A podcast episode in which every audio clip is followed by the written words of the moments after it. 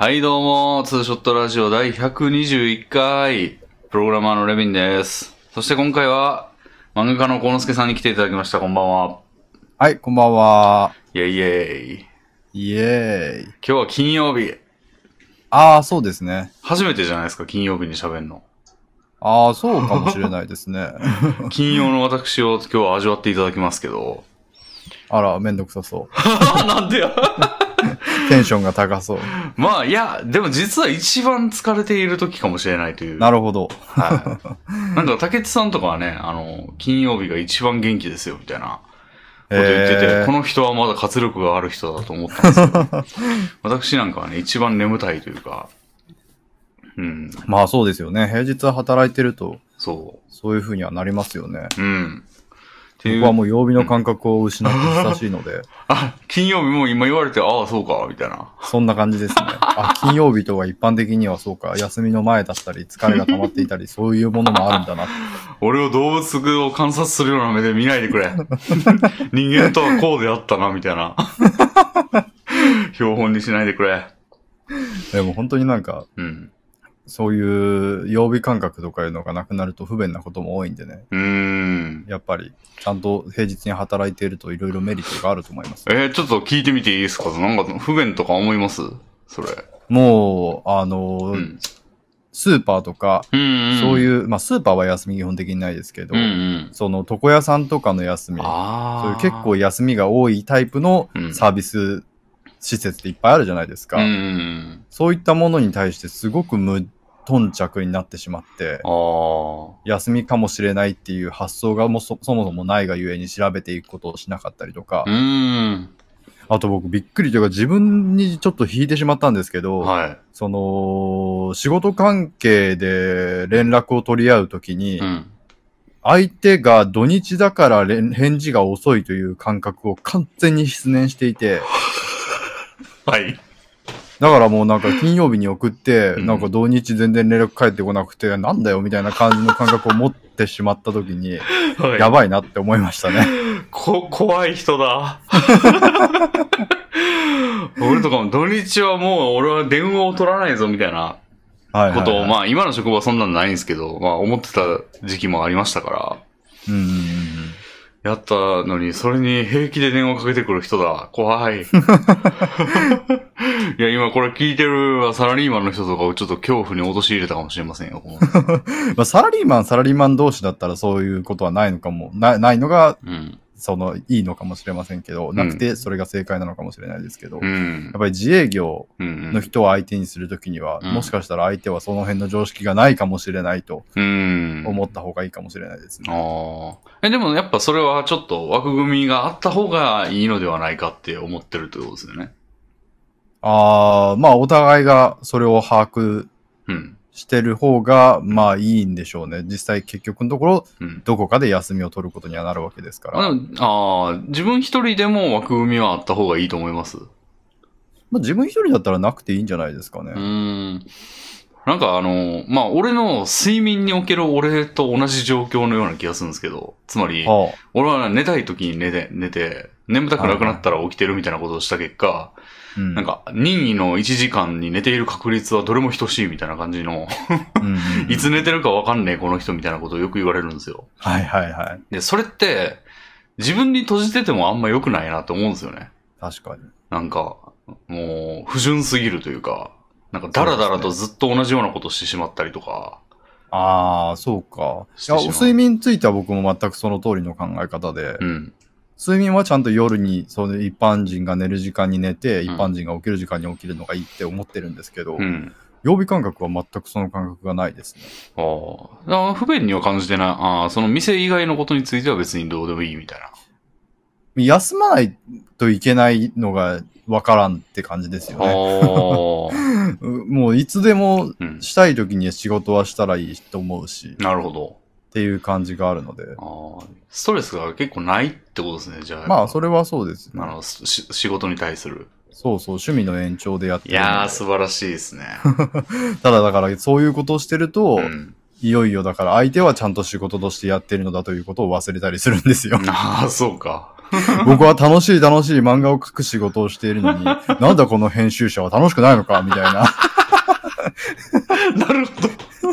みたいなことになって、なんだこいつ、土日は何をしてるんだこいつはみたいな。ああ、まあ編集者とかはね、一応サラリーマンで、仕事からめちゃくちゃ融通聞かしてるだけですからね、そうですよ基本は。。だから辛いところもあるんですけど、小之助さんはもう、もう無邪気な笑顔で外に 迫っていくわけですね。そう、土日も、だからな、それを知らなかった頃は土日も無邪気に電話を待ってましたよ。いつ返事が来るかな、ワクワクって土土曜の昼間とかに。営業日という概念があるんですよ、世の中には。4営業日内にお返ししますとか言ったら、最長でまあ、なんやろう、7日とかになることもあるわけですよ。そうなりますもんね。ええそういうの忘れてしまいがちですね。うん。なるほど、なるほど。そうか。いや、俺はもう曜日感覚は、最近はでもちょっとあの、月曜休みが続きましてね。へえ、ああ、そうか。元旦成人の日とか。うん。元旦も月曜、まあ4日から仕事っていう人が、まあまあい、上級の人は、上級っていうのは上級、初級、上級、中級、上級の、はい。まあいわゆる上級の人は、はい。もう、よ4、5、6、7とか休んでるわけですよ。ええ、でも、私のような下船のものは、4から仕事なんですよね。なるほど。でもまあ、せめて3は月曜休み、元旦、あの、三が日で休みということで、うんうんうん。あの、休んでいまして、で、成人の日も月曜休みでしたし、うんなんで1週間が一応まあ4日しかないという、4営業日しかなかったんですよね、割と最近。ああ、じゃあこの3連休ゾーンを今超え、終わってしまったうん。金曜日なんですね。そうですね。もう15、16は普通に2連休と。うん。だから、次からやばいですよね。17から。17からは普通に棒用たる5日間の営業日が、ま、私たちを待っているっていう。なるほど。いや、金曜日にする話じゃないですよ、こんな、かなそうですね。暗い話は。そうなんですよね。うん。いや、で僕はなんか、うん。この1週間で言うと、あのーうんまあ、この1週間というか今日ついさっきなんですけど、お、あのーあったかいスリッパが届きました。あ出た いやなんかうん。足先の冷えがちょっと耐えられないレベルで、はいはいはいはこんなに冷えるっけ？っていうびっくりしながら、い。うんうんうん。びっくりしながら Amazon でポチった商品なんですけど、い最近割と冷えますからね。や、なんか去年こんなに冷えた感覚がなかったので、うん。なんか生活習慣が変わって、うんもう体質が変化したのかなみたいなうん。感覚もありますけど。そう、今日なんかね、あの、なんていうんですかね。あの、慣用句かことわざみたいなやつでさ、なんか、はい。秋風が吹き抜けるみたいな感じの、木枯らしみたいなこと言うじゃないですか。はいはいはい。もう気が枯れるぐらい寒いみたいなことでしょ、あれ。うんうんあれってなんか、まあまあ、なんか俳句とかなんかそういうので出てくるやつでしょ？みたいな。うん何何言ってんだみたいな感じだったんですけど、今日はなんか風がブワーって、そのケツを揉んでもらいに行くときに、風がブワーって吹いたときに、はぁ俺を冷やしているみたいな感じ。昔の廃人の気持ちが分かったんです、ね。そう。これは木枯らしみたいな 感じの寒い風でしたね、今日は。やばーっていや思って。ー、今日をもって学びましたね、その概念を。久しぶりにこんな冷たい風を受けたわと思って、へえ。もう、あの、ジャケットの前を全部閉めて。でもレビンさんは裸足なんですよね。まあ、でもあの、その、コンスケさんが買われた、その、モコモコの、はい。あったかくなるようなスリッパを外履き用として使ってるんで、冬場は。ああ、そうなんですね。裸足で、そういうモコモコのスリッパを、サンダルを履いてると。そうなんですよ。へえ。だから実質崩ししたみたいな。まあ、実質靴下というか実質靴ですよね。まあそうですね。だからレビンさんはなんか靴を履かないことを人生のテーマにしてらっしゃるって聞いていたので。はい。でもスリッパです、一応。うーん、なるほど。なんで、いつでも着脱可能。まあなんかもう、気軽に着脱可能じゃないですか、スリッパなんて。っうんうんていうのが、まあ、あの、だったらいいか、みたいなうん。へえ。感じなんですけど、まあ冬場はもうそれを履かないとダメになりましたね、もう。あの、今までは平気で雪の、雪を蹴飛ばして歩いてたんですけど、スリッパで。あの、岩手に住んでた頃とか。はい。それはもうちょっと無理ですね、今の俺には。えー、いや弱りました。ぱりなんかう、ん。何なんでしょうね。文明を浴びたのか、いやそ、れとも年齢が、老化、老化。あ、老化ですか。多分老化。やっぱり年齢のものもあるんだろうな。だから僕も今年からだからもう足先が耐えられなくなった瞬間だったんでしょう。うん。でも今ちょっと驚きなんですけど、うんそのスリッパを履いてるんですけど、はいなんかちょうどお風呂上がりでうんそのスリッパを試した状態にあって、おお。徐々にそのお風呂上がりの体うんがその冷めてきてるんですけど、うん。足先に若干の冷えを感じてるんですよ。えー、もうか。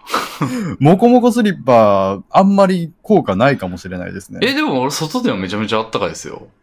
どうなんでしょうね。だからうん僕の足先冷えが尋常じゃないのか。まあでも感じ始めている程度なので、ここでストップするなら全然ありなんですけどで。も人体の、その、そういう暖かくなる、例えば布団が暖かいとかいうのって、自分の熱が出て。それを逃がさないことによっては暖かいってなるわけじゃないですか。はい。幸之助さんの足からはもう熱が一切出ていない可能性。いや、でもそうとしか考えられないぐらい冷えますからね。守るべき熱がもともとないみたいな。うんうんうん。いや、僕もなんか、これ3段階目なんですよ、靴下のレベルとして。3段階？もうただ靴下を履いている時間もうん。あって、うん。それで耐えられなかったから、靴下の上にちょっと厚手の靴下を履くっていう、そういうのはあるんですよ。はあ。それを経て、それでも耐えきれなくなって、うん今、もこもこスリッパにしてるんですよ。え、その靴下と厚手の靴下も装着してるんですか？厚手の靴下はさすがに今あ切ってます。なるほど。でも靴下は履いてんだ。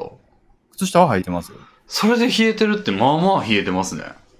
まあ、そうなんですよおね。ーだから、それとは別に、このもこもこの靴、もこもこのスリッパの前には、うん。あのーヒーター、うん屏風みたいなヒーターわかります、あああ、ありますね。れも使ってたんですけど、うん。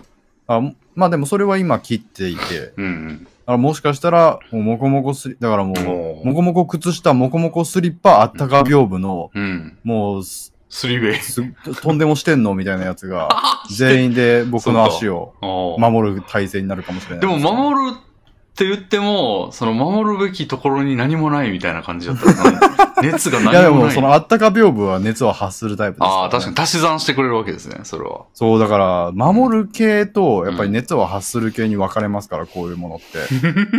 守る系は僕はもうダメなのかもしれないですね。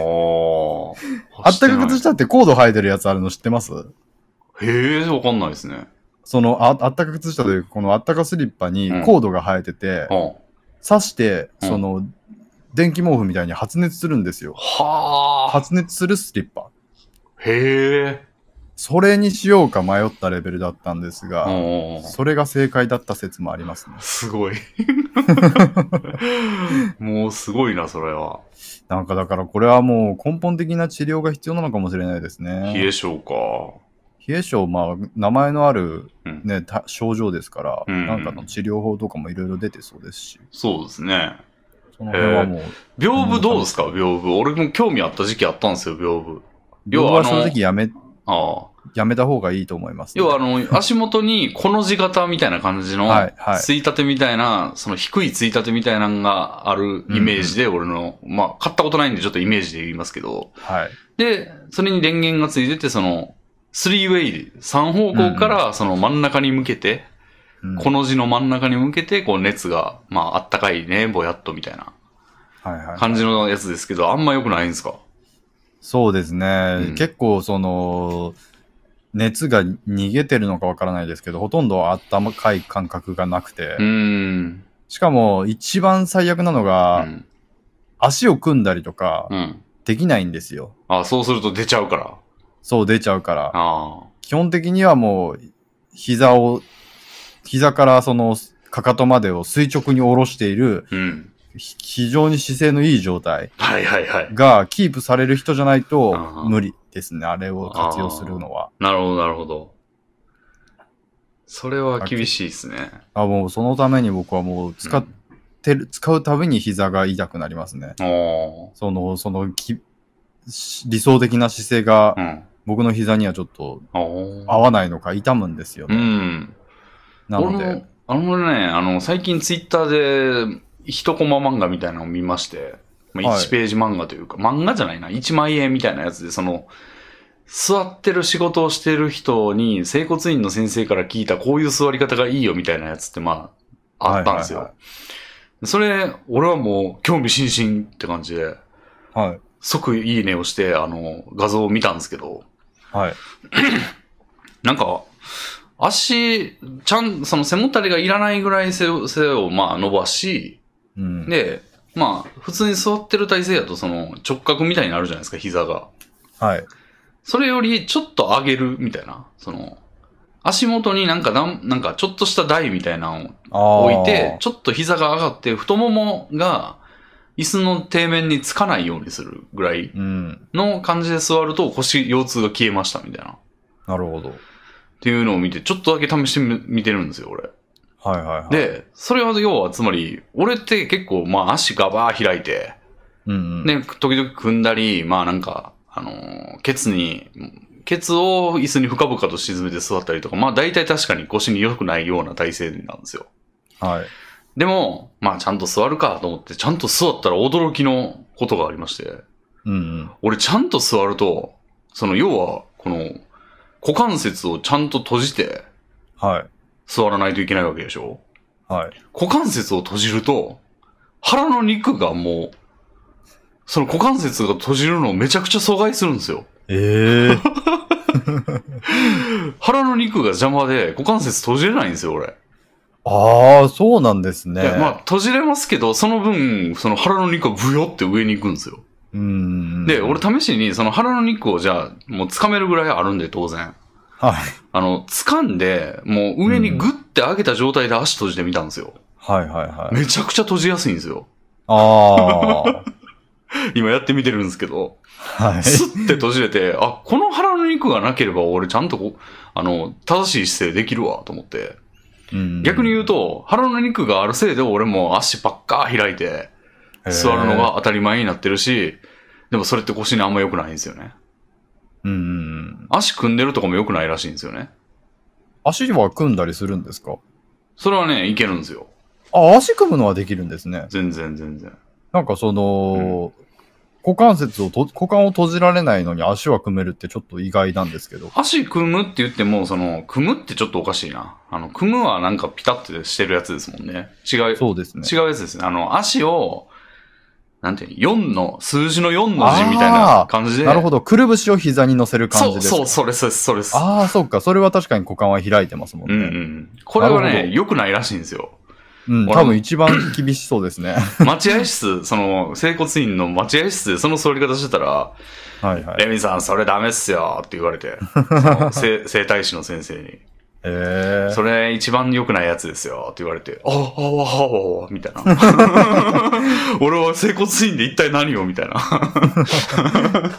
感じだったんですけど、それは良くないって言うんだけど、これぐらいのその、開いてるバリエーションしかないんですよ、俺は。へー座り方に。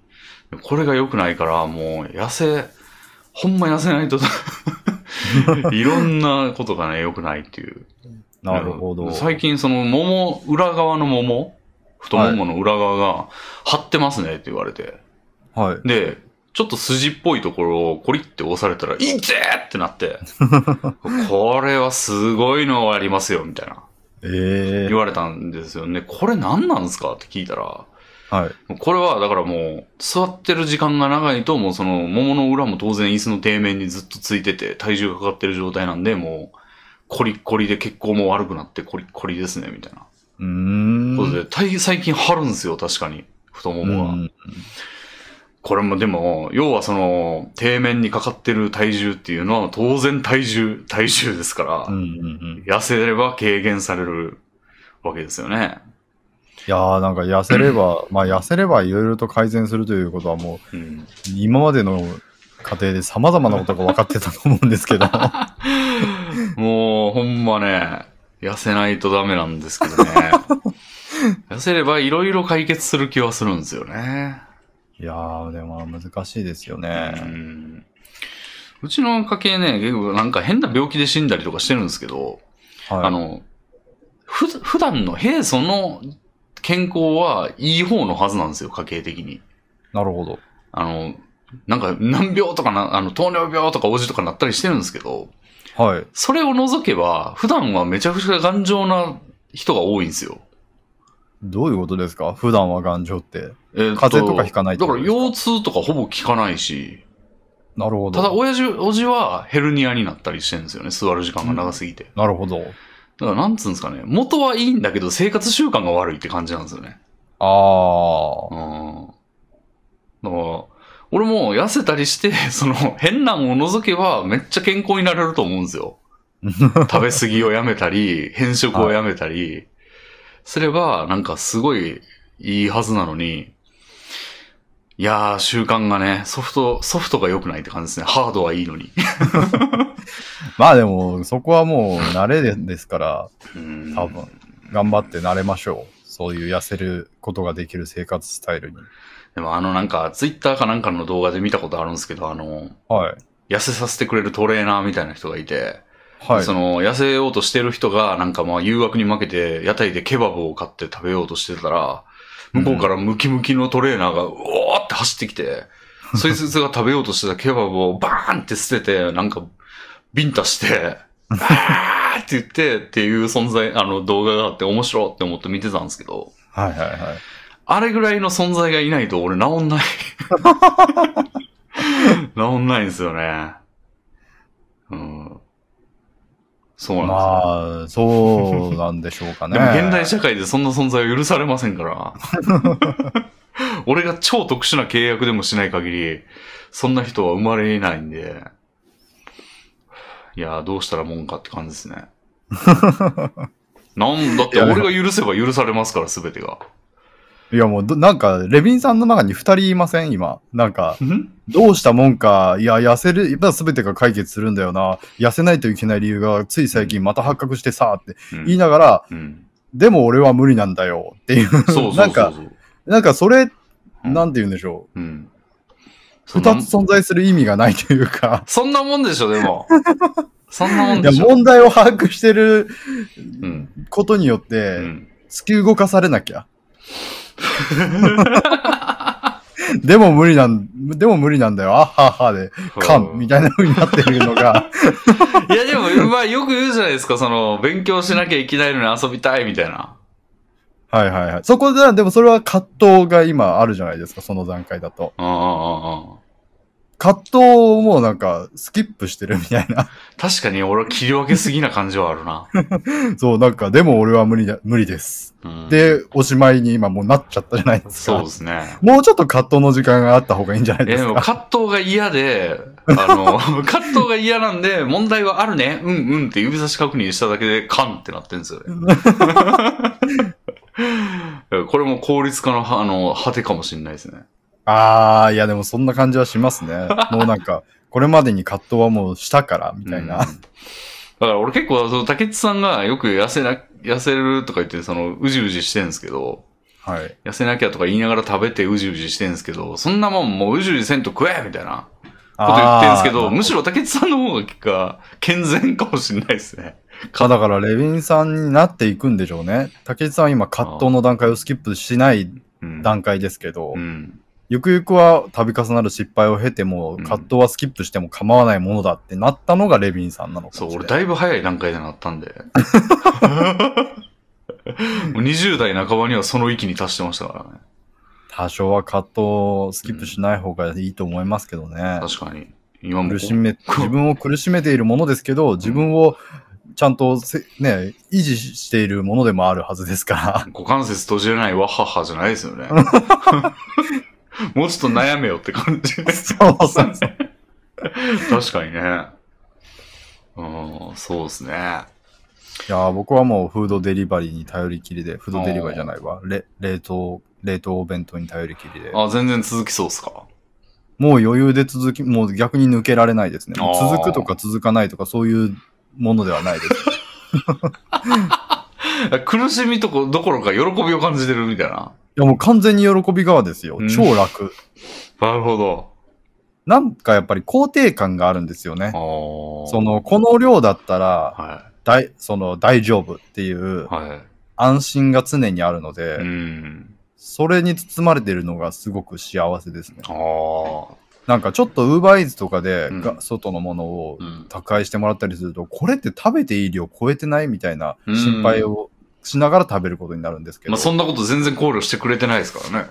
そうそうそう。うん。で、も、一応この冷凍弁当はその辺考慮しているものなので、うんうんうんうん。その辺の心配なく、とりあえずこの一食は大丈夫な一食って思いながら食べれるのはいいですよ。なるほど。大丈夫な一食か。なるほどね。それをだって計算する手間すらいらないのが楽ですね。なるほど。まあ考えずにそれチンして食えばいいと。そうそうそうそう。うん。いやー、もう全然俺はもう腹しか相談相手がいないですから、その、今まだ腹減ってる？じゃあもうちょっと食べるか？みたいな。もう大丈夫とかそういうレベルは関係なく。そうそうそう。だからもう全然いいし、その、コロンスケさんと同じ環境にあっても、2個食ったり、3個食ったりするかもしれないですね。全然。あうん。でなんやったらもう足りない時用のパンとか買ってるかもしれないです。あ。やっぱりそこはもう食に対する喜びの違いでしょうね。こあこは義務でやってますから。あ、なるほど。あ、そういえばなんか、あのー、コノスケさん、その曜日感覚がないというおっしゃってるコノスケさんに言うのもあれなんですけど、はい。なんか新年の抱負とかあります？そういえば明けましておめでとうございます。あ、明けましておめでとうございます。そうじゃん。言うの忘れてたな。俺も忘れてるわ。まあ、だいぶ経ちましたけどね、もいやー、新年の抱負う。は別にですか？別にですか？うーんないですね。まあそうですよね。うん。まあ区切りなく仕事してる方やったら、まあ、あんまそんなん儲けなくてもって感じですよね。いやー、そうですね。はまあ、なんか、その、自分で達成するものじゃない、よ、その野望というかい。、はい。欲望はありますけど、うん。その、五代五代五が単行本化してくれたらいいなっていう野望は、欲望はありますけど、ああ。これはもう自分の能力でどうしようもない部分も多いので、まあそうですね。豊富にするのはちょっと違いそう、ますよね。豊富にするのとは違うじゃないですか。はいはいはい。まあ、なので、豊富というものはないですね。なるほど。うん。それ以外の望みは今のところ僕の中にはない。うん。いや、強いですね。いや、要は、抱負って、儲けることによって、やれよ、やろうと思えばやれるんだけど、やってないことと、やるっていうことだと思うんですよ。はいはいはい。でも、やろう、そんな別にね、なんか、その、気力の問題で悩んでるわけじゃないですもんね、コノスケさんは。確かに、やろうと思ったことはもう常にやっている人間ですので、強い。最強なので。最強ですね。いや、俺はそんなんの、いや、もう、が山積されてるんで、まあ、俺は、あの、前回の竹内さんの時にも言ったんですけど、まあでも言うてね、ひ低い目標しか立てないんですけど、俺は。うんうん。まあ、せせ去年は、ラジオ100回行くと。おお、達成。達成。で、まあまあ、それなりの難易度、まあ、俺にとっては正直あんま難易度高くなかったんですけど、まあ、いけるペースではありましたよね。うん、全然喋んのペラペラ喋ってりゃいいわ、みたいな感じだし。はい。行ってたんですけど、うん、まあ行って、で、今年は、引っ越しをするっていう舐めた目標を。立てたということで、まあこれこそがもう俺の、あの、気力によってやってないことですかうんうんら、うん、もう豊富にぴったりといえばぴったりですね。うん。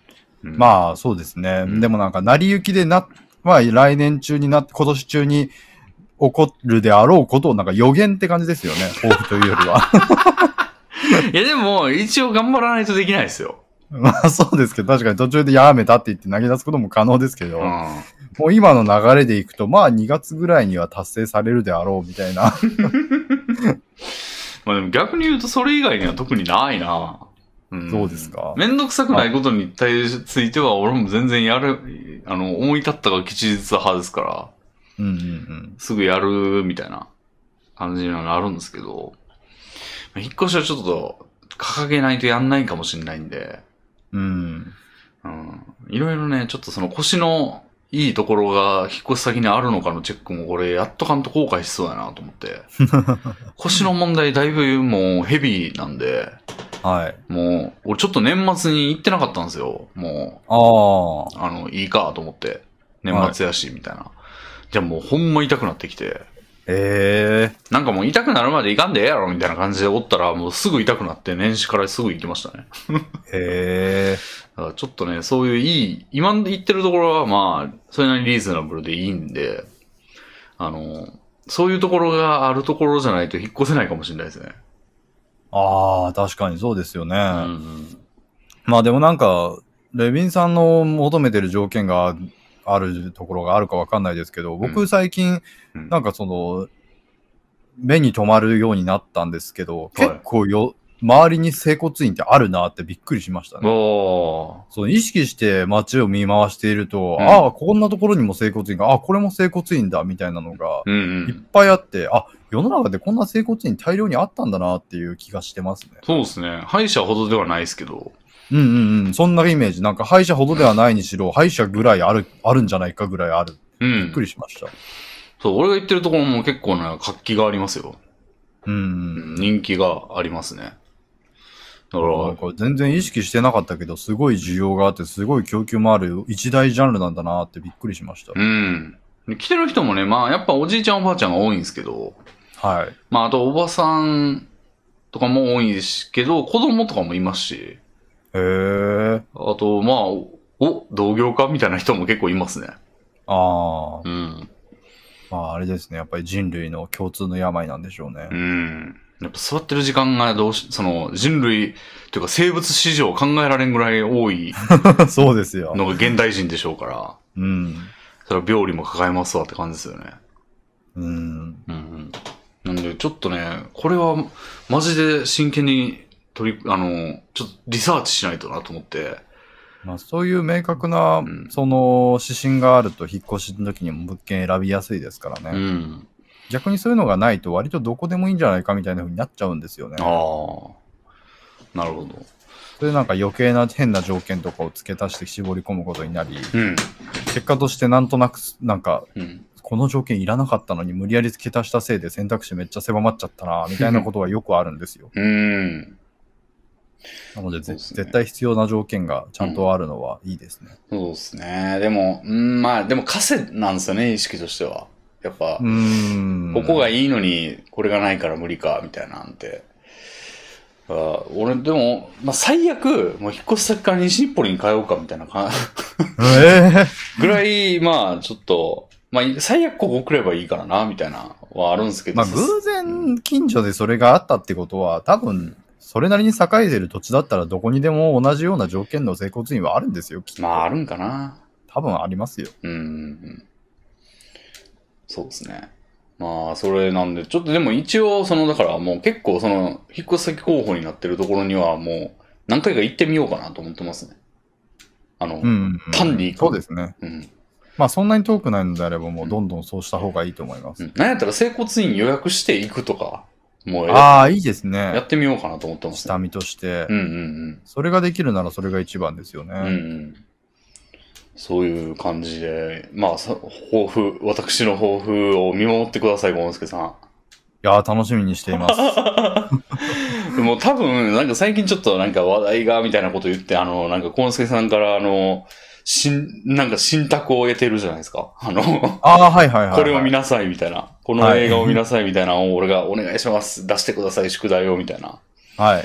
やってるぐらい、今ちょっと、あの、なんか話の種あった方がいいかなみたいなのを自ら生んでるみたいな状況ですけど、はい。引っ越しなんかしようもんならもう湯水のように溢れてくると思うんですよね。話す。まあそうですね。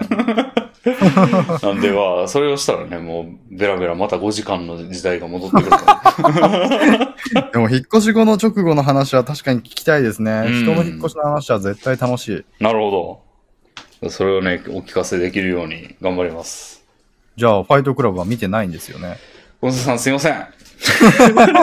今週はちょっと見れ,、ま、見れませんでした。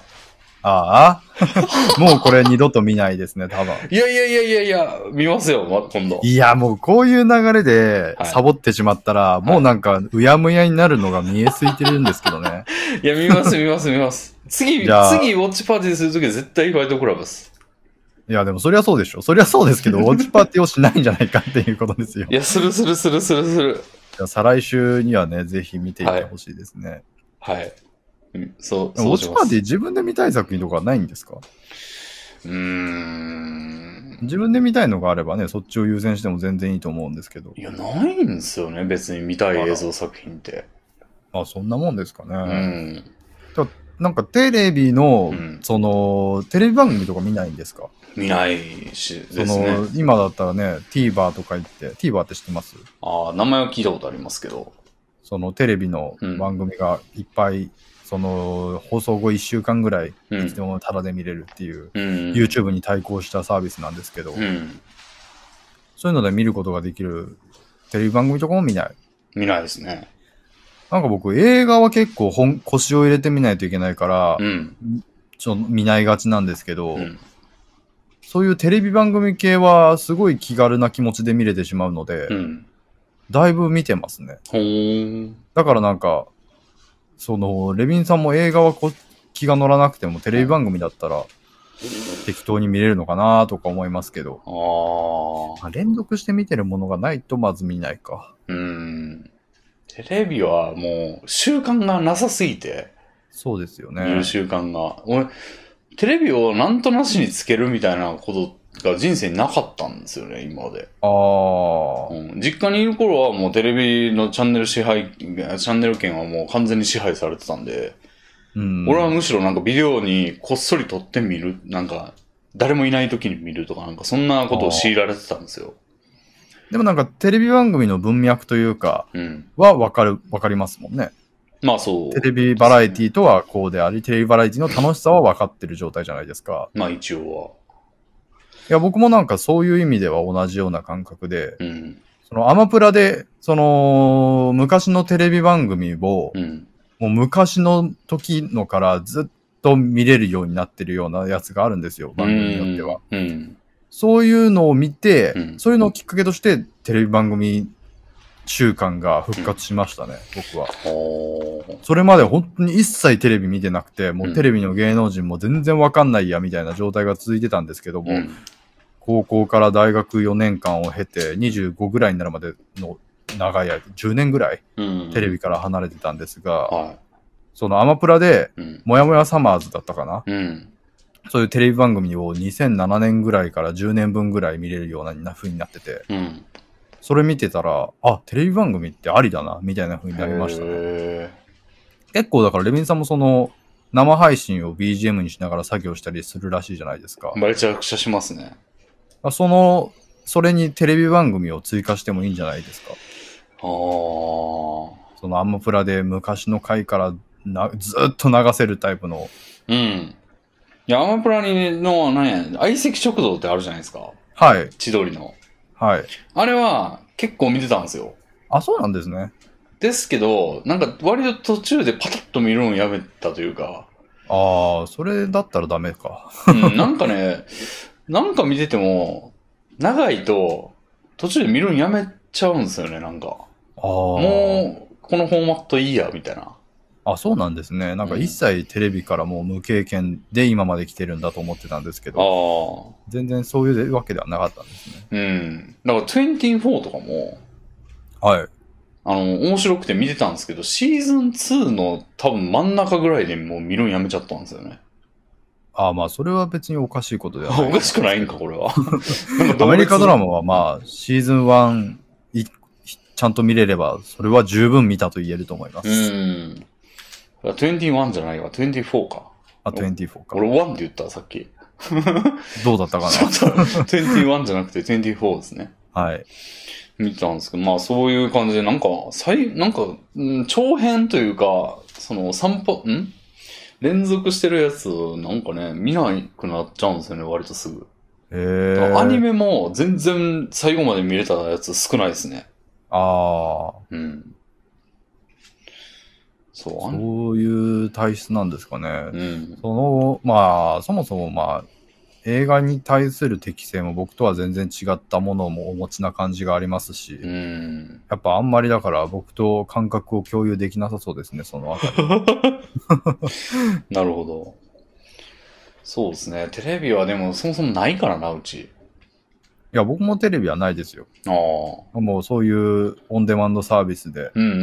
お昼ご飯とかを食べながら見るっていうのを日課にしてるって感じですね。なるほど。ああと最近は。広角機動隊にはまってるぐらいですかね。へえ、見てるってエビンさん、広角機動隊はお通りになられてない？通ってないですね。ですよね。はい やーもう、まあ、すごい往年の名作。レベルのものなんですけど、うん。そういう作品はやっぱり、うん。なんか俺よく好きそうって言われるんですよ。ああ、そうですか。うん。あ、でもまあ、ちょっとロボットアニメ嫌いみたいな情報がよく出てるんで、俺の配信見てる人だと。そのことを差し引くと、まあ、そうでもないんかもしれんけど、コンセプトは好きそうな感じするんですよ、確かに。ああ。なんかで、なんかいろんなテテクニックを使ってみたいな、あの、なんか国家転覆を狙ってるみたいな感じじゃなかったでしたっけ？そうですね。うん。なんか預金の小数点以下をみたいな話があるやつでしょ。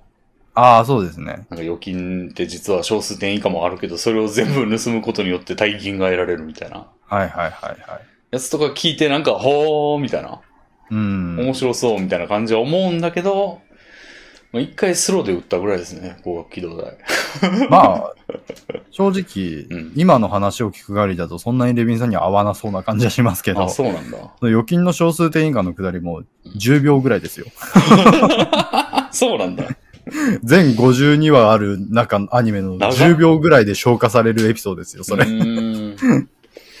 別にしかもそれと同じような面白が得られるものが52話詰まってるわけでは全然ない作品なので、結構まあ、がっつりオタク向け SF って感じなので、うーん。SF 大好きな、うん。なんか、マトリックスとか好きですみたいな人じゃない限りは全然うんハマらないと思いますね。なるほど。そういや、でもう。そういうね、作品とかを見たりして、うん。日々を過ごしてますね。なるほど。それは作業しながらってことで。そうですね。だかーらもう作業中にコンテンツを消費しまくってるので、うん。もう、レビンさんがファイトクラブを見ない間に一体いくつのコンテンツを得たかも。まあ、俺もね、見てるやつ、最近はね、ランジャタイっていうコンビがいるんですけど、漫才の。はいはい。あの人らの生放送のアーカイブを死ぬほど見てます、ね。なんかそういう感じになっていくんですね、レビンさんは。そうですね。なんか何なんでしょうね、なんか。素話が好きというか、ああ。うん。やっぱなんかコンテンツ化されてる、作品化されてるものよりも、っうん。ていうことですよそうでね。すね。確かにその傾向は顕著ですね。うん。うん。まあそ、僕もそういう部分重なり合う部分はありますけど、うん。なるほど。そっちに曲振りな感じですね。うん。まあ、相席食堂も、まあ、ど、なんか、雑談味あるじゃないですか、ちょっと。はいはいはい。こう、彼らの突っ込む様を聞きたいとか、いんうんう感じで、コンテンツっていうよりは、なんか題材に突っ込み入れてるみたいな、まあちょっとゲーム実況感もあるというか、うんうん VTR に突っ込んでる感じですからね、千鳥は。うんうん。それは結構、まあ見れた方ですね。そうですね。うん。なんかコーナー満載のなんか、あの、ひな壇がいて、はいはいはい MC が回すようなバラエティとかはもう多分一番苦手だ。俺あの、しゃべくりってあるじゃないですか。クリームシチューははははとか、えっと、チュートリアルとかが出てる。あと、誰っけ？ネプチューンわかんないですけど。ネプチューンと、クリームシチューとチュートリアルが、まあ、主なやつへで、ーえっと、ゲストが出てくる、なんかしゃべくりっていう確か番組があって、はい。それたまに切り抜きみたいなやつをあの YouTube で見たんですけど、はい。もうあのタイプが一番苦手かもしれない、俺。なんか、わーわーしてる感じってそう、ことですか？わーわーして、で、なんか、ちょっと言うなよみたいな感じで、こう、時々立ち上がったりとかして、あのーなんか、絡み、絡み、芸人同士の絡みみたいな、あれも雑談味あるはずやねんけど、なんか苦手なんですよね、ああいうの。うーん。うん。なんか椅なんかい子。ろいろパターンがありそうですね。うん、まあでもあんま分析してもおもんないとは思いますけどね、俺も テレビ、なんか好きなこと、でも自分のためにやるべきかもしれないですね、俺は。そうですね。僕割とだから自分、あ、これが好きだったんだったらこれも楽しめるかな、みたいなのをいくつか、その第1回だけとりあえず見ていこうみたいなのをうんうん。積極的にやっていると、うんたまに、あ、これはいけるってなったやつが、うんシーズン6とかまでやったりするともうワクワクしますよ、ね。なるほど。これで一体どれだけの作業ができるみたいな。ああ。それで言うと俺、だからラジオが好きですね、多分。えー、うんうんうん。ラジオは結構聞いてますよ。あの、ああいいじゃないですか今までの人生でも。あの、中学時代とかはなんかミュージック、まあ音楽のやつですけど、ミュージックパラダイスっていう番組ずっと聞いてましたし、うんうんうん。あの、オールナイトニッポンとかも、まあクリームシチューも全部聞きましたし、あと、なんだっけ、おぎやはぎとかも結構聞きましたし。ラジオね。なんかラジオって今、その、もう、な、何十回もまとまってますみたいなコンテンツってあるんですか？うーん。なんか YouTube に検索すれば出てきますけどね。あ YouTube とかそういう、もう脱法的な手段でしかないんですかね。うーん。ラジオのオンデマンドサービスのアーカイブスとかあってもいいような気がするんですけど、ね。確かに。ラジコとかなですかね。ラあれって、そんなアーカイブ機能あるんですか？確かなんかあったはずですよ。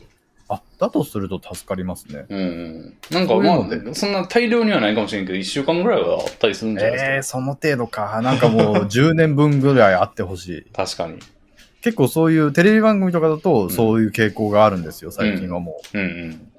う。でも、まあそもそもだから円盤化されてないコンテンツだったりすると厳しいんでしょうね。うん。でもね、あのはい、芸人とかやと、最近 YouTube チャンネルでラジオやってたりするんですよね。ああ、うん、お金かかんないというか、その、あげればいいですからね。このツーショットラジオみたいにうんうんってあげればいいからっていうことで、結構な人、あの芸人とかがやってるんで、うん。それをあちこち行って聞いたりとかしてますけどね。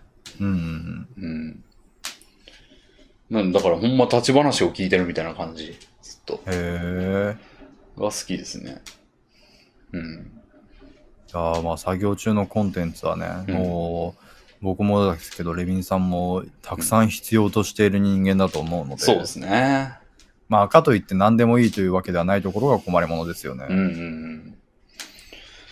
そうですね。最近のね、私、あの、話題デッキをいっぱい増やそうと思って、はい。なんか、いろんなものをメモるようにしたんですけど、なんかありましたか？そうですね、コーンスケさんにいいんじゃないかなっていうやつも何個かあったはず。僕向けの処方箋が。うん。これは、いちょっと後で言いたい。はいはい。ちょっと序盤に良さそうなのは、まあじゃあライトなやつがあるんですけど、はい。コーヒー飲みます？ああ、まあ多少。ああ。俺コーヒー結構、結構前からドリップで入れてるんですけど、自分で。あのそれは豆ひいてってことですよね。豆ひいて、はいはい、はい。電動ミルでひいて、うんうんうん。ってやってるんですけど、あの、一杯分しか入れてないんですよ、いつも。はい。で、うーん、なんか2杯分入れて、朝晩とか飲みたいなと思って。はい。で、一回一回入れるのよりも、なんかいっぺんに入れて、分けて飲めばいいんじゃねと思って入れたんですよ。はい。で、やってみて、ね朝飲んで、まあ美味しいな、っつって。はい。で、夜飲んだら、めっちゃまずくて夜。えー、それは、もう、液体化したものを夜まで放置してたんですか？そああう。。やっぱ、入れたてじゃないと、こんなに変わるんだ、みたいな感じですね。ええまあよく聞きはしますけど、実際に試したことはないですね。あの、特にうちのは、その、まあなんかコーヒーメーカー、まあ簡単な安いやつですけど、2、3000円ぐらいの。うん要は上から水がポタポタするだけで、で、ポタポタして、まあ結果的にコーヒーが入りますね、みたいな感じのやつ。うんうんうん、で、で、ビーカーを置いてるところの下の底面の部分が、まあ熱されてて、はい。あの、保温ってなってる状態だと。で、それで温かさが保持されるみたいなやつなんですよ。ええつまり、加熱されてるんですよ、ずっと。はい。ってことは、まあなんか上、一応そのコーヒーのそのドリップの、なんつうんですか、フィルターか。フィルターとかが乗ってて、まあなんか液体がそんな蒸発していくような感じはないんだけど、はい。言うて加熱してるからやっぱそういう効果があるみたいで、なんかね、なんか、抜けてる感じがするんですよね。ええだからまずっと思って、入れたてに限るなコーヒーはって思いましたね。いやー、それはうんいい学びを得ましたね。うん。もうじゃあ、一般的にその、飲める缶コーヒーとか、ペットボトルのコーヒーとかも、うん。落ちているものを飲,、ま、飲むことになるのかもしれないと。そうですね。まあ密封されてたらいいんかもしれないけど、まあ一応ね、カフェオレにして飲む分にはまあ飲めるなって感じはあるんですけど、その、うん。いまいちなやつでも。まあでもそれって牛乳でごまかしてるだけというか。なんで、もう毎回入れるべきだなって思いました、最近。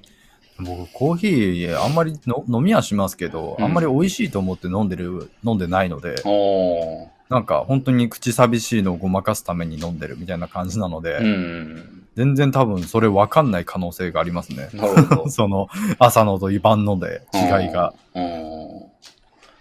いやひどいもんだなと思いましたね。香りを飲んでるようなもんなんかもしれないですね。なるほど。うん。まあ香りは多分放置すればするほど抜ける感じがありますからね。そうですね。激抜けだと思います、あれは。へえ。うん。っていうのがありましてね。いや、僕、そう、じゅんぐりじゅんぐり、交代で何かを切っていければと思うんですけど、僕は何もないですね。ん？ん？切っていくっていうのは？あ、その、デッキからはいはいはいはい。話題を、はいはいはい。いや、いいっすよ。俺のやつがあるんで。どんどんレビンさんの話題を切ってください。うん。じゃあね、次はね、まあ、これは、はい。じゃあもう、もういきなり、そうですね。ちょっときよ、あの、変な話なんですけど、はい。あの、金の使いどころ。は金の使いどころ、いや、これどうなんだろうなって思う金の使いどころなんですけど、一個思いついたのがあって、あ、はラブドールってわかります？あ。はいはいはい。わかります。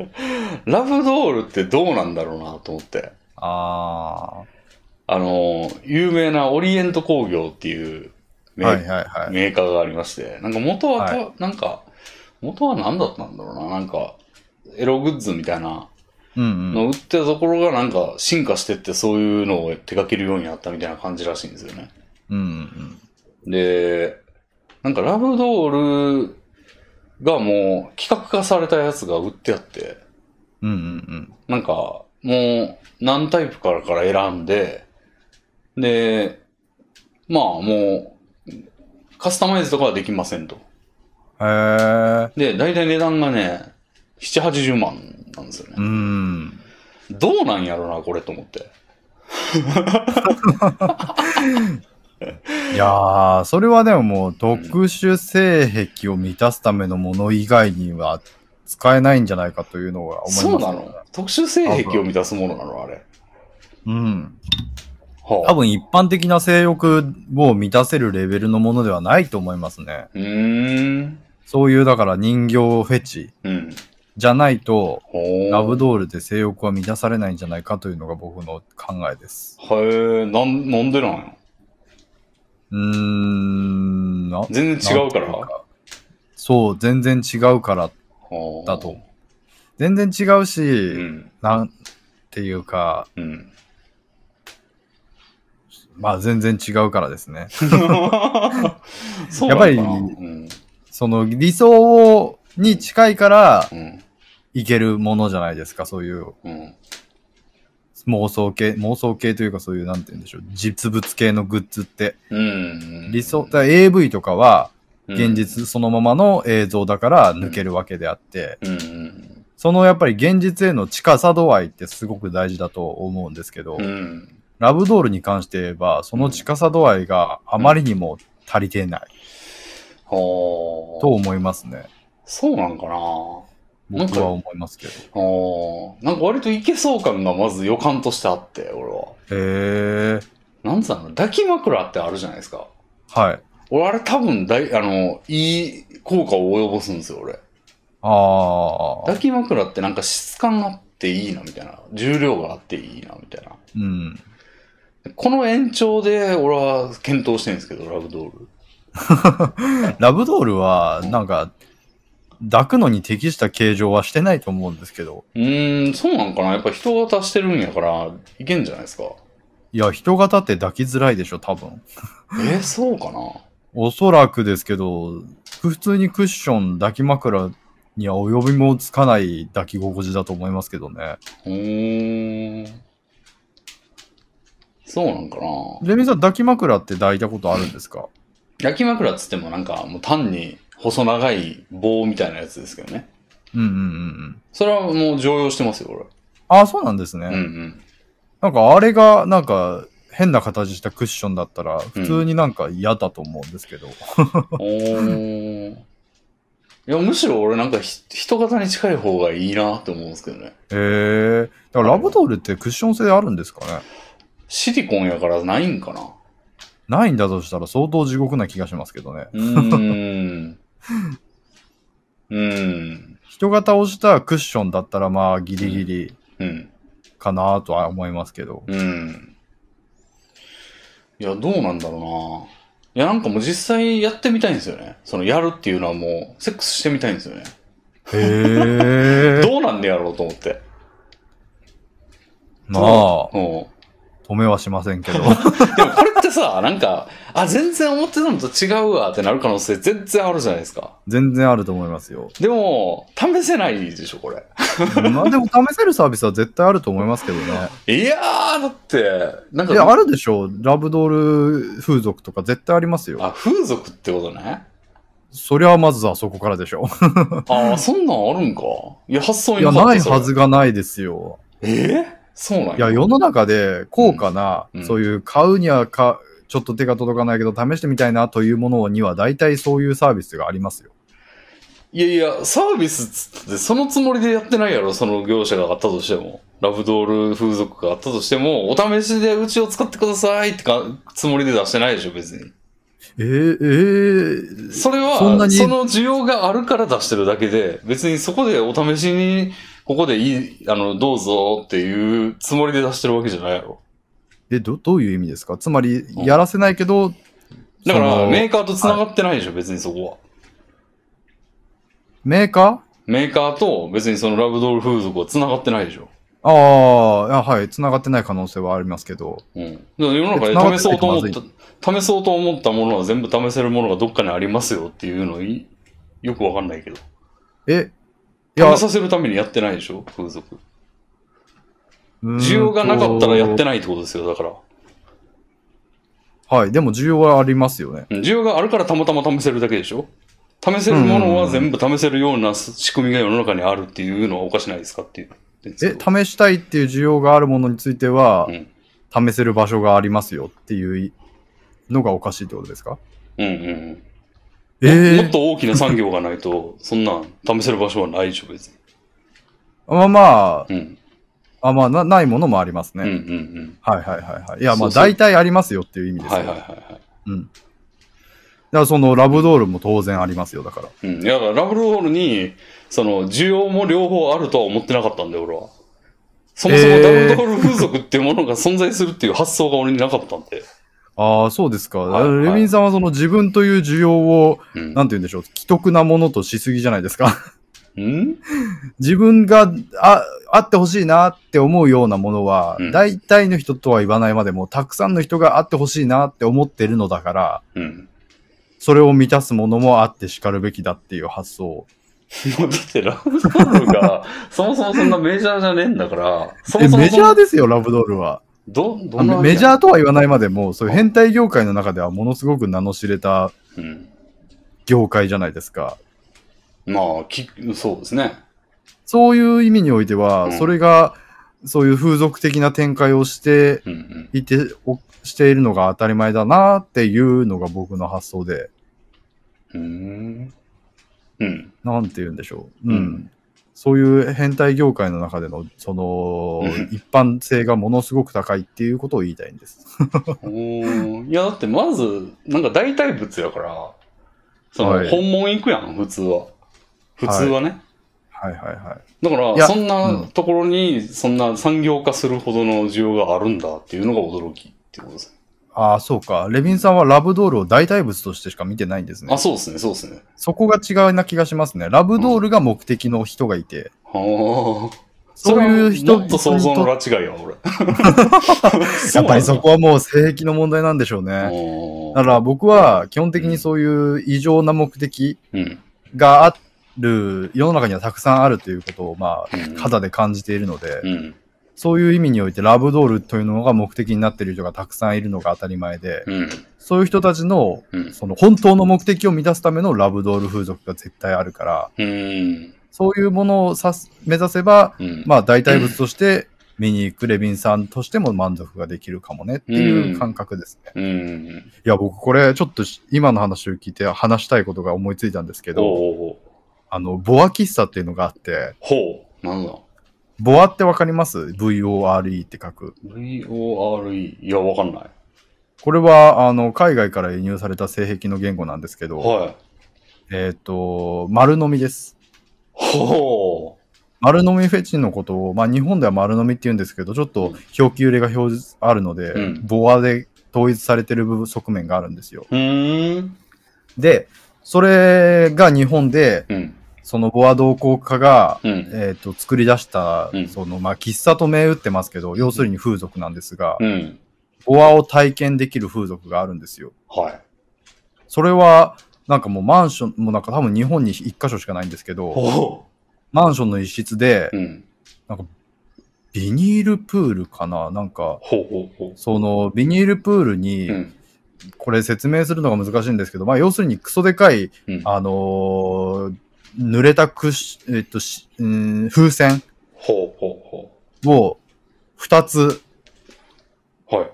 横に並べて、そこの間に隙間ができてるじゃん。してできなるんですよ。はいはいはいその隙間に入り込んで、うん。もうローションでズリズリにして、で、その二つのクッションがほ伸縮することにより、うんあたかもそういう食われている、はあ。体内にしん、その、いる感覚疑似体験できるための装置が備わってるマンションの一室がボア喫茶として存在するんですよあ。。すごだ からそういうものがあるわけですよ、世の中には。ー。はいはいはあイメクラとも言われますけど、い。うん。そういうなんか性癖を満たすために特化した性的サービスうん。を提供するお店がいっぱいあることをうんなんか知っているので、うん。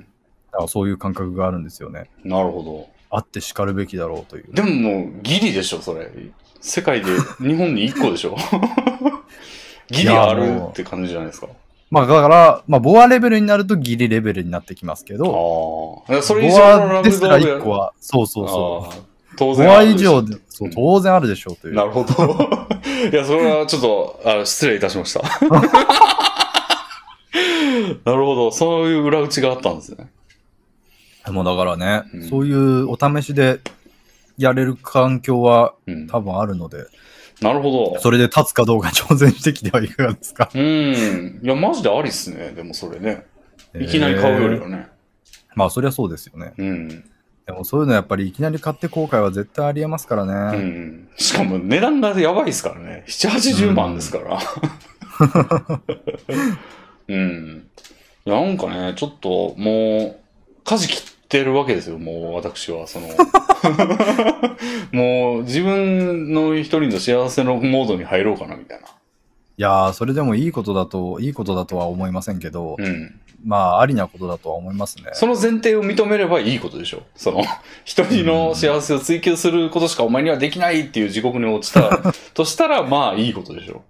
まあそういう人いっぱいいますからね。うんその、いわゆる AVGG と言いますか、うんうんそういうある一定のね、すごい言ってる年齢の人が、うん。うん。もうエロ本とか AV とかしか部屋になく、うん。もうそれに包まれて幸せな生活を送っているみたいな人は、うんうん。かなりの数がいますからね。そうですね。あのー最近も見たんですけど、あのーはい。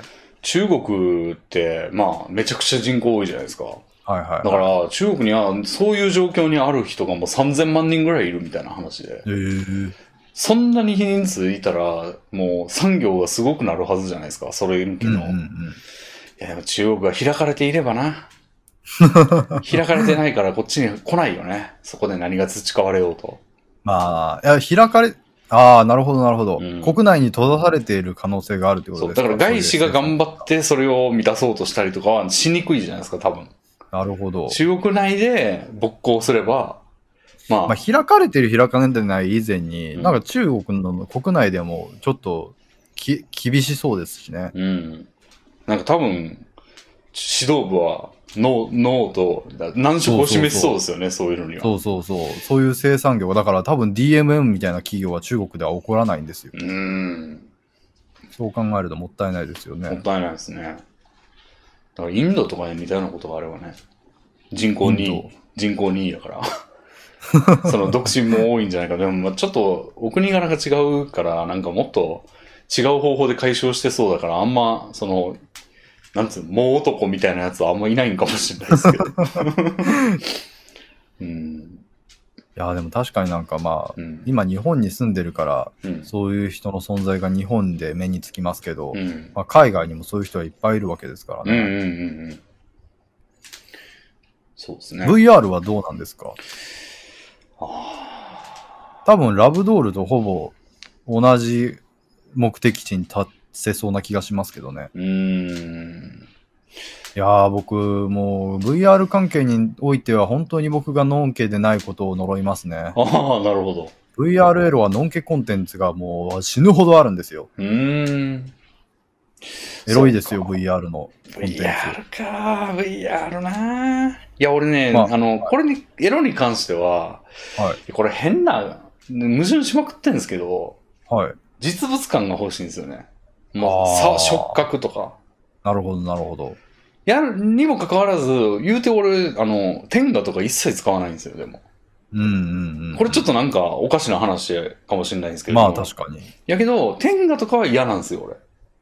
へえ。ただ、ラブドールはありなんですか？ありなんですよね。ええどこ、じゃあどの段階がダメなんですか？ケツだけの天下とかあるじゃないですか。はいはいはいはい。あれはラブドールにならないんですか？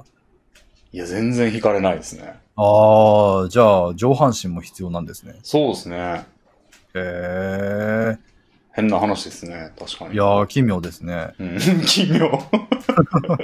じゃあ、うん。その、壁穴みたいな感じで、ケツだけの天下が壁から生えてて、向こうには上半身があるという体だったら。いやー、ダメですね。ああ、ダメなんですね。うん、全然。へだから抱きーすくめられたりとかできないとダメかも。なるほど。まあ、そっちに性、なんて言うんでしょう。性感帯があるのかもしれないですね。そうですね。そうかも。うーん。気持ち悪い話ですけど。いや、でもそういう自分の性癖と向き合うのは大事なことですよ。ラジオで喋るべきかどうかは置いといて。そうですね。どうしても映画浮かぶでしょうからね、聞いてる人はね。まあ、そうでしょうね。なんですけど、でもこれはもう絶対こうちゃん向けだと思って。こうちゃんに聞いてもらいたいと思って。興味深い。ああ、でもそうですね。それに乗るとすれば、僕も、あの、ラブドールは興味を持っていた時期は当然ありましたよ。おおその、じ自作しようと思ってました、ラブドーー。クリエイティブだな。ル。いや、マジでぬいぐるみとして、おそういう抱き枕の延長として、ん抱き枕に服を着せれるような構想をしたら、うん。僕は結構満足できるのではっていう気持ちがあって、なるほど。実際作ろうといろいろ頑張ってましたね。うーん。どの辺まで行ったんですか？まあ、抱き枕を、うん。あのー太ももに見立てるまでは行きました。これは、だからこの抱き枕を、ー。うん。あ、うん、そうですね。あのーこれは、だいぶ、まあ、レヴィンさんがうん。ラブドールに興味があるということを、ここで明かしたことに敬意を表して、僕も一つうん大事な、あのーペルソナを明かそうと思うんですけど、はい。あのーサイズがはいはい。桁外れに大きい、うん。実際の既製品の靴を。メルカリで買ってほ使用しましたね。う。なるほそれをだから、そこからど。うん。実在の人物の、うん。その、あ足部分を想起するなりして、はあ、なるほど。使えるって思ったんですけど、でもこれに3日で飽きたんですよ。うん。3日、うん、3日とも言わず、もう1回で飽きたんですよ。本助さんサイズフェチですもんね。そうです。うん。サイズフェチで、かつ、まあ、サイズ差としても別にその、現実レベルの大きい人でも全然ありなので、うん。そういう意味で、うんそういう36センチの靴とか世の中には出回ってるわけですよ。なるほど。そういうのでもいけると思ったので、うんうんやったんですけど、うんいまいちだったんですよね。最初は良かったですか？最初は良かった。あそういう意味でも僕はレミンさんのそのラブドールうん。に対する意欲に対してちょっとお試し大丈夫か。なっていう気持ちがあるんですよね。お試しにするべきやな、確かに。そうですね。ちなみに僕はその靴フェチもちゃんと持ってると自覚してたんですよ。うんうんだからさっき言った例で言うと、ラブドールフェチも持ってると自覚してたのに、ラブドールに飽きちゃったみたいな感覚ですね。うん。なるほど。靴フェチであるにもかかわらず、ん靴を買いまでして、うん結果、靴をつ使って興奮することは、うん。なかなか難しかったとうーん。いう感じでしたね。うーん。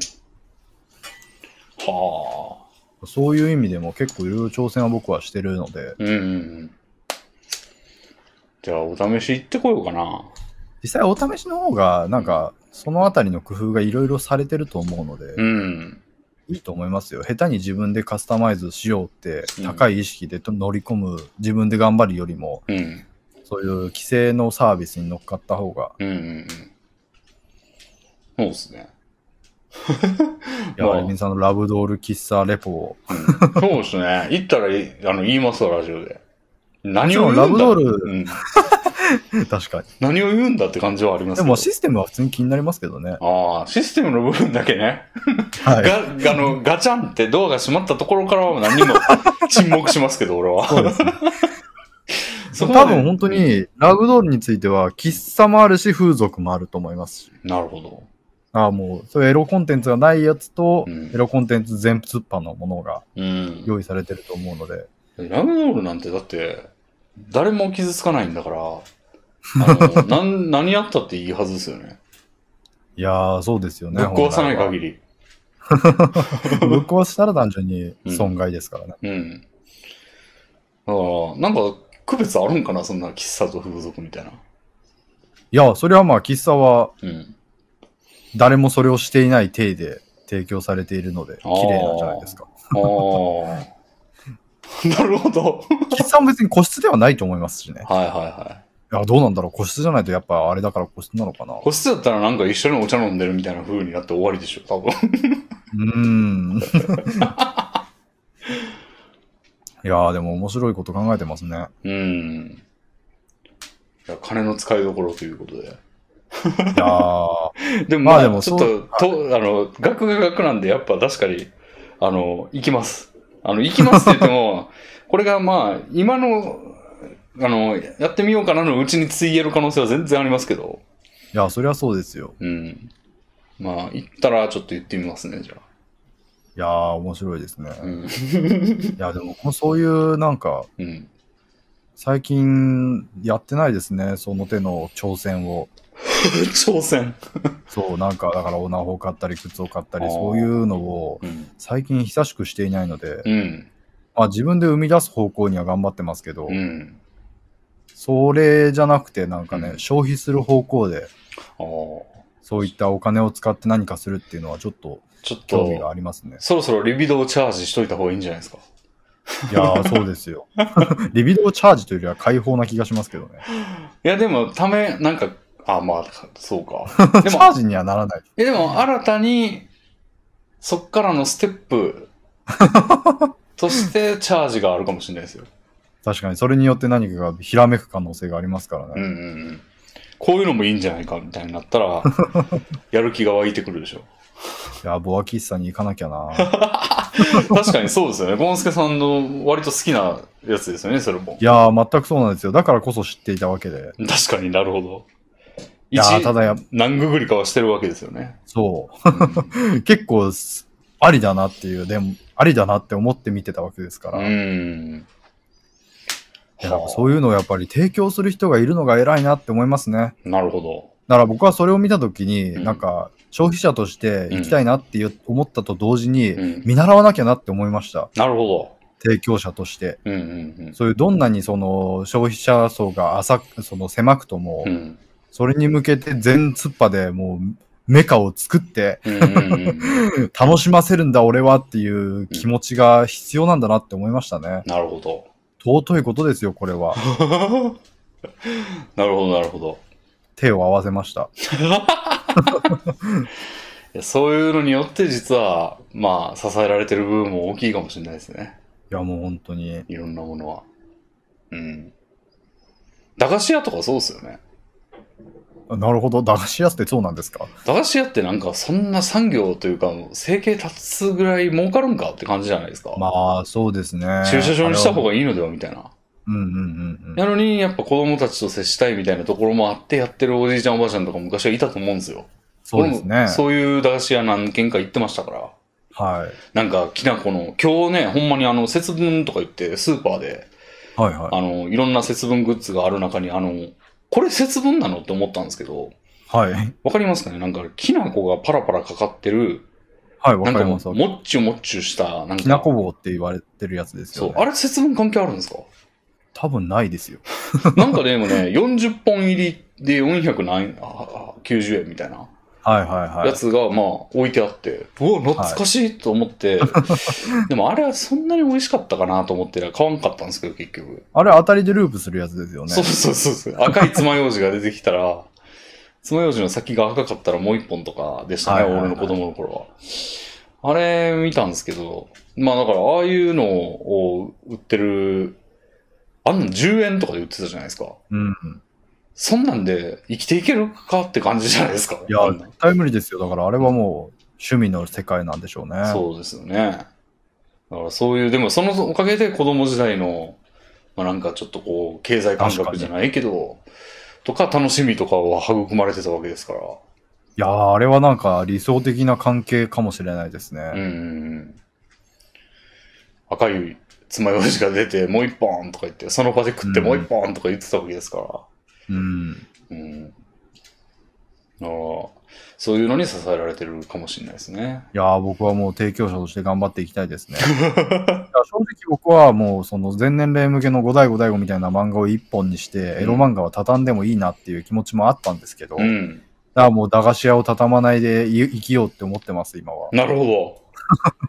ちゃんと駄菓子屋を潰す、駄菓子屋を自分を経営しながら、そっちの収入はまあ別にそんなに大したことじゃなくても、うん。それはそれとしてちゃんとね、うん。続けていくことによって世の中に少しでも幸せを増やそうという、うん。事前事業をしています。うん。いや、素晴まあ、らしい新。収入としても大きいんですけどね。いや、でも夢を売りながらお金も稼げたのも何よりじゃないですかい。や、もう何よりですよ。い あの駄菓子屋がだから儲かってたらもう何よりなわけですよ。や、本当ですよね。僕は儲かる駄菓子屋を潰さずに、うんより儲かる漫画家業もやってます。いいことですね。じゃあ私、カード、他にはね、うーんと、そうですね。まあ、これはまあ、うーんと、まあなんか変な気軽な話なんですけど、気軽というか、は知らんがなって話かもしれないですけど、はい。アカウント乗っ取りってあるでしょ？はい、はい、はあの、ツイッターアカウントとか、い。はい。インスタグラムとか。はい。あれってどうやって起こってるんですか？え、それが話題ですか？うん。ああ、なんかそこから何か広がるわけではないんですね。うん。いや、なんかね、どうやって起こってんだろうと思って、はい。なんかよくされてる、なんか最近、あの、リプライが来て、ツイッターで。はい。はい。あのーえー、ポケモンユナイトか。ポケモンユナイトっていうゲームやってたんですよ、俺。はい、はい、はい。はいあの、ポケモンの LOL というか、その、ドタ系というんですかね。はいあの、キャラクターを操作して、まあなんかゴールを目指して、お互い対人戦で3チーム、うんうん3人3人ぐらいのチームで、こう、旗と、あの陣地取りゲームみたいなのをしながら戦うみたいなはい。やつやってた時に、まあ、もう出る、出る時からいきなりやったろうと思って、はい。なんか Discord サーバー開いて、はい。あのー人を集めてやってたんですよ。はい。で、あの、こいつ強いなとか、ピカチュウが強いなとか、うんやってて、で、まあ、割とすぐ飽きて、うんやらなくなって、ずーっとそのサーバー放置してたんですよ。はい。なんかリプライが来て、あの、はい。以前、あの、ユポケモンユナイトをやっていた何々ですみたいな。はい。その、要は俺のサーバーに来てた人ですね。はい。で、その人がなんか、 Discord のアカウントを乗っ取られまして、ああの、なんかもしかしたらその、そっちにログインしてるそのやつが、あ。のご迷惑をおかけするかもしれないんで、バンしといてくださいみたいな。うーん。が来て、はーいって言って、で、見てみたら、確かに、全く見覚えのない、もう、英語大文字だらけの名前にな、か、と化している、絶対に承認したはずのない人が一人いたんですよ。ええ乗っ取られてると思って、確かに。でも、どうやってって感じですね。うんバンしたんですけど、乗っ取りってどうやって起こってんだろうなっていうのが、それでも、レビンさんの専門分野ではないんですか？そうなんだけど、人々の間にどうやって降りかかってきてんのかなっていうのって別に実感はないというか、まあ、フィッシングサイトとかなんですかね。ツイッタフィッシングサイトって仕組みとしては何何が行われてるんですか？要は、多分、メールが来るじゃない、来るんですよ。はいはいはい。で、ここに来て、なんかログインして情報を変更してくださいみたいな。はいはいはいはい。で、そこにパスワードとか入れると思うんですけど、ああ、確かにそれだったらうん乗っ取りの手段としてはすごいしっくりきますね。でも、いや、これちょっと今、結論言おうとしてるんですけど、結論というか、はい。言おうとしてるんだけど、ちょっと、まあ、とりあえず言いますわ。あの、はい。わかるわからんかわか、そ そんなんわかるやんって思うんですよ。いやー、良くないですよ、レビンさん。何ですか、レビンさんそんな、無純、純粋無垢な疑問と思わせといて、うん。大衆を馬鹿にしまし違うたね。違う違う。いやでも、わか、なんかわかり、でもね、俺ね、これわからんかって言っときながら俺一回引っかかったことあるんですよ。だから俺今ちょっと、あれ？なんか今、こういう流れで話そうと思ってたのに、俺引っかかったことあるやんっていうので、今、はいあらあらあらあらってなってたんですけど。確かに俺も一回アップルのなんかやつで引っかかったことあんだよな、そういえば。いやー、怖いですよ、ああいうのだからあれ、あれが起こってるってことなんですかね、人々の間に。多分一般的にはそうなんじゃないですか。もっとだから巧妙なテクニックがあるのかわかりからないですけど、うん。基本的にはそのメールが巧妙化して、うんより騙されやすいような内容のメールになってるってことでしょうね。まあ、じゃあ一般人はそれでいいですわ。で、俺もひ、は俺も引っかかる、みんなも引っかかる。そういうのあるよね、気をつけようね。で、はい。有名人が乗っ取られてる時あるでしょ、時々。へえ、それはきあんまり聞かないですけど。芸能人とかがよく乗っ取りとかされてません？インそれスタとか。ってなんか2例ありますよね。二例。乗っ取りだったことにしてる人と、乗っ取られてる人と、はいはいはい。どっちのことの話を広げようとしてます？いどっちでもいいですよ。どっちも。いや、やでもどっちにしろ、まあ、まず乗っ取られたことにしようとしてるやつはう、ん。浅いバカっていうことですけど、はい。や まあでも乗っ取られてるのはもう単純に一般人と同じだと思いますけどね。じゃあ、有名人とかも同じようなノリでネット使ってるってことなんですかね？いや、それは正直そうだと思いますよ。なんか、うん。特別なマネージャーを通したりとか、うん。なんかそういうのは実はほとんど噛んでないっていうのが最近僕の最近の気づきですね。へえ。なんて言うんでしょう。意外とその人の裁量、本人の裁量に任されてるんだなーっていうのうが、ん。は思いますね。そうか。テレビ番組とかでうん。有名人が出てて、うん。で、なんか、振る舞っ、有名人がうんそういう番組の出演者として振る舞ってるけど、これはうん。仕事でやっていって、うん。その、いディレクターとかがやれと言われ、言ったことをやってるんだろうみたいな感覚で見てた時期は結構あったんですけど、うん。なんか最近は、あ、なんかちゃんとこの芸能人本人のうん。プランもあって、うん。で、ちゃんと本人のそのらしさによってうん番組が成立してる側面が思ってる以上に大きいんだろうなっていうことを最近思ってるんですよ。なるほど。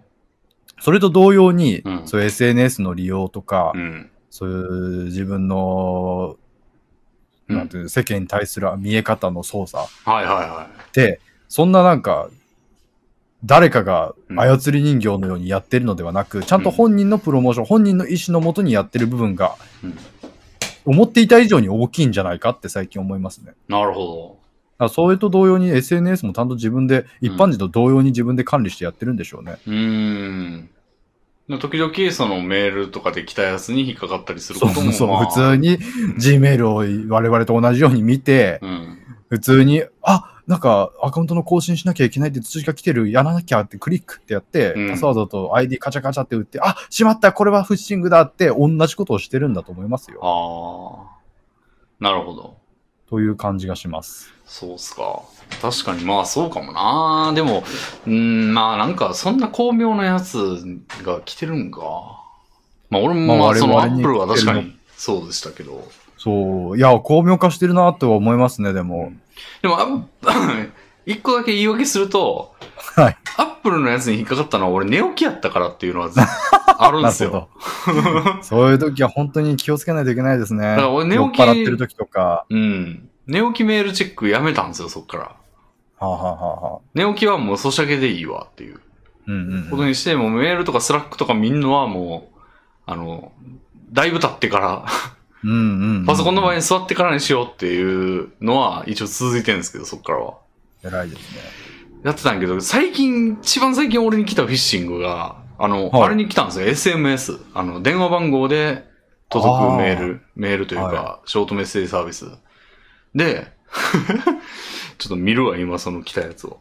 はあはあはなんかね、もう、稚拙中の稚拙って感じだったんですけど、なんか、もう全く、まず、送り主の名前が、なんか、ウェイコープとかいう、なんかもう、全然わけのわからん文字列。WEICOOP みたいな。で、内容が、Amazon プライムの会、Amazon プライム会費のお支払い方法に問題があります。更新してください。URL なんですよ。うん。ああ。Amazon がこんなことしてくるわけないやん。で、しかもその URL がね、QMMZN なんですよ。あだからあ。Amazon の A と Q が似てるでしょっていう、その。な なるほど。で、しかも QMZN は多分取られてんですよね。ああ。だから M を2個にしてるっていう、なんか謎の URL で、で、どんなんか見たろうと思って、はいはいはい。ページ見たら、なんか、サーバー側に からの応答がありませんってなってて、ああ。落ちてるやん、みたいな。せっかく引っ掛けようとしたのに、引っかかってる人がいるのに。うん。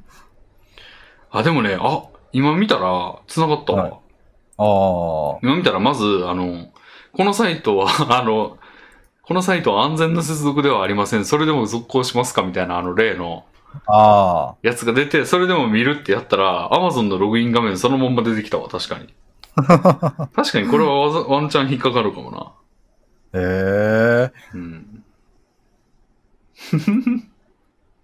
いやー、やっぱ、うん。そういう、うんなんて言うんでしょう。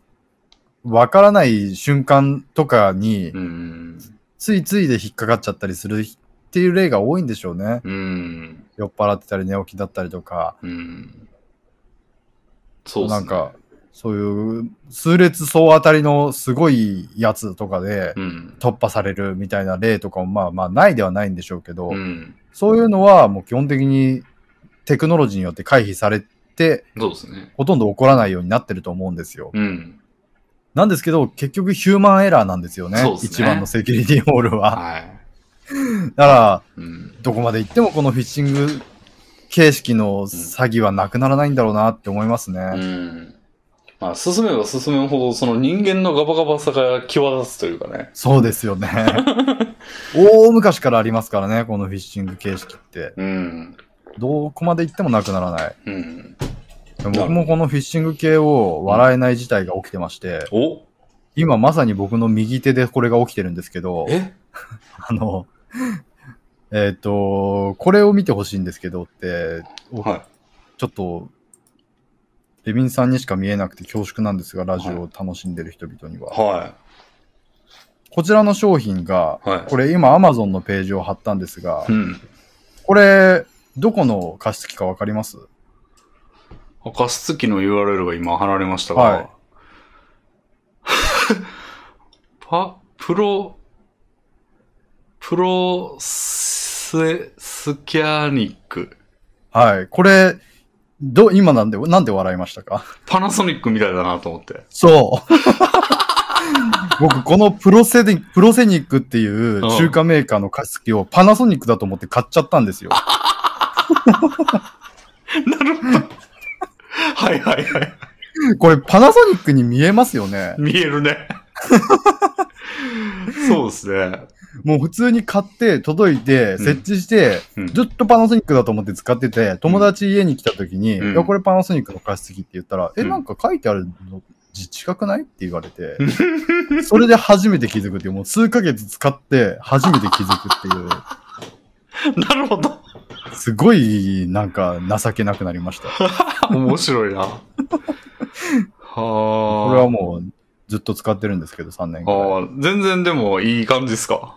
やー、非常にいい加湿器ですね。プロセニックさんのさすがプロセニックですね。技術のプロセニックですから、ね。はあ。なるほど。今それは右手で、右手あたりで稼働してるんですね。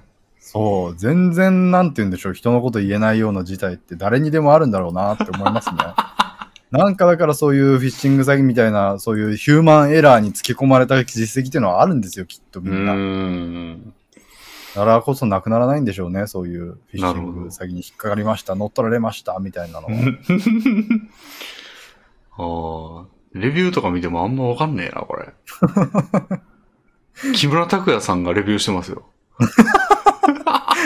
星5でとても嬉しい買い物でしたって言ってると。それはなんか、木村拓哉まで行くと桜じゃない可能性が高いですよね。うん。なるほどねあんまり気にせずに買い物とかしてると、こういうことは全然起こり得ますね。確かに。確かにね。なので、ラジオを聞いてる皆さんもね、うんプロセニックの商品には気をつけてください。うーん。あと、そしてフィッシングメールの数々には。フィッシングはね、もうほんま URL をちゃんと見るとかしかないっすね。というかい、や、もう正直、んもう求めてきてる時点でアウトだと思いますけどね。でもね、たまにあるんだよな、ほんまのやつが。ありますか？僕今まで会ったことないんですけど。あるんすよ、これ。へえあのー、例えばなんか Google、Google の規約が変わりますみたいな、その Google デベロップメントコンソールとかいう、まあ、アプリ出したりする開発者向けのサービスがあるんですけど、それとかから結構来るんですよ、規約が変わりましたとか。うん。それはマジなんですよ。ああ。とか、Amazon Web サービスとか、あの、AWS ってやつですけど、はいはい。とかもなんかお支払いのなんか税制というか、が変わりました。などこどこの国では見られなくなったりとかっていうのが来たりして、確認してくださいみたいなのが来るんですよ、確かに。うん。だから、まあちょっと、あながち間違いではないというか、ええだから、いや、気をつけないとですね、だと。そういうのが来たとき、そのリンクを行くんじゃなくて、あの、あらかじめ自分のところにそれ使ってるんだったら登録してるはずやから、そのブックマークとかに。そうですね。それを見て、そのブックマークから行く方がいいですね。うんうん。それはもう本当に最低限。というか、そもそもログインされてたり、ログイン情報が入残ってたり、うん。そういった風になってるパターンがほとんどだと思うので。でも銀行は絶対ログインしてないですからね。銀行はもうすぐログアウトさせよるから。だかまあ確かに。ら俺銀行も結構怖いなと思って。あのーなんか三井、なんか UFJ とかまあ三井住友とかで、はいはいはいなんか来るときあるんですよ。結構来るんですよね、三井住友とか。すげえうんメールが。うんうん。あの、お支払い金額の確定とか。うんうんその時行くじゃないですか、リンクがあったら。うん。はい。あの、それはもうほんま、あ、そういうことね。そ、そういう報告があってありがとう。じゃあ、俺のブックマークから行きますって、これは銀行は絶対やってますね、俺は。大事なことですね。そうそうそう。やべえからな、抜かれたら。うん。うん。ワンタイムパスワードとかも入れちゃったらな、最長60秒有効ですからね。うん。60秒なんてもうあったらすぐですよ。もいやー自動化してやってるでしょうからね、そういうところは。う。うんうん。そうなんですよ。だからあれもそうですよ。あの、アップルも 抜かれたは、抜かれたと思うんですよね。俺その直後にへ不正な買い物されてましたから。へーあの、クレジットカードで。アップルのアカウント見たらクレジットカードの情報わかるとは思えないんだけど、タイミング的に一致しすぎなんですよ。へーだからどうやったのかわかんないんですけど、あんま、でもアップルってログインするのに、あの、二段階認証いるはずなんですよ。うんうんうん。iPhone になんか変なん出てくるんですよね。うん。あのうん普通の二段階認証ってなんか自分でアプリ入れてとかじゃないですか。はいはいはで、6桁の数字がみたいなやつですけど、あの、アップルの場合はもう iPhone に直接出てくるんですよね。い。へーうん。なんでまあ、、そういうのもなんか、だからきっかけさえあれば何らかの突破方法があるんでしょうね。うん。あ、怖えわ。皆さんもね、自分のブックマークから行ったりとかするように、そうですね。どうしても確認しなきゃいけないときは。うん。ツイッターの二段階認証とかしてます？もちろん。なるほど。俺もしてますけど、した方がいいですね。ますからね。うん。乗っ取りとか。うん。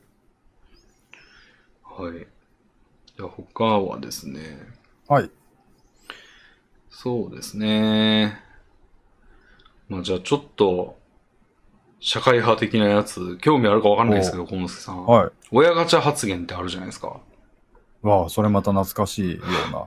でも、結構まだ聞きますけどね。あの、なんかひ、まあ一通り過ぎた話題ってイメージではありますけど、それで何かあったんですか、いやなんか親ガチャに外れたわっていう、結構今でもなんかちらほら見ますけどね。まあ見る見ない以前になんか見て、うん問題かどうかうん。っていう話題がうん1ヶ月2ヶ月前ぐらいにあったなっていう印象ですけど。それについてはい何か思うところがあったんですか？そうですね。これって結構複雑な話やなと思って。はい。なんかこれってなんかなんつうんだろうな。単なる皆さんの勘違いですよとか、あの、はあ、はあは見えてない真実ありますよっていう単純な話じゃないなと思っていて。あ、うん、これ、親ガチャってまあ要は、親の、いまあなんか金持ちの親のところに生まれたかどうかとか、その、教育に投資する親のと元に生まれたかどうかとかが、もうほ人生のほとんどを決定し、なんか本人の努力とは関係ないところでもなんか全然不幸な目に、不幸な階級として生を送ることになるみたいなことを嘆く発言じゃないですか。まあそうですね。うん。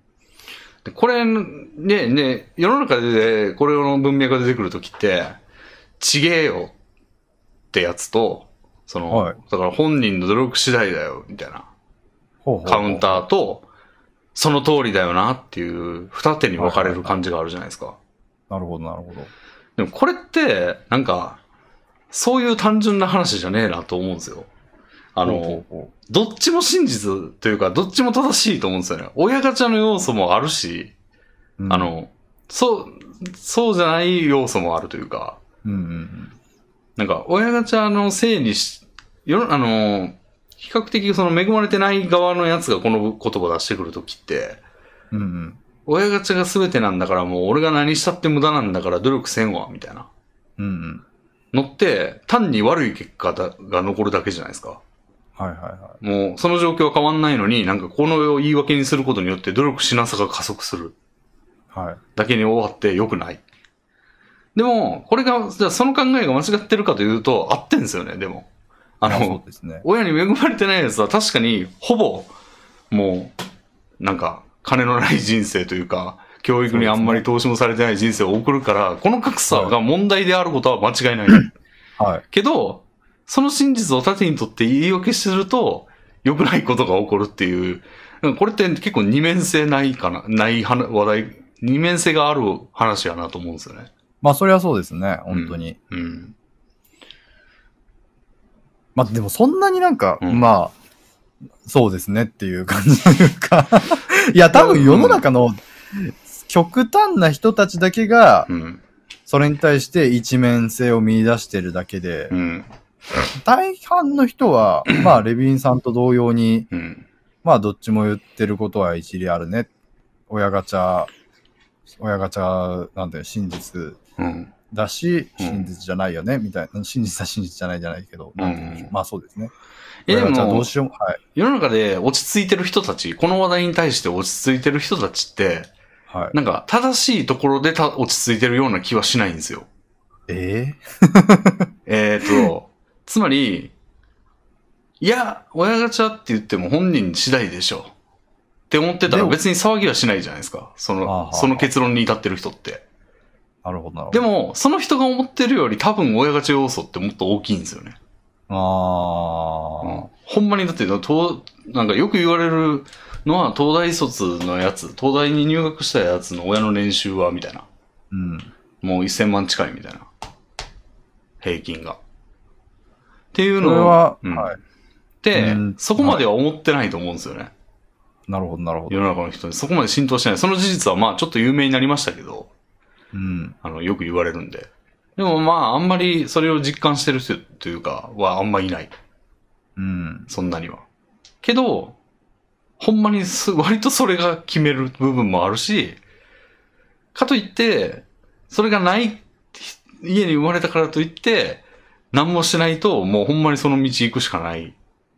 から、なんかさ、敗者復活戦頑張れよ、みたいな。うんうんうん。ところをもっと、あの、言い訳にしてる人たちは思った方がいいんじゃないかなって思うし、なんか、ちょうどいいところで認識してる人があんまいない印象だなって思ったんですよ、最近。なるほど。親ガチャ、んな、どうまとめたらいいんでしょうね。親ガチャに人生うん。を支配されているうん。か否かについうん。うて、ん。し支配されているって思っている人が、うん。は、あの、思ってる以上に支配されていないし、そうそうそうそうそう。支配されていないと思ってる以上にうん。支配されているんだよってそうことですか？そう、そう、そう、その通り、その通り。それさ、それはでもなんか、まあ、うん難しいところですね。なんか、うん。それ、でだだからどうするべきだよってみんなに言いたいわけじゃなくて、なんかみんなちょっと違うねっていう 感じがしたんですよね。それに対してレヴィンさんはどういう感情を抱いてるんですか？みんなちょっと違うなーって思ってるんですか？そそれはう。うん。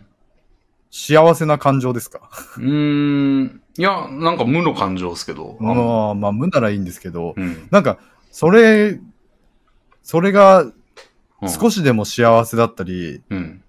するならいい、どんどんしたらいいと思いますけど、少しでもそれがなんか、分かってない、この人たち、ムカつくぜみたいな。な風になってるんだとしたら、あものすごく不毛だなって思ってしまって。まあ無だったら全然構わないんですけど、そうですね。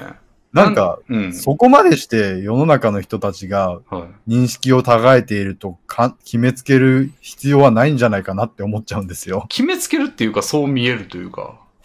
まあ、そう見える以上は仕方ないんでしょうけど、でもうんその見えるって、やっぱり自分の中にうん。ある決めつけと何が違うんですか？は？見えるんだから見えてるんですよ。決めつけ？でも、そう、だって、はうん、あ、なんか、ぼやっとした赤いものが、赤い丸が見えたときに、うんリンゴだなって思ったとき、い。うん。それって決めつけであるのと、リンゴだと認識していることの差って、すごくナイーブだ、あの、ふわっとしてると思うんですよ。うん。俺はリンゴに見えたんだって言ってるんですけど、それは、リンゴだと決めつけているのと同じことだと思うんですよ。はあ。はい。だから、は今のい、その一連のレビンさんの主張は全部い。うん。決めつけだという言い換えもできると思うんですね。ああ、なるほど。で、だから、うん。そう、そこを決めつけだと言い換えたときに、はい僕にとっては、はい。なんか、社会のうんふわっとした部分を、あうん。決めつけて何らかの感想を持ってるんだな、持ってるんだとしたらやばいなって思ったんです。なんか俺がマウントポイント探してると思ってる世の中に。そうなんです。やっぱ絶対そうだよな、今のはいい分。そうなんですいいっぷり。はい。ああ、そ僕はレビンさんに対してそういう気持ちがすごくあるんですう。。ああ。いや、これはだからレビンさんが本当にその、うん。無だよって言ったのに対して安心していて、ああ。ああ、そう。無ならよかったっていう。うーん。なんかそういう不健全な方向にひた走ってしまう人って多いと思うんですよ。うん。多いという実感があるんですよ。うん。そういうなんか怒りたい部分を探して怒る人。はいはいは世の中が間違ってるんだって決めつけて、別に間違っていても間違っていなくても自分に何ら影響はないのに、い。うん。間違っていて、私は困るっていう感じで怒ってしまう方向にひた走る人って多いと思うんですよ。それは、もうなんて言うんでしょう、人間が逃れられないものだと思っていて、うん。そういう段階を経るにつれて、うん人はそう判断能力が衰えていくにつれてどんどんそうなっていくものだと。うん。だって老人とかそういう傾向強いと思うんですよ。はいはいはい。なんかだからそうなってしまってい舐められくんじゃないかなっていう。舐められてんな。あ、そう。そう思ってたんだ。なるほどね。いやー、そう思ってました。うーん。だから、そうじゃないのなならよかったなって思って。いや、それはちょっと残念ですね。いやー、そうでしょうね。ちょっと、だからそれを蹴取られてしまったことが僕の恥じるべきところですね。まあまあまあ、まあ、まあ、そうですね。いや、すいません、なんか。いやな、すいません、なんかというレベルじゃない失礼な言い方ですね。まあまあまあまあ、まあ、そう思われてもしゃあないかもしれないですね。はいはいはい。なるほど。いや、でもなんかそうやなと思って。いや、そうですね。うん。僕は普通にそうは思わないですけどね。うーん。なんか、まあそうは思わないというか、まあそこに対してあんまり感情がないというか、うん。言うのが正しい。まあ確かにね、小野助さんは割と、あんまりもう世の中を切る的なやつは関心がないんですかね。いやー、そうなんですよ。うーん。いや、自分のなんか、それすごい身勝手だなとも思ってるんですよ。はいはいはなんか、世の中を切る的なことを。今まで散々思考してきた人間なんですよ。うん。僕って。うん。もう生配信とかでも、うん。すごいそういう世の中に対して、うん。ずけずけと尖った、うんもう分け知りな言い方で、はい。視聴者を煽ったり、視聴者とやり合ったり、はい。視聴者から意見を募集したりとはかいしてたし、レビンさんともラジオとの最初の方ではいろいろあったと思うんですけど、はいはいはそれが、なんか、自分の中でそれがふわっと断ち切れたからといって、い。は今みたいなことを言い出す？い。いや、これは、レビンさんってなんかうん見つけてません、みたいなことを言い出すのってまあすごい嫌だなって思いがするんですよね。いや、ゲームじゃないですか、まあ言うたら、こんなん。ああ、なるほど、なるほど。うんゲームですよ、ゲーム。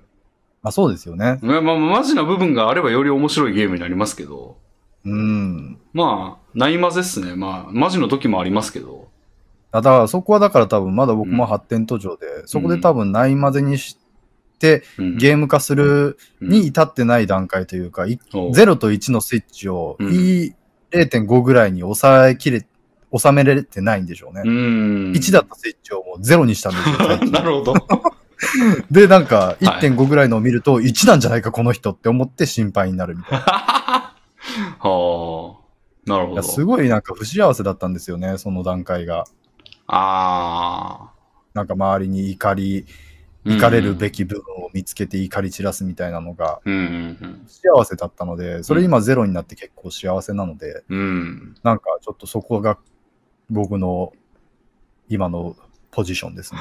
なるほど。ああ。まあでも分かる、分からんでもないな、それは。あ、そうですか。ああ。でなんか、その、もう、よくね、このいさかいみたいなやつから距離を置いたっていうのは俺もありますから。うん。うん。なんかたい、まあ、なんやろな。大衆叩き、苛烈な大衆叩きから俺も身は、あの、ちょっと距離を置いたんですよ。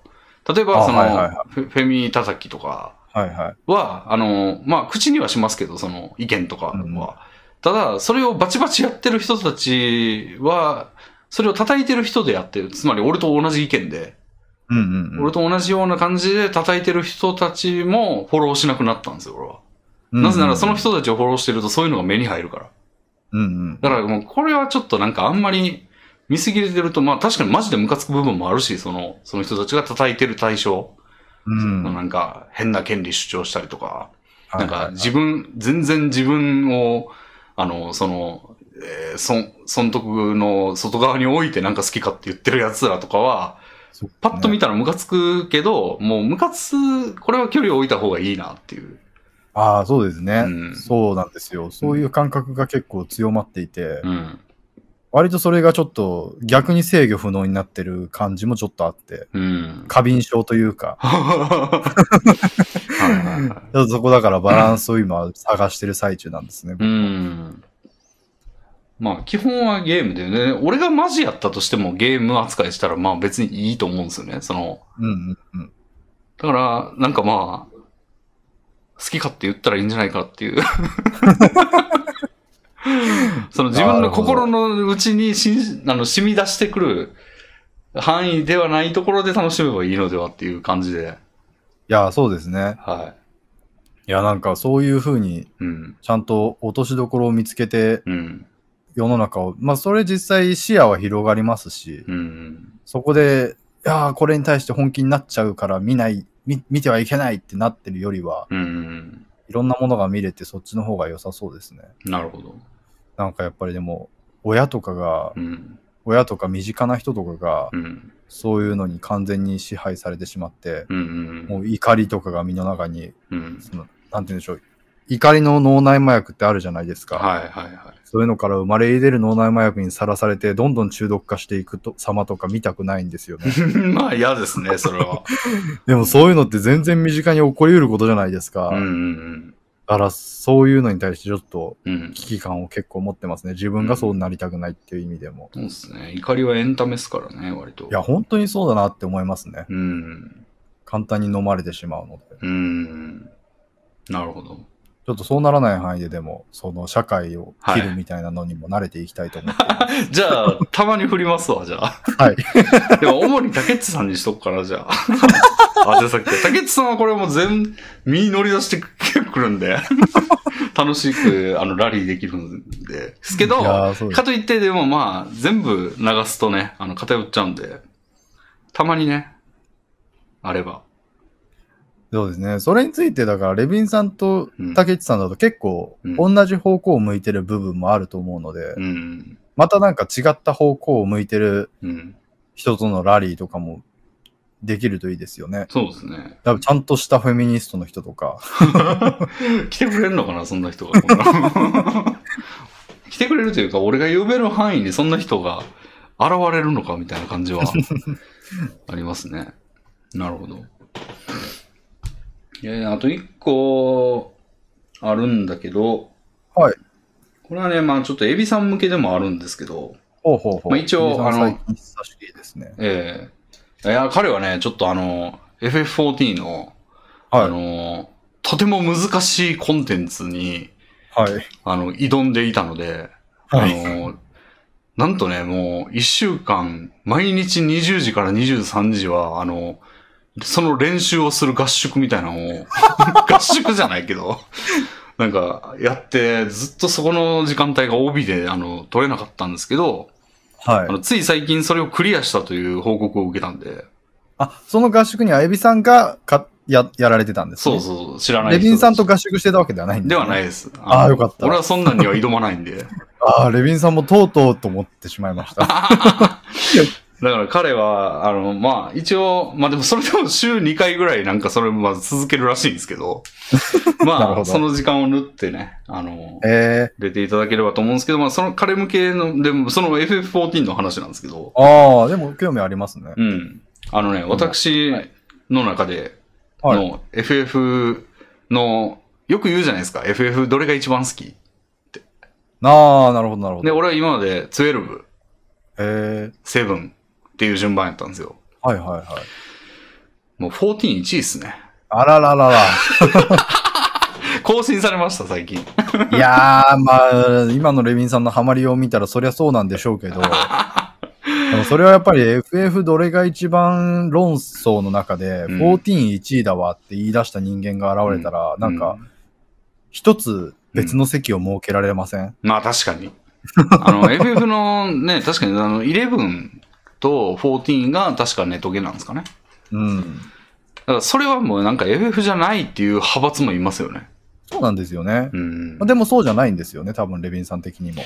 そうですね。僕もそこについては結構勘違いしていた部分もあって、うん。FF14 はちゃんとシナリオがちゃんと面白いっていう部分をうん結構うん偏見があったので、うん見てなかったですね。面白いんですね、あれって。そうなんですよ。俺むしろね、ストーリーもね、あ今、その、12月頭ぐらいにね、14の合宿をやったんですよ。はい。あの、ストーリーを一気にクリアするぞって言って、はい。寝ている間以外は全部、あの、14をやるんだ。で、もう、えー、4人ぐらい集まって、 Discord で繋いでずっと喋りながらやるんだ、みたいなうん。やつをやって1週間弱ぐらいで終わったんですよ。はい。でも、はいはいそれが12月、だから10日ぐらいで、うんそっからずーっとやってるんですけど、今1ヶ月間。うんあの、関係ないところ、そのストーリーに。はいまあね、それの、でもストーリーめいたものはあるんですよ、いろいろ。はい。なんか、誰々が事件を起こした、みたいな、その暴流みたいなやつが。はいはいはい。全部飛ばしなんですよ、俺も、それは。ああ、もうそうなんですか。それは全く読んでなくて。えーつまり、ストーリーとしてはもうメインしか興味ないんですよ、俺。うんうんうんうん。もう、そんな、し、出てきた、なんか急に今出てきたようなやつがどうなろうと知らんわ、みたいななるほど。感じで、なんか、例えばその職業ごとに戦士とかだと、なんかレベルアップごとにこう、ジョブを、技を獲得するためのクエストとかあるんですよ。うんうんうん。でもそういうのはもう全部飛ばして技だけ欲しいみたいな。なるほど。やってんですけど、まあ、ストーリー、でもメインストーリーはほんま良かったんですよね。さっき言ってた FF14 が1位にドンと来たのは、ストーリーきっかけなんですか、もうそうだと思います。はい。ああ、なるほど、なるほど。はい。ストーリーが好きで、で、曲もいいんですよ、すごい。ああ、へえ。音楽がすごい良くて、なんか街の中で、こう、ちょっといろいろ行動してる時とかに、ああ、いい BGM だなと思いながら歩いたりとか、えよくしてんですよね。で、あのーしばらく放置してると、あの、ログアウトさせられて、オープニング、あの、タイトルに戻されて、ー、はい。あの、それでも放置してると、ムービーが流れるんですけど。で、俺がそのトイレから帰ってきたりすると、その状態になってる時があって、うん、で、座る、座って、続きやろうと思う前に、そのムービーを2週ぐらい見ちゃう時あるんですよ。すごいですね。いや、いいなこのムービーみたいなへえ。感じで。で、もう俺はプレイ、あの、クリア後じゃないですか。うんうん、だからクリアする前に見る、見ていいものなんですよね、ムービーは。ああ、なるほど。ということは、ちょっとこう、序盤の入りの部分とかが、こう、かっこよく描かれてたりするんですよ。なるほど。なんか、夏、ちょっと夏いというか、あ、うん。またこの状態か、みたいな。うんうん。とかで、いやー、いいこと言うな、みたいな。うん かっこいいこと言ってんな、みたいな。とかを見て、ちょっと、ほーっとしてからまたログインするんですけど。とか言うと結構ね、音楽と、なんかやることの多さと、まあ、ストーリーが主な評価ポイントとして、もうそれだけで、いや、もう12の上に置いちゃっていいんじゃないかな、みたいな。おー。うん。で今となっては、あの、ちょっと中の経済とかを楽しんでるみたいな感じですけどね。へうんえ。経済あるんですか？あのゲーム。やっぱあの、メルカリみたいな、あの、ことはいはいはいが誰でもできるみたいな感じで、例えばなんかその辺で取ってきた石とかをなんか、あの、売ったりとか、うんうん。で、まあ、800円で出品ですって言って、で、なんか、その辺歩いてたら、なんか800円で売れましたみたいな報告がピッて出るみたいなはい。感じなんですけど、まあ、それもね、あの、やっぱ、アップデート直後なんで、値動きがすごいんですよ、ものの。ああ。例えば、そのさっきエビさんがやってたような、その高難易度コンテンツが発表されて出たと。はい。で、エビさんはそこからずーっとまあ、一週間ちょいぐらいで多分クリアしてるんですけど、はい。その、それが出た直後って、その、戦闘のイベントなんで、うんその、戦闘能力を高めるマテリアがめちゃくちゃ売れるんですよ。へえ。でそのマテリアを俺は、あの、掘ってきて、いっぱい掘ってきて、それを高値で売るんですよ。だからもう、かつてマテリアとかもう8万9万ぐらいのギルで売れてたんですけど、もはい。う今は2万ぐらいに値下がりしたりして、へえ。ガクって下がるんですよ。だから、その辺のこう、値動きが面白いですね。今は何が儲かるみたいな。いろいろ楽しみを見出してますね。うん。今は何が儲かるみたいなやつを。うん。なんか、うん。それ、なんかあんまりお金を使う目的がないゲームって聞いてたんで、なるほど、なるほど。うん。あんまりなんかその辺の楽しみが得られないのかなって思ってたんですけど、うん。結構使う感じですか、お金は？俺は今のところ全く使ってなくて、ずっと貯めてて、で、はいはい目標金額が5000万ギルなんですよ。ほうほうほう。今、4000万ぐらい貯まってるんですけど、へえ、ああ、なるほど。お金をとりあえず増やすっていうことを目的にしてるんですね。ただ、な、なぜ5000万かというと、はい。家が買えるんですよ、それで。なるほど。うん。消費するも目的はあるんですね。うん。一応、あの、家を買うと、その、まあ、俺クランみたいなの作ってるんですけど、グループみたいな。はいそれで、そのクランの家が買えるんですよね。へえ。なんで、みんなのたまり場みたいなのを買えると。で、いいですね。まあ、メンバーからいに出資してくれるって言ってる人もいるんですけど、結構。まあ、まあでも、俺が作ったとこやから、もう俺が5000万出すわ、みたいな。ことを言いたいがために今5000万を貯めようとしてて。へえ。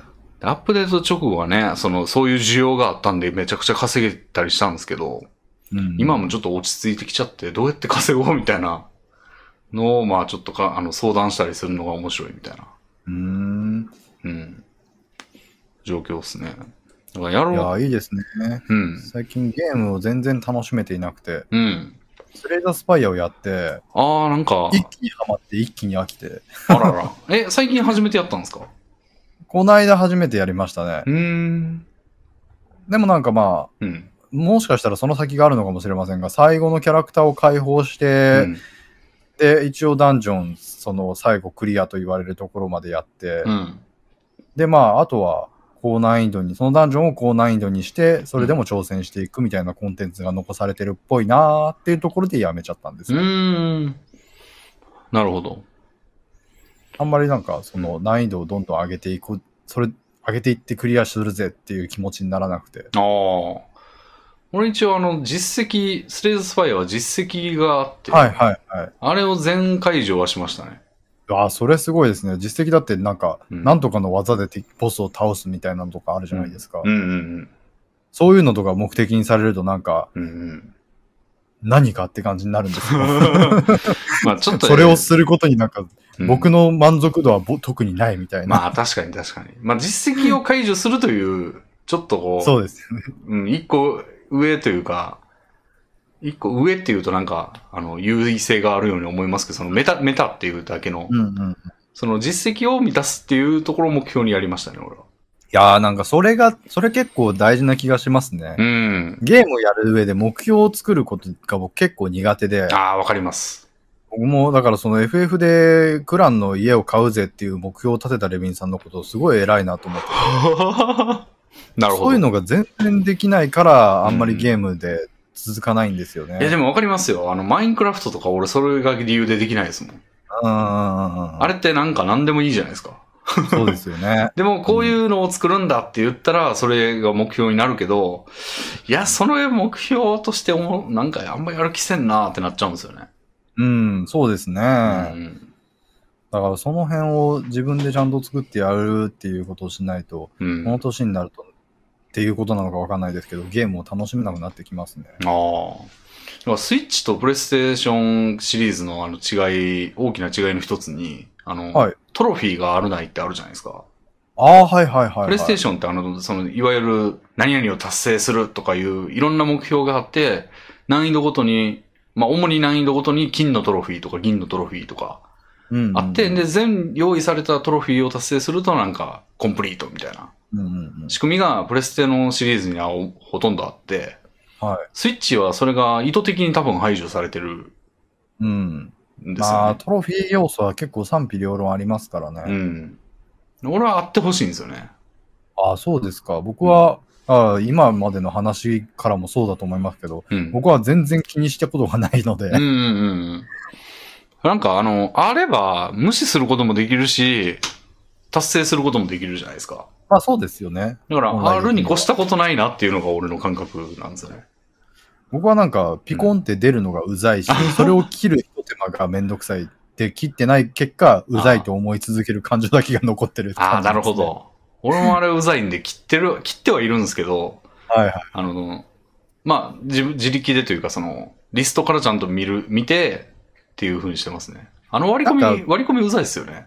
そうですよね。なんかうんゲームの、ゲームじゃない画面が映ってきてるのが気持ち悪いんですよね。わかります、わかります。いやーでもそうですね、んそういう楽しみとして、うん。いやーゲームとしてはすごい楽しいんですよ、スレイダースパイア。うんうんだから、なんか目的があれば続けられるのになーっていう気持ちがあったんですけど、うん。うん。なんかそそられる目標がないがゆえに。やめちゃって、もっとこんなデッキもあんなデッキ持ってやってみたくなるじゃないですか、あのうんうんゲームって。うんうんでもなんかもう、男女はクリアしちゃったし、難易度上げてもこれ以上のものはないのかって思っちゃうと、うん。うん。だから、あんまりできてないですねあ。あ。まあでも、一個だけ言うと、高難易度はもう世界が違いますよ。そうなんですか。めっちゃ難しいですよ。高難易度ってあれどういう風に上げるんでしたっけ？なんか自分で項目選んで上げるやつでしたっけ？なんかあの、キャラクター選択画面のところに、下になんかあの、なん、なんて名前でしたっけ？ディメンションじゃなくて、なんか、レベルみたいなのがあって、チェック入れて、レベルを選ぶみたいな。ああ、そうかそうか、うん。まあ。そういうのだったらやろうかな。なんか僕、うん。あの、ハデスってゲームがそうだったんですけど、はいはいはい。あの手のローグライク系のうん自分で難易度を上げて再挑戦みたいなのって、うんお約束のように自分で調整項目が選べるんですよ。うん。敵の HP が120%になる、うんうんうん。140%になったら180%になるみたいなのをはいはい。とか、なんか回数が、回数が増えるぞとか、そういうのを自分で項目を選んで、うん。結果として、じゃあそれぐらいの項目だとうん。難易度レベルは300%だね、みたいな感じではあはいはいはい。やるみたいなのが結構あるんですよ。なるほど。そういうの僕一番嫌で。あ、俺もわかります。それ嫌ですね。嫌ですよね。自分でなんか普通にハードにしたら全部いい感じに仕上げてほしいみたう。いなん感じになるので。確かにトロピコとかでそれ見ましたわ、俺も。ああ、そうですか。うん。なんかマップの資源の多さとかを一番小さくすると難易度が跳ね上がる。でも難易度はその、なんつうんですかね、スコアみたいな感じになってて、はいはいはいはい。下げれば跳ね上がるけど、だから何ってなるんですよね。うん。それじゃなくて、そういうなんか、のじゃない。フォーマットにしてほしいですよね。うん、そうなんですよ。難しいってやったら、よし、これがお前の言う難しいだな、やってやるみたいな感じになるんですけど、そうそうそうそなんか、え、敵の資源の量を15%にしたらこんぐらいで、14%だとこれぐらいで、みたいなこと言われても、そうですか？みたいな。う。なんか難易度が上がった内容をうん。具体的に示されるとちょっと萎えるっていうことなのかもしれないですあね。あ、なるほど。なんか敵の HP が上がっていますとか言われても、なんか、そうなんだって思っちゃうというか、それをもって難しくしたことにしてんのねってなっちゃううああそうですね。なんか普通にもっとぼやっと難しくしましたって言われてる方がワクワクするんですよ。ど。なるほど、なるほど。ということを思いました。だはいはいはい。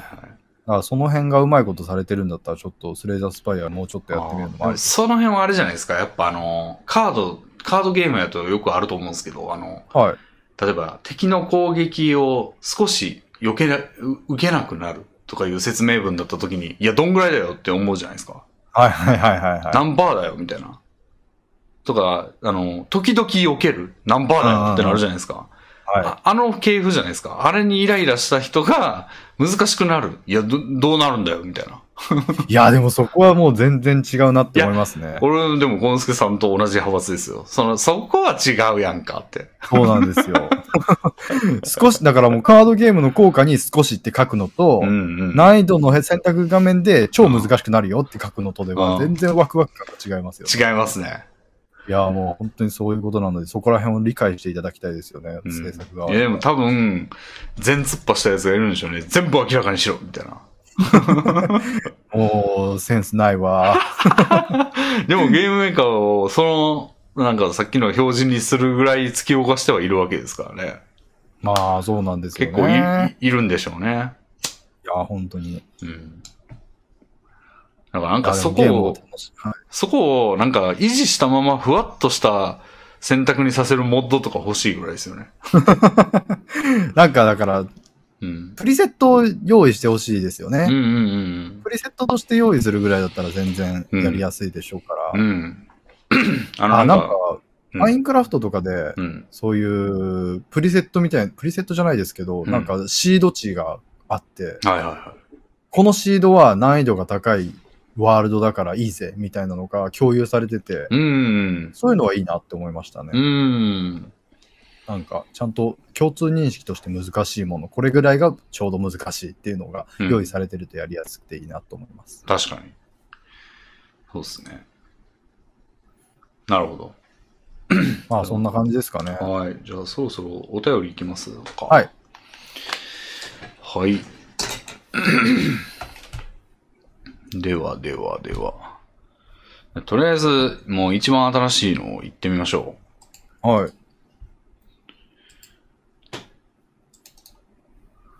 ではこれを読むぞ。えーっと、アラさんからいただきました。はい、読みます。レビンさん、ゴノスケさん、こんばんは。いつもお二人のラジオを楽しみにしております。前回、幸之助さんが人生設計が5年くらい遅れているので、M1 の5年延長は妥当というようなお話をされていました。ましたね。私は田舎の出身なのですが、出身中学の大学に行く割合は1、2割程度です。残りは高卒が半分、専門学校に行くのが半分といった感じで、20歳で成人式に行った時には、妊娠中の同級生や子供がいる同級生も何人かいました。女は結婚の邪魔になるから大学に行くな、だとか、高卒の自分たちがどうにかなっているのだから、大学なんて不要というような、都会の方から見れば、というような、都会の方から見れば旧世代的な考えが平気でまかり通っています。こうした地元の話を親から聞くと、むしろ大学に行った自分の方が人生を周回遅れで歩歩んでいるような気持ちにすらなります。今後も国全体の人生設計が5年遅れるということはなく、都会と田舎で二極化していくような気がしますが、お二人はどう思いますか？うーん。?M1 の5年延長からここまで考えるのはすごいですね。いや、まあ、M1 の5年延長というか、うん。まあそうですね、確かに。そこから考え出された僕のうん人生設計5年遅れ論ですからね。うん。ああ。あ、そうでもどうなんですか？レビンさんとかは、レビンさんはちょっとその、うん中学時代の同級生がどうなったとかってあんまりアンテナ張ってない？いや、あのね、まあ母が生きてた頃は、よく聞かされてましたね、それは。ああ、そうか。そういうのがありますうよね。ん。いや、これはね、明確にあると思いますね、この傾向は。はいはいはいはい。田舎は田舎の、なんていうの、断りというか、うん。ロジックで、そこあの、全然違うような感じになってる風はあるんですよ。俺の弟がまさにそうですね、多分。ああ、え、まさにというと？弟はもう地元の文脈で生きてますよ。でも大学は行かれてたんでしたっけ？行ってるんですけど、じ自宅から通いですね。あだから、なんやろう。ほんあ。あ、まにがじゃあこの投稿者さんと同じ境遇の可能性があると。うーん。投稿者さんは田舎出身で自分だけ大学に行ったせいで周回遅れ感を感じると。あー帰ってきたってことなもんですか、ね、しかしたら。弟はずっと地元にいるんですよ。その一回どっかに一人暮らしして大学行ったとかじゃなくて、その、うんうんもうほんまに地元にずっといて、なんか、大学という学校に通ったことがあるぐらいの。感じで、その生活が全然、生活にちょっと大学っていうのが乗っかってるだけみたいな感じなんで。ずっと田舎っちゃ田舎ですね。まあでも周りにはそういう、多分しゅこういう関係が続いてると思いますから、うんうんそういう人たちの話とかを聞いたり、身近で目にしたりすると、うん。うん。なんか、この人と似たような感想を持ってるかもしれないですね。うーん、でも、いうのないんですかね。弟は、なんか、こういう葛藤はないと思いますね。あ、そうなんですか葛藤するような変化がなかったというか、その、疎外感も特になかったんじゃないですか、ずっと。うーん、なんやろ。なんかでも、中学時代とかうん、高校時代の友達の関係が続くじゃないですか、どうしても。うん。その中で、全員同じ人生設計を歩んでるわけではないでしょうから、うん、うん。多分そういう人たちは高校卒業してうん。結婚すぐにして子供すぐできたぜみたいな人もいるはずじゃないですか。うんうんそれに対して弟さんがどう思ってるかはうん。結構この人みたいに感じててもおかしくないなって僕は思ったんですけど。うん。まあレビンさんの方が身近だから想像しやすいとは思いますが。なんだろうな。なんか、うーん、そこはちょっとこう違う、うーん、なんて言うんだろう。まあ確かに弟晩婚でしたけど、最近結婚したんですけど、はい。まあ30ちょうどぐらいで結婚ってことになるんですかね。うんうんだからちょっと多分その周りとは遅い目な感じだと思うんですよ。田舎のノリからすると。そうですよね。だけど、なんかなんやろ俺はまあ大学出て、俺っていうのは弟ね。弟視点だと、俺は大学出てまあ、4年間あったけど、別に普通の、多分田舎の人たちが就職するようなところに就職してるんですよ、結局。なるほど。だから、まあちょっと行ってた期間はあったけど、まあ別に疎外感とか特になく、もう結婚もしたしみたいな感じだと思いますけどね。へえ。うんいや、僕がその弟さんの立場だったら、はい。その、そのまま地元ではない場所にうん。就職すると、うん。疎外感とかは感じずに済むと思うんですけど、おーそのまま、まあ、レビンさんの言い方を借りますけど、うん高卒で就職するようなところに就職したってなると、うん。ダイレクトに聞いてくるじゃないですか。うーん。差が如実に現れる、4年分の差が明確に現れてしまうじゃないですか。うーん。それについて、なんかより一層感じてしまうかなって僕は思いましたね。おー全然そんな感じしなかったんですよね、でも。え弟には意外とそういうもんなのかもしれないですね。うん。人のタイプなんかもね。じゃあむしろ。まあ、それはそうだと思いますね。うん。いや、でも僕も、僕は全、その周りの友達とかがう、ん。全員大学に進、まあ高校からの友達しか続いてないんですよ、僕って。うん。中学の友達とはもう中学っきりになってしまっているので、はいはいはで、高校がまあ普通に大学進学を目指す高校だったのでっていうのもあって、い。うん。ほとんど人生設計にズレがない人たちがこういう関係を続いているので、ああすごく視野が狭いんですよね、僕自身。なるほらそれですら、若干のそういう結婚時期の違いとか、ど。うん。就活時期の違いとかで、うん。そういうず遅れやズレを感じたりもするので。もしその高卒の友達とかがいて、うん。その人がもうそう早々と結婚して子供できてたりしたらすごい感じるものがあっただろうなって想像しますね。どうなるな。まあ、俺、俺が見てるのが正しいんかわかんないですけど、なんか弟はそんな感じじゃなかったっすね。レビンさん自身はどうですか？俺はもう、もう地元との距離がありすぎて、まあそうですよね。あの、全然、なんかもうち、あ、俺はむしろ抜け出せたぐらいの、うん、感じでいますけど、まあ抜け出して別にね、優位に立ったわけじゃないんですけど、全然。うん。うん。むしろなんか地元の利点を放棄したぐらいのはいはいはいはい。感じだったと思うんですけど、まあそれはもう視点次第ですよね。うん。こうの方がいいとする考え方もありますし。うん。まあでも世間一般的に見るとやっぱり田舎で、うん。田舎のより良さを享受し続ける人生よりも都会で、んの方がいいと感じてしまうのは僕だけでしょうかね。いや、ほんまそれは人によるというか、そうですね。そういうタイプだったら、まあそうなるんでしょうね。地元帰りたいっていう人もいると思うんですよ。東京に住んでみたけどそうですよね。うん。俺全然帰りたいと思わないんで。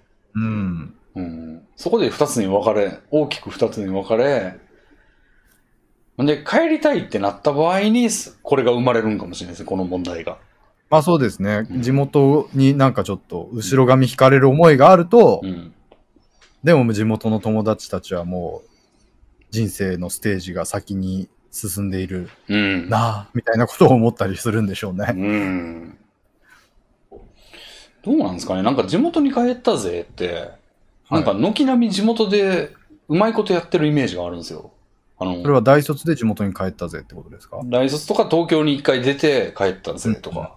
で、なんか地元に帰ってなんだかんだ地元のやつとまあ結婚するなの、だに、だの、うん。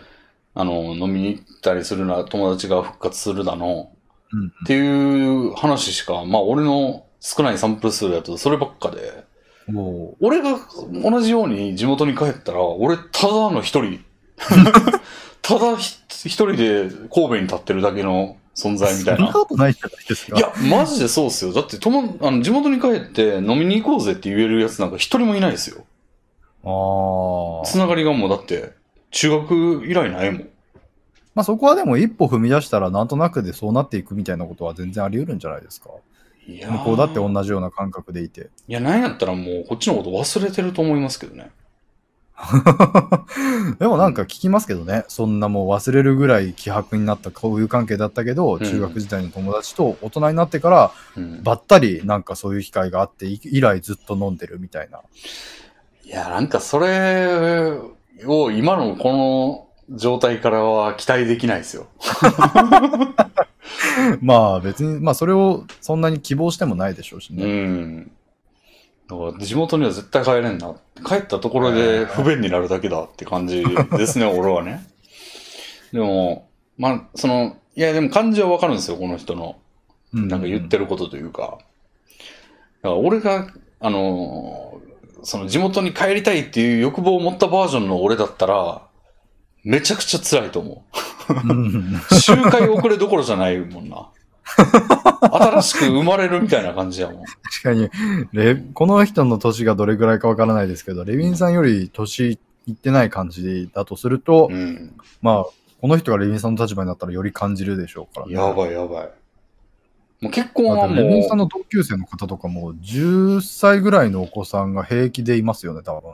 いやもうそれどころじゃないレベルかもしれないですよ。だって三22で結婚してたら15ぐらいですか？うんうんうん下手したら成人しててもあ可能性としてはある。うん。だって高校を子供できて辞めたやつとかいたんですよ、俺の同級生ああ、じゃあもうその子はもう成人してますよ。とっくにとっくに。今年のコロナ禍の成人式がうんたらの当事者うんうん。の親がレビンさんの同級生である可能性。いやほんまですよ。すごいことですよ、それ。うんうん。一世代ってことですからね。うんうん。そいつらがもうだって子供おっておかしないんやから。じゃあもう、お孫さんがいる年代でもあり得る。そうそう、孫全然あり得るよね。早ければ。うんすごいですね。うん。その、だから16で子供作ったやつが、16で子供作ってたらもうおるもんな、孫が。そうですよね。その子が小学生に上がってますよ、じゃあ。うん今。そうですよ。37っすからね、俺。いやー、うんやっぱでもそういう二極化は進んで、い都会と田舎で二極化っていう言い方になってますけど、うん。そういうもんですかね。都会はやっぱり晩婚なんですかね。いやーこれもまあね。なんか全大学の選択肢がバカみたいに多いですからね、都会に住んでるだけで。うん。なんか、うん。神戸って大学どれぐらいあったんですか？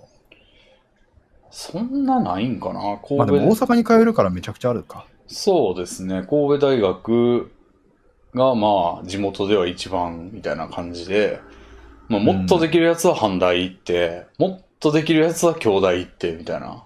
いやー、全然ありますよね、もう。うんうんせまあ、とその大阪と京都がうん視野に入るってだけでもう完全に東京に被験してるというか、ついでますよね。うん。いや、僕も名古屋は割とそんな感じでもあったので、うん。まあ、関西、まあそうですね、その辺には劣りますけど、うん。で、僕結局岐阜大学に進学したんですよ。うん。うん。で、岐阜に、岐阜は岐阜でそんな感じなんだろうなって全然知識がなかったから思ってたら、うん。岐阜って大学が岐阜大学ぐらいしかないんですよ。うん。それでびっくりして、まあ、じゃあもう、岐阜より上にはもうじゃあ大学が、うん。もうその県の名を冠した国立大しかないんですよ。うん。そう考えると、じゃあ富山とかに生まれてたら、うん大学の選択肢って富山大以外ないじゃんみたいな感じになるわけですよ、はいはいはいはい。金沢大学とかになるのかな、ああ。そういう感じになってくると、うん。もう進学っていう選択肢がほ一気になくなりますよね、うん高校から。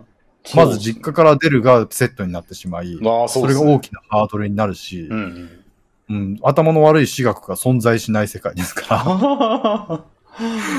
まあそうだよな。まあ、レビンさんはそれで進学して、特に自一人暮らしも含めて選んだ人ですけど、うんうん。僕はその選択肢は花からなかったので、実宅から通買うよりほか。へえ。そういう意味では、だから、もし僕が富山県に、富山県に生まれてたら僕高卒ですよ。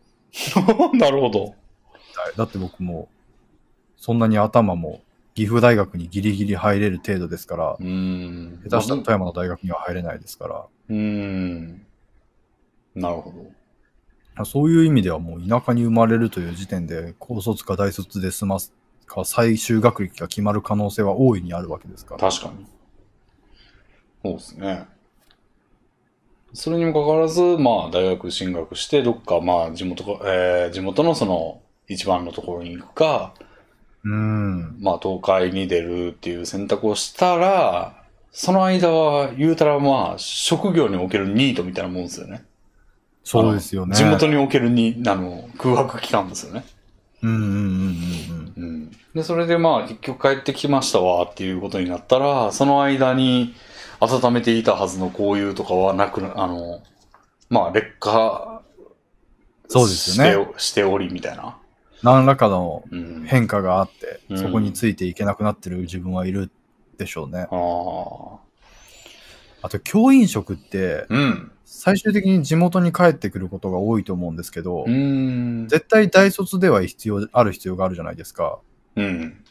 だからそのパターン、教員は結構そのパターンに当てはまってしまうんじゃないかなって勝手に想像してますね。はだから、都会とかなりで、大学じ間を4年間過ごして、結局でも地元には帰る。っていうパターンが想像できるので、確かに。そうなるとやっぱり周りとの差は出てきますよね。高うん卒で結婚とかした人との。確かに必然になるんじゃないむしろ。必然。必ず地元に帰ってくるみたいな。だからなんか結構大変そうだなとは思いますね。そういう気持ち的に。確かに。地元が好きで地元で教員になるのに、うん。地元でディスアドバンテージを自動的に受けるっていうあ 悲しい出来事が。ーだからまあ、定期的に地元に帰って、こう、あの、交友を温めておく必要があるかもしれないですね。いやーでもな難しいですよね。だって周りは高卒で仕事してるのに自分はぬくぬくと大学生活を都会で送っていて、うん。その状態で遊ぼうぜって厳しいですよ。そうなんかな？でも、帰ってきたから飲みに行こうよみたいなんて、こういう関係の形によっては全然いけるんじゃないですか？うーん、まあまあまあ、いけるかいけないかで言えばいけるんでしょうけど、うん。でもやっぱり居心地の良さとしては、働いてる者同士でうん。飲んだ方がうん。話も合うでしょうし、大学生活してる者同士で飲んだ方が話は合うんじゃないですか。うーん。まあでも大学の4年間が過ぎればもう働いてる者同士やし。まあそうですね。そこからは差は埋まっていく一方ですね。うんうんギャップがその瞬間あるだけで。うん。飲みに行ったりとか定期的にしてないと、浦島太郎になるのはなるでしょうね。うんうん。いやーでもまあそこはだからさっき言ったように、うん。長い、その先の年月が長いので、うん。う ちゃんと田舎との、田舎で、なんて言うんでしょう、感じる疎外感みたいなものも、うん。ど徐々に徐々に埋まっていくんじゃないでしょうか。うん。そうですね。今のうちに温めといた方がいいかもしれないです。そうですね。いやー僕ももう地元の関係性ないなそうか。ああ。でも割と一人平気でしょ。まあもちろんそうですけど、うん一人平気タイプは、まあ最悪一人でいい頑張ろうみたいな。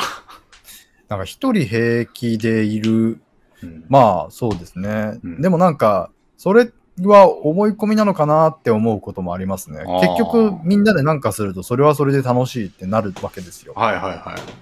だからなんか一人平気っていうのがうん単なる思い込みで、もし、もっとなんか強制的な機会だったり自分の社交性が高まったりしてみんなと遊べる瞬間が増えたら、うん。そっちの方が総合的な幸福度は高まるんじゃないかなみたいなうーん。可能性を感じたりはしますね。そうですね。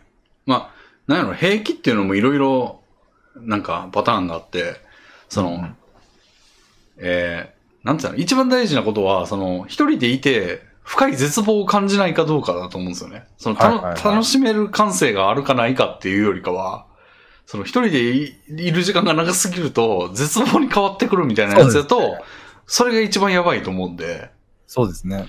それがないんだったら、まあ最悪、いやーもっとみんなで飲んだりしたいのになーぐらいで済むんですよね。でも、うんうんうん。絶望に変わってくるタイプだと、はぁーみたいな。まあ、絶望に変わってくるタイプの人はちゃんと、むしろ社交性が高い人になっていくんでしょうね。どうなんすかね。多分です。だってそうじゃないと絶望していくんですよ。でも絶望していくんじゃないですか、だから。いや、絶望から身を守るために、ああ、かけなきゃって言って電話をかけるうんようになるんじゃないですか。それがちょっと早めに兆候が出てたらいいですけど、その、沈黙の臓器肝臓のように、もう分かった頃には、そうそうそう、肝硬変バチバチになってましたみたいな。まあ、そういう場合もあありますね。そうそうそう。単純に嫌われてたりとかね。悲しすぎる。すごい。寂しがり屋のくせに嫌われてるっておしまいですよね。なんかイカロスみたいですね。太陽に向かってったら溶けて落ちて死ぬみたいな。うん、いやーだから保険、保険売っといた方がいい気がする。まあ、そうですね。うん。俺は結構絶望には変わん、いやー怪しいな、それも。なんか時あ々ー青ざめた、青ざめたというか顔に縦線入ってるんだろうな、今っていうような気分で 布団に入ってる時ありますからね。うんすごい。それがあるんだったら、なんか誘ったらいいんじゃないですか。うん。いや、むしろ俺は、だからそれを、をもう包含するっていう気合を今育てようと頑張ってますよ。えー、そっちですか？そっちそっち。それでラブドールですか？そうやな。そうやな。悲悲しさがちょっと感じて、感じられちゃいましたけど、うん。なかなかですね。うん。いやー、でも本当になんか、実際たまに遊んでみると楽しいみたいな気持ちがうん。あるようなら、うん。そっちに、そっちの障壁を取り払っていく訓練みたいなことをしていくのもいいのかもしれないですね。うん。ちょっと、そうですね、なんか、うん高校時代の友人と最近コロナ禍で会えてないのもあって、うん。ネットでのゲームつながりうん。ばっかりだったんですけど、うん。それも含めて、もう大学時代からもう7年ぐらいですけど、は一度もこっちから声かけて遊んでないんですよ。常に、そのグループ内の誰かが声を上げたときに、まあ、うん幸之助も誘っとくか、みたいな感じで誘われるパターンばっかりで、うん。それにずっと甘えてきてて、うん。いざ、そのグループ、まあ3人組なんですけど、うん2人とも結婚したんですよ。おーおで、まあ、声かかる頻度も下がってしまったので、ー。うん。いよいよこっちから声かけないと、この関係性が消失する危機が今差し迫ってるんですね。うん。でもなんか、そうですね。そこでちゃんと声をかけるべきなんでしょうね、いよいよ。ああ、コンスナは絶望に転じる可能性があると思ってる派ってことですかじゃあ。まあいつかはそうなるかもしれない。うん。わからないですからね。今のところはほぼないですけど。うん。でもちょっと保険としてはそれも手かもしれないですね。そうですね。逆にでもなんか、むか、二人が結婚してしまって、二人が結婚してしまって、その、こっちに声がかからなくなったっていうことは、こっちから声かけるのはまずいんじゃないかみたいな感じもしてるんですけど。なるほど。まあそこは大人っていうことで、こう、向こうが都合悪ければ断るでしょうっていう前提で、まねもう自分の誘いたい時に誘うみたいな感じがいいんじゃないですか。そうですね。うん。うん。いやー、ちょっと地元との友人の休校関係の話でしたが、そうですね。ちょっと、小之助さんには影響を与えたかもしれません。はい。寂しくなった時にうん手遅れにならないように、寂しくないうちにうん。手を打ちましょうという話でした。だから逆に言うと、俺パターンの対策もありますよ、だから。ラブドール風俗に行き、そうそ確かにそうですね。うんもう寂しくなって、でも友達も、声かける友達もいないってなったら、ちゃんと、うんそうなったらラブドールだ。う。そうですね。だから俺はだいぶ、その、なんていうの、滑り止めの滑り止めのみたいな感じで行ったところの、だいぶ下の方に行ってますけどね、俺。そうですね。まあでもそれもあるということで。はい。じゃあ次。面白いお便りでしたね。はい。じゃあ次行きましょうかね。はい。えー、はいはいはいはい。うんうん。これも、ちょっとじゃあ行ってみましょうかね。漫画の関係のお話で。はい。えー、こちらは、名前は空っぽの方ですね。はい。えー、こんばんは。以前一番好きな漫画は何かというような内容のお便りを送らせていただいたものです。はい。その後も、その漫画を1ヶ月に一度、1巻から最新巻まで読むという行為を継続しています。うん。この人は何回も読む派ってことですね。そうですね。はい。で、お二人は何度も読み返したり何度も視聴したことのある作品はありますか？私は好きな漫画、アニメ、配信のアーカイブを何度も何度も見返してしまいます。とある5時間ほどの配信アーカイブはもう100回以上見ていて、すごっ。次に配信者が何を言うのか、どういう音声や音楽が流れるのかなど、ほとんど覚えてしまいました。それでもまだ何度も見返して、今まで意識していなかった些細な部分を見つけると嬉しくなってしまいます。そのアーカイブだけでカルトクイズが作れるのではと思っています。100回と言わず、2、3回でもいいので、特に見返した作品などがあれば教えてください。なるほど。なるほど。見返すレベルの作品って出会えると本当に素晴らしい経験になりますよね。うん。まあ、俺は、まあ、ハンターハンターですね。うん。なんかうん僕はもう昔、小学生の頃、中学生の頃とかは、うん娯楽が限られてましたから、うん。漫画も自分で買って本棚にあるもの以外は、うんまあ基本的に触れる機会は少なくて、うん。結果は仕方なくでもありますが、読み返す機会はまあ増えますわな。うん。それで読み返したのは、まあうんガッシュとベルセルクがそうなんですけど、うん。早い段階で単行本を全巻というかまあ期間全巻分揃えていましたので、うん。もう何度も読み返しましたね。おーもう僕の漫画の感覚はあの2作に育てられたと言っても過言ではない。うん。なるほど。まあただ、それはやっぱりうん小さい頃の限られた中で仕方なくっていう部分も多分にあったので、やっぱりカウントするべきは大人になってからなんでしょう、ああ、それで言うと、まあ、ハンターハンターちょっと除外しないといけないかもしれないですね。俺も。まあ、もちろん素晴らしい作品で、大人になってから出会っていてもそうしていた可能性はありますけどね。うん。なんやろな、何回も読んだって。ブラックラグーンはそれにはたは入らないんですか？そまあでも2、3回やったら。当てはまりますね。うん。そうですね。あの、僕最近、うん。その劇場版を見てうん。よかったなって思って思い返したんですけど、白箱っていう作品があるんですあが、りますね。よ、知ってます？見ましたよ。あ、見ましたか？珍しい俺の全部見たアニメですね、それ。へえ。はい。劇場版が今アマプラで配信されてるんですよ。へえ。あ、ちょうどいいじゃないですか。ぜひ見てください。ああ、なるほど、なるほど。は い全部見てると思ってませんでした、アニメ版を。それね、ニコ生でやってたんですよ。はあ、なるほどで。ニコ生実況みたいな感じで、まあ、これも、あの、はいはいはいウォッチパーティーみたいなもんですね。そうですね。だから全話一挙放送を生放送してたんですよ。うんあの、当然画面を映さずに。なんで、それで全部見たんですけど、面白かったですね、あれ。そうですね。だから僕、白箱はアニメシリーズはもう3週ほどしていて、うん。で、その上で最近劇場版が追加されたので、満を持して見て満足しましたね。なるほど。あ、白箱何周もしてんだ。へそうですね。え。でもアニメで白箱が一番多いですね、さ周回回数が。うん。ああ。アニメってあんまり周回できないコンテンツなので、うん、そうですよね飛。ばしたりできないから。アニメは一つもないなあ、そうですか。2回以上見るに至ったアニメ。ないっすね。映画とかもですか、映画はアウトレイジは何回も見ましたね。へえ。アウトレイジとアウトレイジビヨンド。あ、そうなんですね。何回も見るほどなんですね。めちゃくちゃ面白い、あれ。そうですね。アウトレイジだけかな、映画も。ああ。ただあれ、あの、俺ラジオはやっぱ何回も聞いてるやつありますね。ああ。クリームシチューはもう何回も聞きましたね。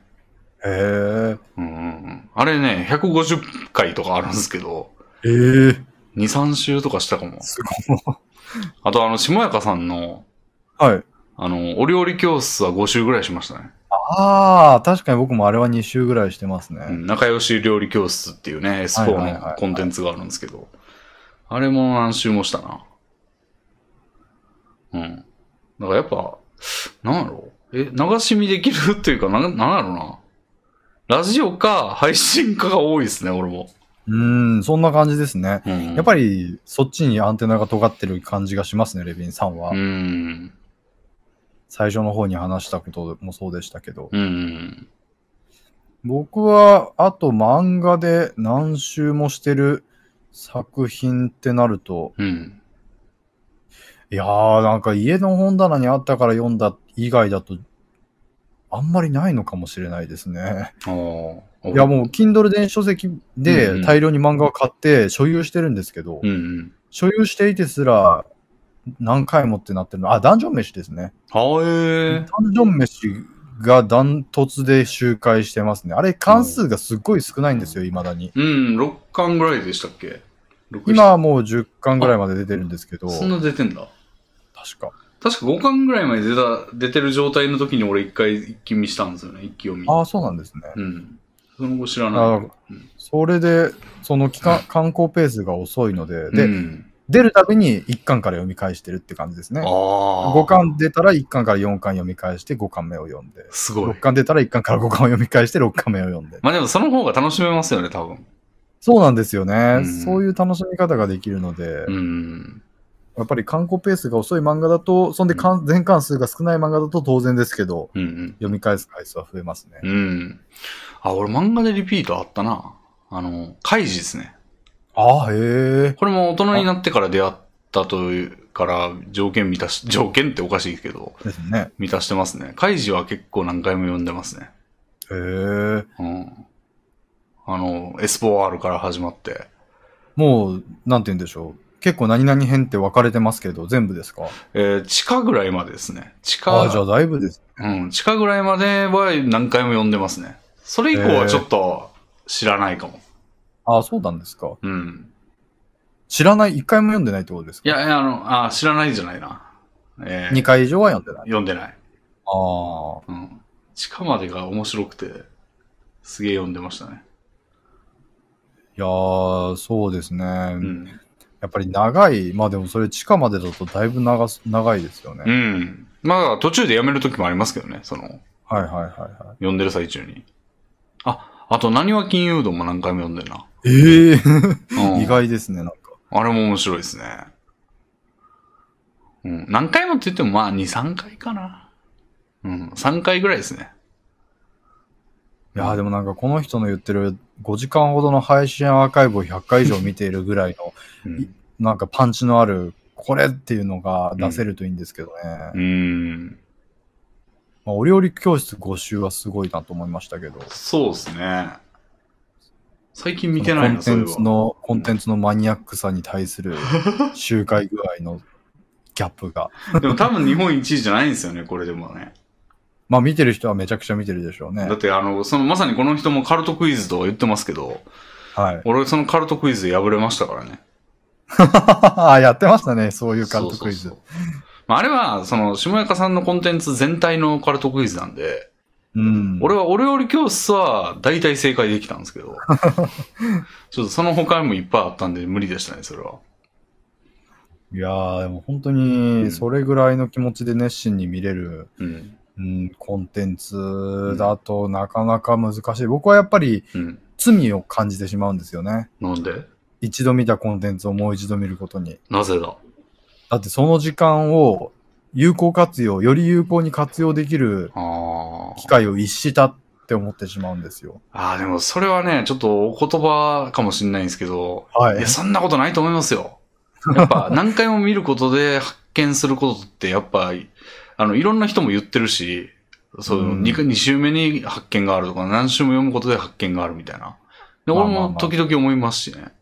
確かに、確かにそうですね。うん。でもそれに甘えて、その還元に甘えていると、もう一生新しい作品を見ない人間になってしまうんですよ。ああ。それを僕はちょっと危機感を持ってしまいますね、どうしても。うん。まあ、その危機感も妥当やとは思いますから。だって、うん結局、最初の一回はあったんですよ、絶対、どこかに。うん、その最初の一回を今もう捨ててしまったら、うん。今後じゃ一生お料理教室を見続ける人間に なってしまうんですよ。まあまあまあ。さあ、でも、極端にならなくてもまあ、その、もう絶対一回読んだやつはもう二度と読まないんだっていう意思は別にないんですか？あまあそこまでのものではないあです、ね。じゃあ、じゃあちょうどいいバランスかもしれないですね。ちゃんと忘れた頃を意識して見るようにしようかな、みたいな感じですね。そうですね。もう慣れ親しんだやつを何周もするっていう、まあその生産的じゃない意味で、その、それをしてしまうっていう習性は絶対人間あると思うんで、うん。それから脱却する何らかの力は備えといて損はないとは思うんですよ、確かに。そうですね。幸之助さんのように。うんなんで、ちょうどいいバランスなんじゃないですか、幸之助さん今。いやー、そうありたいですね。うん今まさに広角機動隊の3周目ぐらいを見てるわけですが。3週目？やってるじゃねえか。やってますね。でも、いやー、でもこれ本当に面白い話で、広角機動隊、僕初めてアニメシリーズを見始めたのが中学ぐらいの頃なんですね。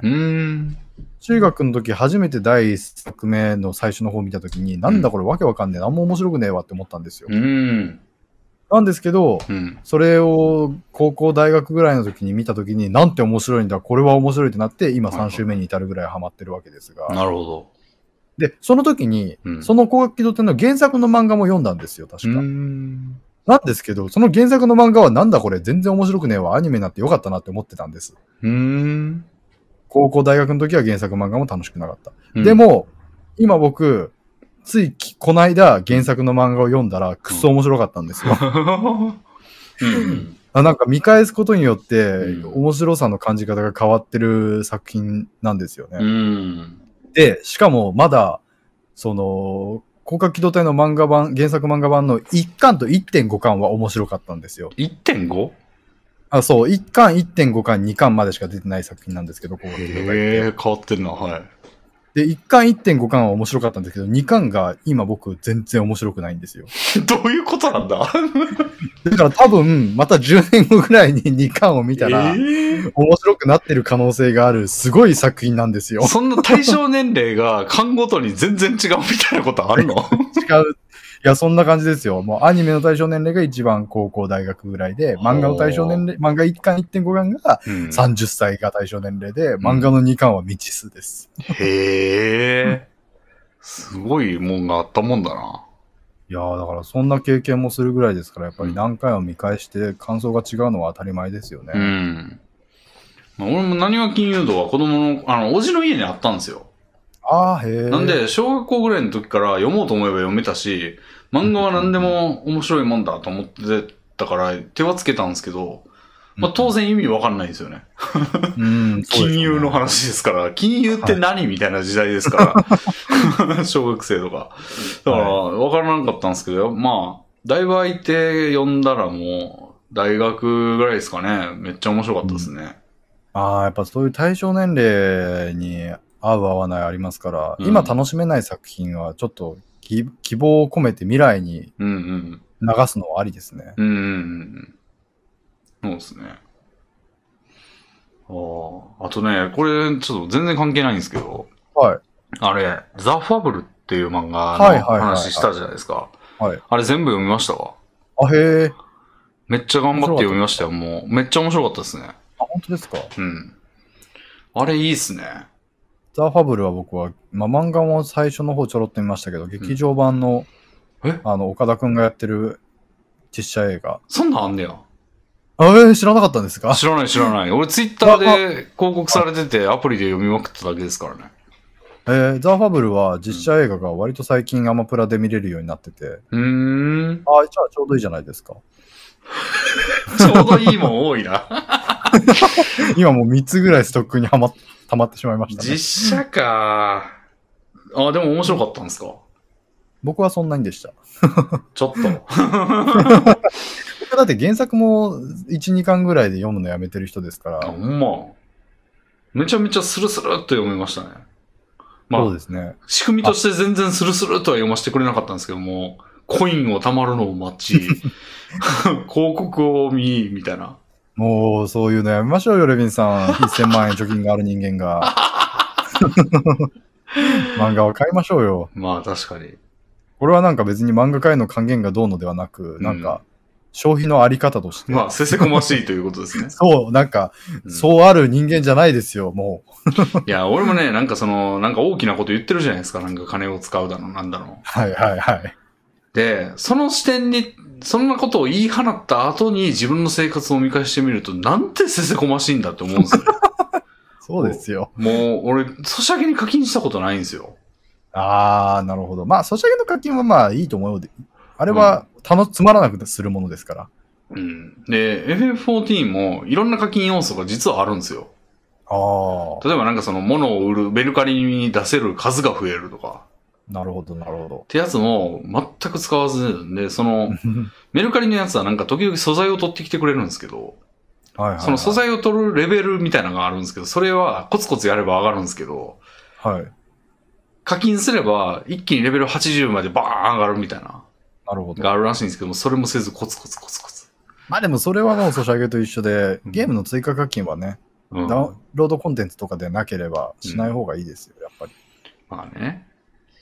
だってそれをコツコツレベル上げを楽しみにしている部分も絶対あるわけですからで。もその素材取ってくるやつのレベル上げは何にも思んないんですよね。あ、そうなんですか？クリックするだけなんで、何回も取りに行かせたらレベルが上がるだけなんで。うん。まあそういう要素は課金してさっさと拡張しちゃうのはありかもしれないですね。うんで、そのメルカリに出すやつも、そのメルカリみたいなシステムに出すやつも、俺なんか10円とかのアイテムも全部出すんですよ、ちゃんと。うんうんうん。アイテムにもあったら捨てずに。それをなんかエビライラックさんに見られて、いやーそんなん僕だったら捨てちゃいますね とか言われて、お、おーみたいな。いや、テレポ台になるから、みたいなことを言いながら売ってますけども、俺、せ、ケチな、ケチというか、せこせこしてるんですよね。まあでもゲーム内のケチは、現実のケチとは全然違うと思いますけどね。まあでも同じことを現実でもしてるんですよ。あ、そうですよね。いやー、なんか、そう、少なくともうん漫画のね、うん。無料で読める部分だけうん。読んで、あとポイント貯めて続きも読んでみたいなのうん。は、エンタメを楽しむ姿勢としてうん。もったいない気がしますね。確かにね、こんなに読みたいっていうのは珍しいことなんだから、そうですよ、そその時にガンガン行った方がいいですよね。そうですね。だからレビンさん、ヤクザ漫画相性いいんじゃないですか？確かに。ヤクザ漫画って一つのジャンルとしてあめちゃくちゃ種類があるんですよ。へえ。ヤクザ漫画ってもう歴史があるジャンル、歴史も需要もすごく高いジャンルで、うん。その、もう本当に様々なものがあるので、うん。そこに金脈を見出したのはすごいいいきっかけだと思います。確かに、ザ・ファブルってヤクザ的なやつですよね、よく考えたら。まあそうですね。てか、ヤクザ漫画のありうですよね。うん。俺もなんか、自称した方がいいかもしれないですね、その、俺は好きなジャンルは。ヤクザものですって。うんうんうん。もうだって今まであんまり外してないでしょ、ヤクザもので。うん。いや、そうなんですよ。好きなやつ大体だってアウトレイジでしょ？いや、本当に。で、なんか好きな漫画って言ったら、例えばまあ今日から俺はとか入るんですよ。うん。で今日から俺はってまあヤンキー漫画ですけど、うん。まあある意味ヤクザ漫画じゃないですか。そのそうですね武力武力で、みたいな。はいその日常の枠組みの中じゃないところで戦ってる人の話じゃないですか。はいはい、はい。ヤンキーって。はい。もう、さも似たりというか、その、そうですね。ジャンルに入れちゃっていいと思うんですよね。俺の傾向として。もうヤクザ、でもなんか、えブラックラグーンンとかもそうですよね。ほんまや。ブラックラグーン思いっきりヤクザ界ありますしね。ほんまや。いや、ヤクザ漫画だったらいくつか紹介できますよ。あら。聞いとこうかな。白龍っていうシリーズがありまして。おおポケモンじ聞いたことぐらいは、ポケモンっすか？ええ 白龍っていう漢字で白白い龍と書いて白龍なんですけど、おおこれは昔に、あの、V シネで実写化された作品が結構有名なので、ああ、この俳優の人は関係ない。ああ、俳優、だからもう、その人がもう白龍の名をせ、役名を背負うぐらい、それで名を馳せた俳優さんなんですよ。あ、そうなんだ。だから白龍の俳優として、その人がいろいろ言われるんあですけど、じゃあ一致してんですね。この、その、このいう名詞としては一致してます。あ、幸之助さんの言ってる白龍とこの俳優の白龍の人はもう語源、語源というかは一緒なんですね。あ、でももしかして違ったらすいませんですけどね。多分そう。僕の認識ではそう。全然違ったらあれだな。まあ、とにかくそのま原作漫画、いや、どっちが原作なんだろう違ったらまあ、やばいな。ドラマシリーズが原作でコミカライズなのかもわからないですけど、まあ、うんとにかく白龍という漫画がありまして、うんそれは、あの、インテリヤクザが経済で、その、すごいいろいろやるっていう話で、うん。かなり頭のいい方のヤクザ漫画うん。でとしてあって、それは僕すごい好きで結構読んでたんですけど、なるほど。それと、うん。あと、それとは真逆に、ドンケツっていう作品があって、最近ツイッターで見ますわ、それ。あ、そうですね。なんか、漫画ちょびっと紹介でうん。ありますね、ドンケツ。ちょっと気になってました。ドンケツは僕、アウトレイジが何なのか分かってないんですけど、うん。まさしく全員悪人のヤクザ漫画で、うん。本当になんか共感、感情移入するべき対象がうん。あんまりいないタイプの、うん。ちょっ。と、まあ、これもある意味ありうのヤクザ漫画ですね。うん。そういうのが楽しめる人は楽しめると思います。なるほど。白龍ドンケツ。それぐらいですかね。僕もヤクザ漫画はまあ、ジャンルとして認識してる程度であんまりたくさん読んではないんですが、それ、はいそれらはハマりましたね。なるほど。それはちょっそういうのをと、適性があるんだとしたらね、読み漁ったらいいじゃないですか。ほんまや。めちゃくちゃありますから、ヤクザ漫画って。なるほど。はあ。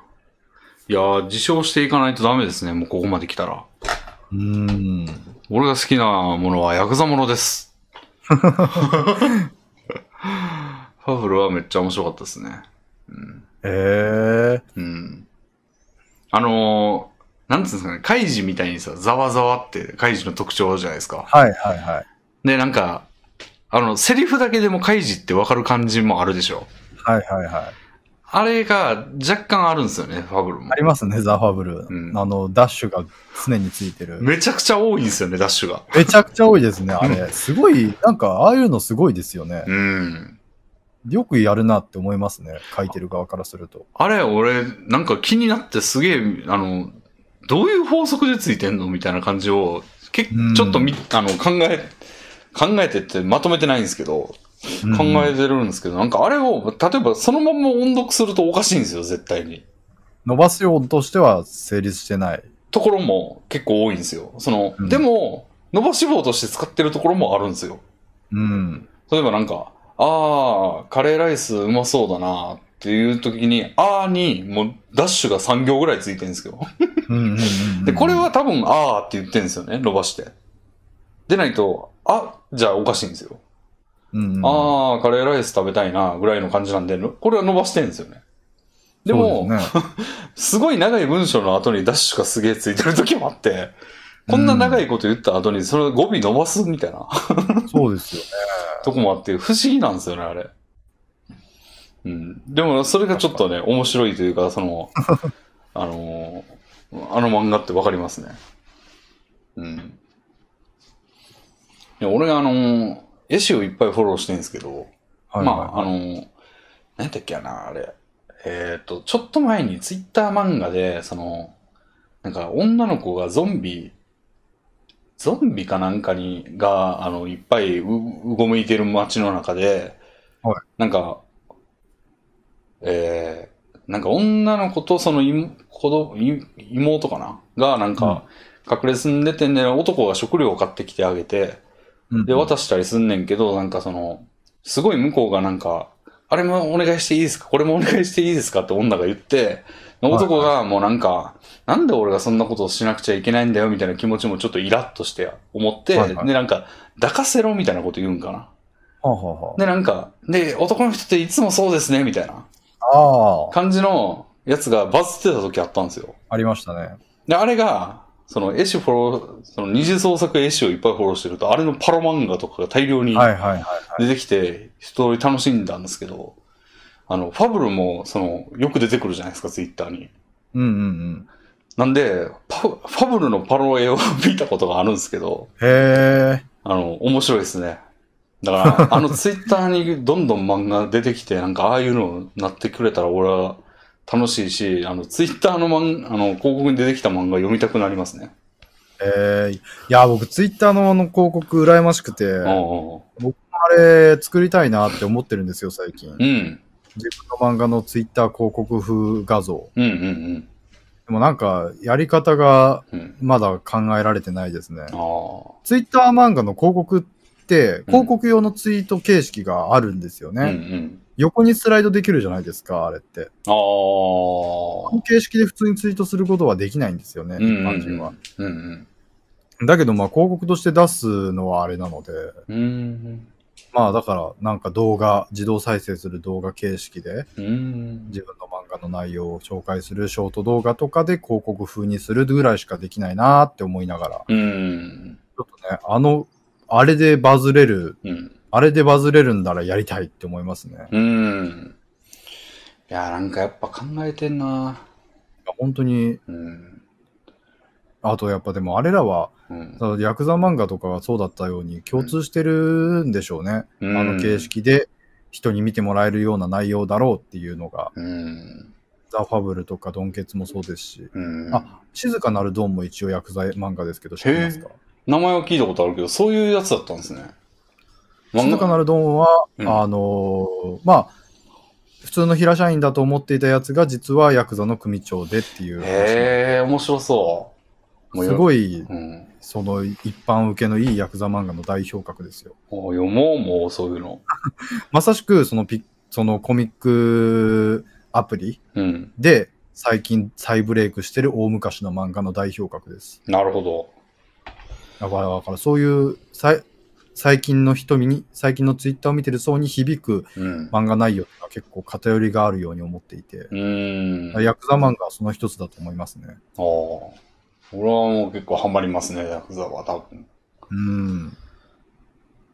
うん。なんかさっきそのツイッター広告の話でまたちょっと脱線するんですけど、あの、レペゼン地球ってわかります？まあ、名前ぐらいは。あの、すごい YouTuber なんですけど、はいはいはい。まあなんかちょっと権利関係の問題が最近あったっていう話もあったんですけど、なんか今はもう解決したみたいで、はいはいはあのまあ、かなんか、その要は株式乗っ取りみたいない。うんあのがあったけど、まあそれはもうかん解決してレペゼン地球って名前を多分使えるようになったんかな、うんみたい。な人がいるんですけど、その人たち、俺、チャンネル登録してたんですよ。はい。なんか、なんていうかな、そのレペメンタルっていうドキュメンタルの、その、その人たちがやってる、その笑ってはいけないみたいなはいや。つ見たとき、クソ笑ったんで、はいあの、そっから登録してたんですけど、最近見てなかったんですよ。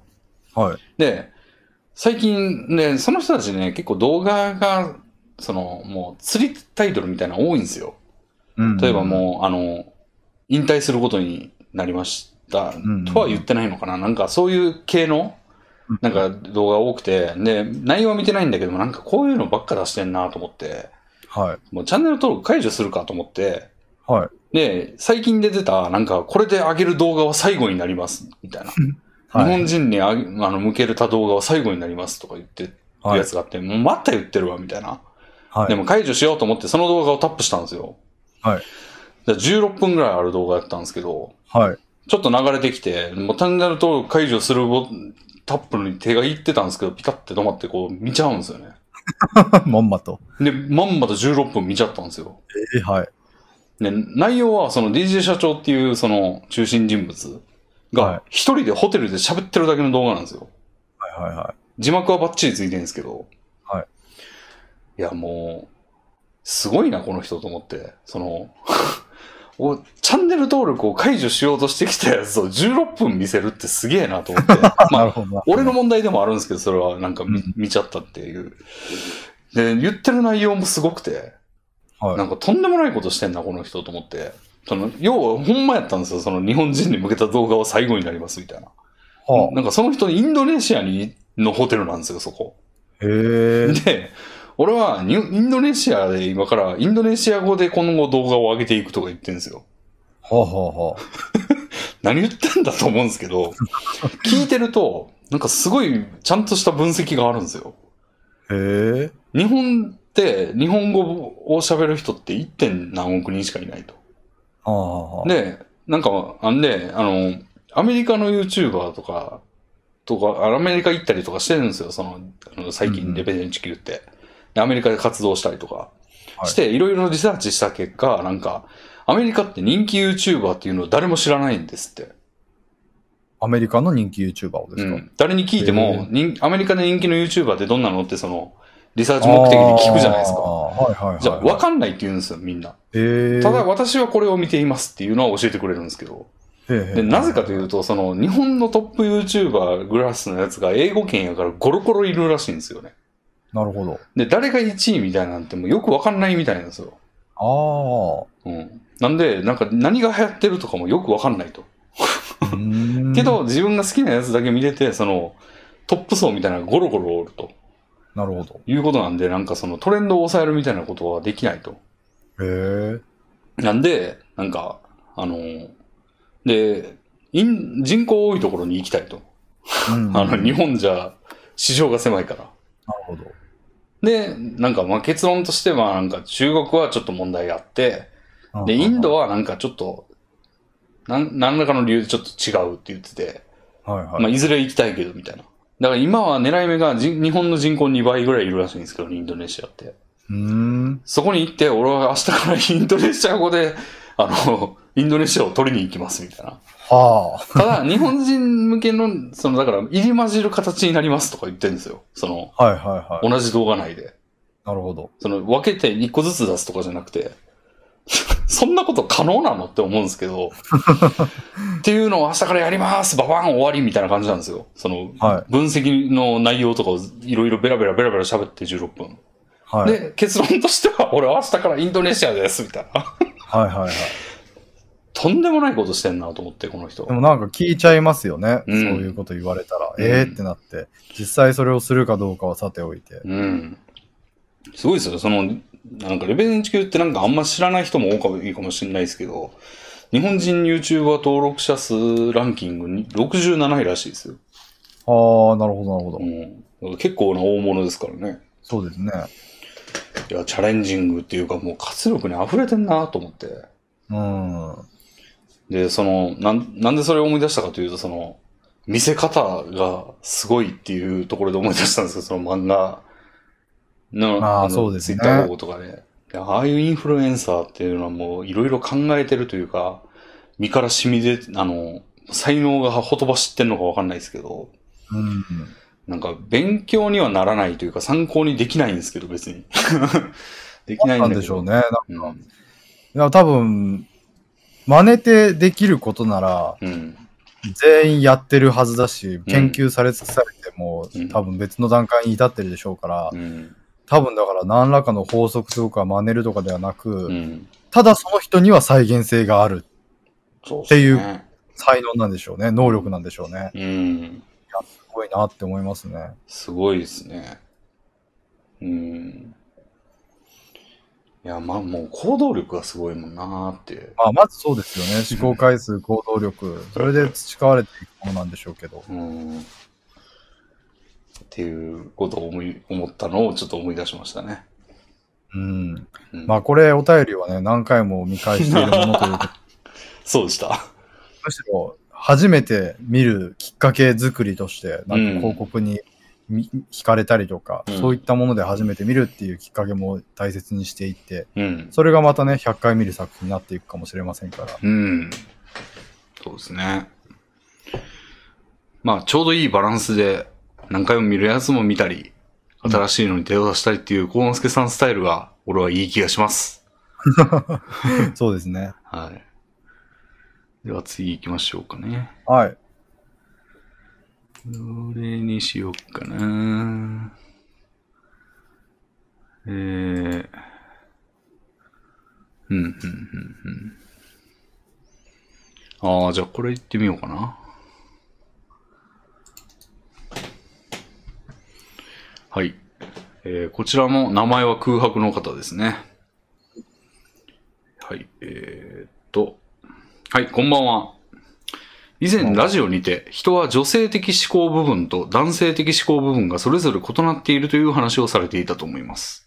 うん。あの、マクドナルドの M の字みたいな話の時ですかね。はいはいはい。えー、お二人は自分はここが女性的だけど、ここは男性的だなと自覚している部分はありますか、私の場合は基本的に女性キャラクターばかりを好んでいるのですが、最近は男性的目線で好きな女性キャラと女性的目線で好きな女性キャラが存在していることに気がつきました。うん。幸之助さんはおままごとでお母さん役を進んで申し出たり、スマブラのキャラ選択でゼルダやピーチを選んだりと、女性的部分が時々間延び出ているのを感じます。しかし、レミンさんに関しては全くと言っていいほど女性的な部分が見つからず、ほぼ純度100%で男性的な人なのかなと思いました。男の中の男認定いただきました。レビンさん男の中の男ですからね。そうですね。漢字の漢と書いて男ですから。そうですね。これはなんか、うん。女性性忌避みたいなことによる結果的にうん。男性的になってるパターンの人もいますよね。うん。なよ、なよしてるのは嫌だっていうことで、うん。避け、あえて避けるという意味で。うん。そういうわけでもないですか、レビンさんは。いや、俺の場合はね、これもう闇になるかもしれないんですよね。多分なんですけど、はい。俺何にも好きじゃないんですよ。多分。何にも、だいぶいろんなことに興味がなくて、はい。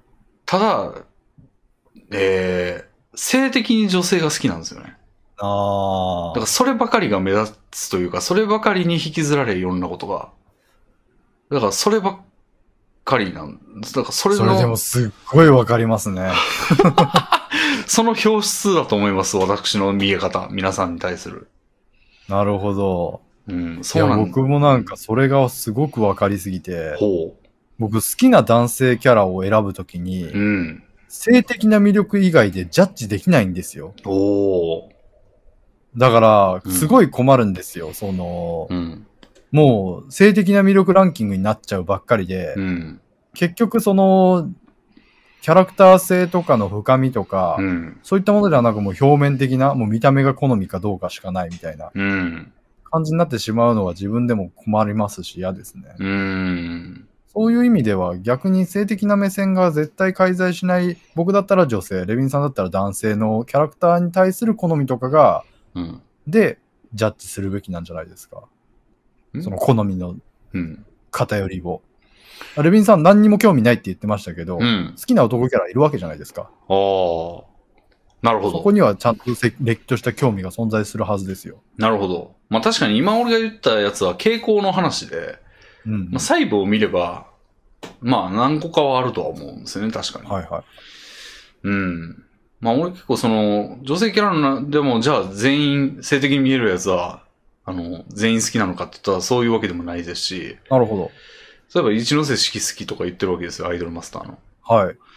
でもやっぱ、うーん、人格的な部分にフォーカスすると、はい、はい。狂気性ですかね、好きなのは。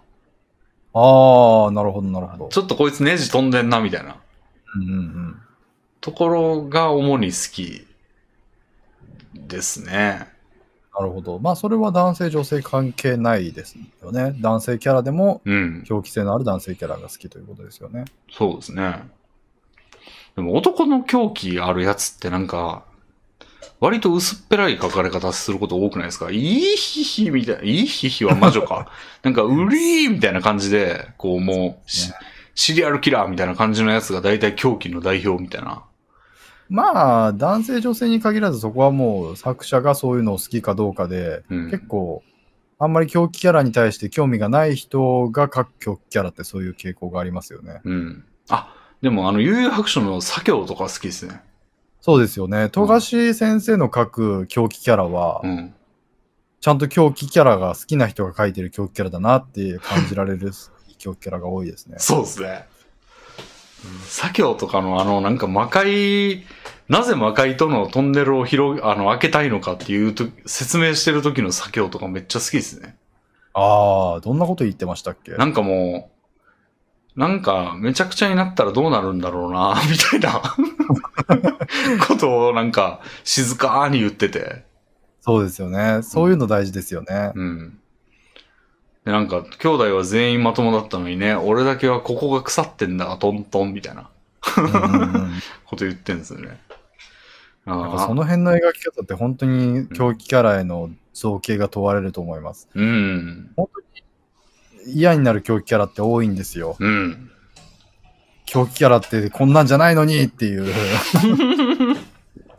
僕の方が狂気キャラをもっと知っているのにっていううん。気持ちにならされる狂気キャラはやっぱりうん需要に基づいて仕方なく作ってるに過ぎず、うん。多分当人は好きじゃないんでしょうね。それかそういう狂気キャラが好きなのか。そう、俺あの、まあちょっとコノスケさん絶対知らないと思うんですけど、あの、エロゲーで、あの、ゴアスクリーミングショーっていうエロゲーがあるんですよ。で、まあ、ゴアっていうその、ピエロみたいな、その、キャラがいるんですよ。うんそいつがなんかあの、登場人物たちをもう脅かしていくんですよ。その、うん。うんなんかぐ惨殺したいみたいなのを見せつけたりとか、はい。その実際にぶっ殺したりとかして、で、みんなガクガク狂ってるみたいなこと言うんですけど、うんいや、狂ってねえよ、みたいな。こいつの狂い方ちげえんだよな、みたいな。いやー、そういうキャラいますね。うもう、ん。キャハハ女大っ嫌いです。キャハハ女？キャハハ女。女か。まあ、女、まあそうですね。女が多いですね。ほー。まあ、それは男性向けの、そういうラノベ的な文脈で登場するキャラクターなので、まあ、女がどうしても増えるんですけうど、ーん。そういう取ってつけたような狂気キャラ。だから、うん。魔王軍がいたとして、うんその四天王がいたときにうん。う、ん。一人ぐらい大体キャハハ女がいるんですよ。なるほど。うわ出たキャハハ女っていう。大体、なんかその村とかに行って、なんか、どうかお慈悲をとか言ってるやつを、なんか、関係ない、早く出しな、くらいの、こう、うんなんか、あの、で、一人二人ぶっ殺してとか、もうあの村焼け払っちまいな、みたいなうんこと言って、ちょょっと苛烈なだけっていうね。まあそうですね。そういうパターンもありますね。うん。だから狂気性を表明す、証明するエピソードがう、ん。ぬぬるいとか浅いとか、うんやっぱり狂気性ってセンスを本当に問われますよね。うん。うん。そこでちょっとゾッとさせないとうん、うん一気に安い狂気キャラになっちゃう。うん。うんうんうんうん。全然話がずれましたね。まあ、俺の狂気キャラはそういうんじゃなくて、まあ、ちょっとなんか、変なことにこだわっちゃうとか、はいはいはい。その、ネジが緩んでる、あの、ネジが、脳みそがおかしいせいで、はいはい。とかの様とか、なんか全然生活の上で合理的じゃないことに、単、単的というか、その、めちゃくちゃこだわっちゃったり、それにいろんなものを犠牲にしちゃう人とか、うんって。いうのは好きなんですよね。僕は常人であろうとする様が好きなんですよね。狂気キャラの。なるほど。やっぱり常人のふりをしようとしない狂気キャラは狂気キャラじゃないと思うんですよ。へえ。じゃないとは言い切れないですけど、ん好きじゃないですね。うーん。ちゃんと常人のふりをしようと頑張ってほしいですね。なるほど、なるほど。それは確かに、俺も好きですね。一気に魅力が上がりますよね。なるほど、なるほど。うん、うん、まあ、でもそれは、うん。うん。でも狂気キャラが好きな人って女性のイメージはありますけどね、正直。ああ。なんとなくですけど。うーん。実はレビンさんは女性的なき側面があるのかもしれません。ああ、それについては否定も肯定もできないですね。なんか、まあ僕のイメージでしかないですか？ら。うん、いや、わかんないですね、ほんま。なん、その確かに女性に多いって言われて、まあそうかもなと思うんですけど、じゃあうんなぜなんか、女性はそういうのが好きなのかっていうのを全然想像つかないんで。そうですね。もしかしたなんか、ら、俺と同じ理由かもしれないし、違うかもしれないなっていう。ううんうんうんうん。ん。な、なんか言いなんかました。うん、男性の好きな女性のタイプにうん。気が狂っているってないと思うんですよ。までも女性が好きな、うん女性が好みとする男性のキャラクタータイプって、あ、うん。気が狂っているが、だいぶは、2位とかに入ってくると思うんですよ。そんなに？だいぶ上ですよ、もはや。割と熟成されてますから、そううんいう男性キャラクター界隈って。うん。本当にだいぶ狂っている男性キャラクターの人気が度合いが高まってるイメージがありますね。だって誘惑の段階で比叡が一番人気なんですよ。もうちょっと狂い始めてるじゃないですか。なるほど。あもうだ、その時代の男性とかなんか別にそんな狂った女を好ましく思ってないですよ。せいぜいラムちゃんとかですよ。あ。うんうんそんな中で女性はもはや比叡をもてはやしてるんですから、うん。うん。やっぱり狂気キャラクターに対する造形は、うんあ情景は女性の方が強いイメージがありますね。なるほど。おー俺の女性。僕はうん強い女キャラが結構好きだったりするので、あ俺割とそれも好きですね。まあ、強いって、ある意味狂ってるの範疇に入らなくもないと思うんですよ。なるほど。まあそうですね。そういう意味でもそうですね。うん。なんだろうな。なんか、ない、うん、おかしなものを抱えてるせいで、状況を逸してるみたいなのも含まれるんで。だから、あの、アイドルマスターのあの、キラリとかもね、ちょっと入るかもしれないですよ。その、ああ、確かに。キラリは強いですし、うん。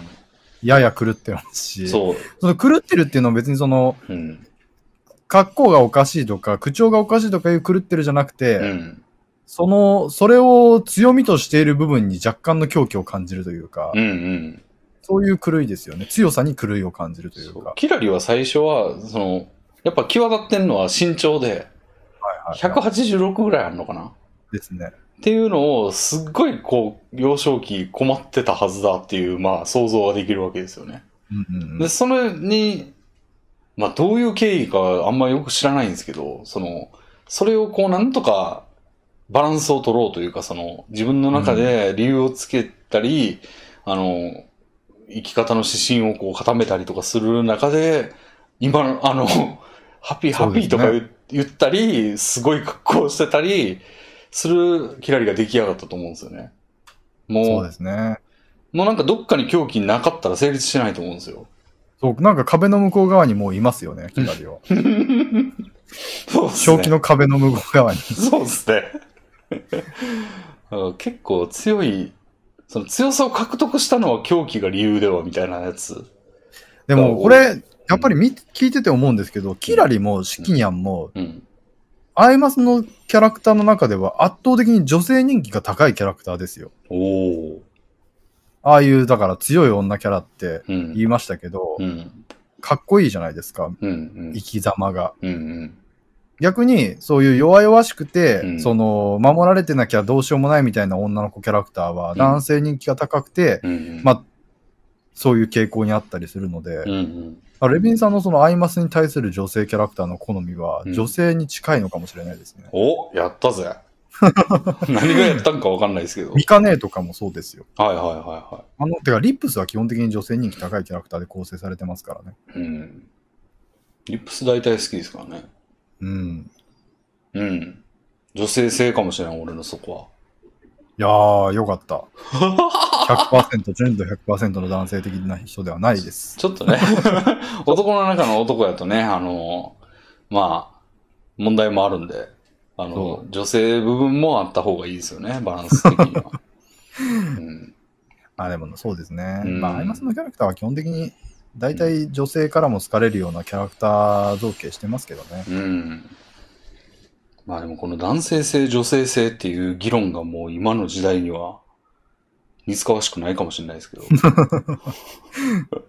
どうなっていくんやろうね、こういうのね。この時代、ギリギリ成立しうるこの時代にいっぱい残しておきたいなって思いますね。おーだってすごく微妙なレベルだと思うんですよ。シキニャンとかキラリみたいな強い女性の方は、女性に好まれる女性アイドル像だっていう感覚って、うん、うん。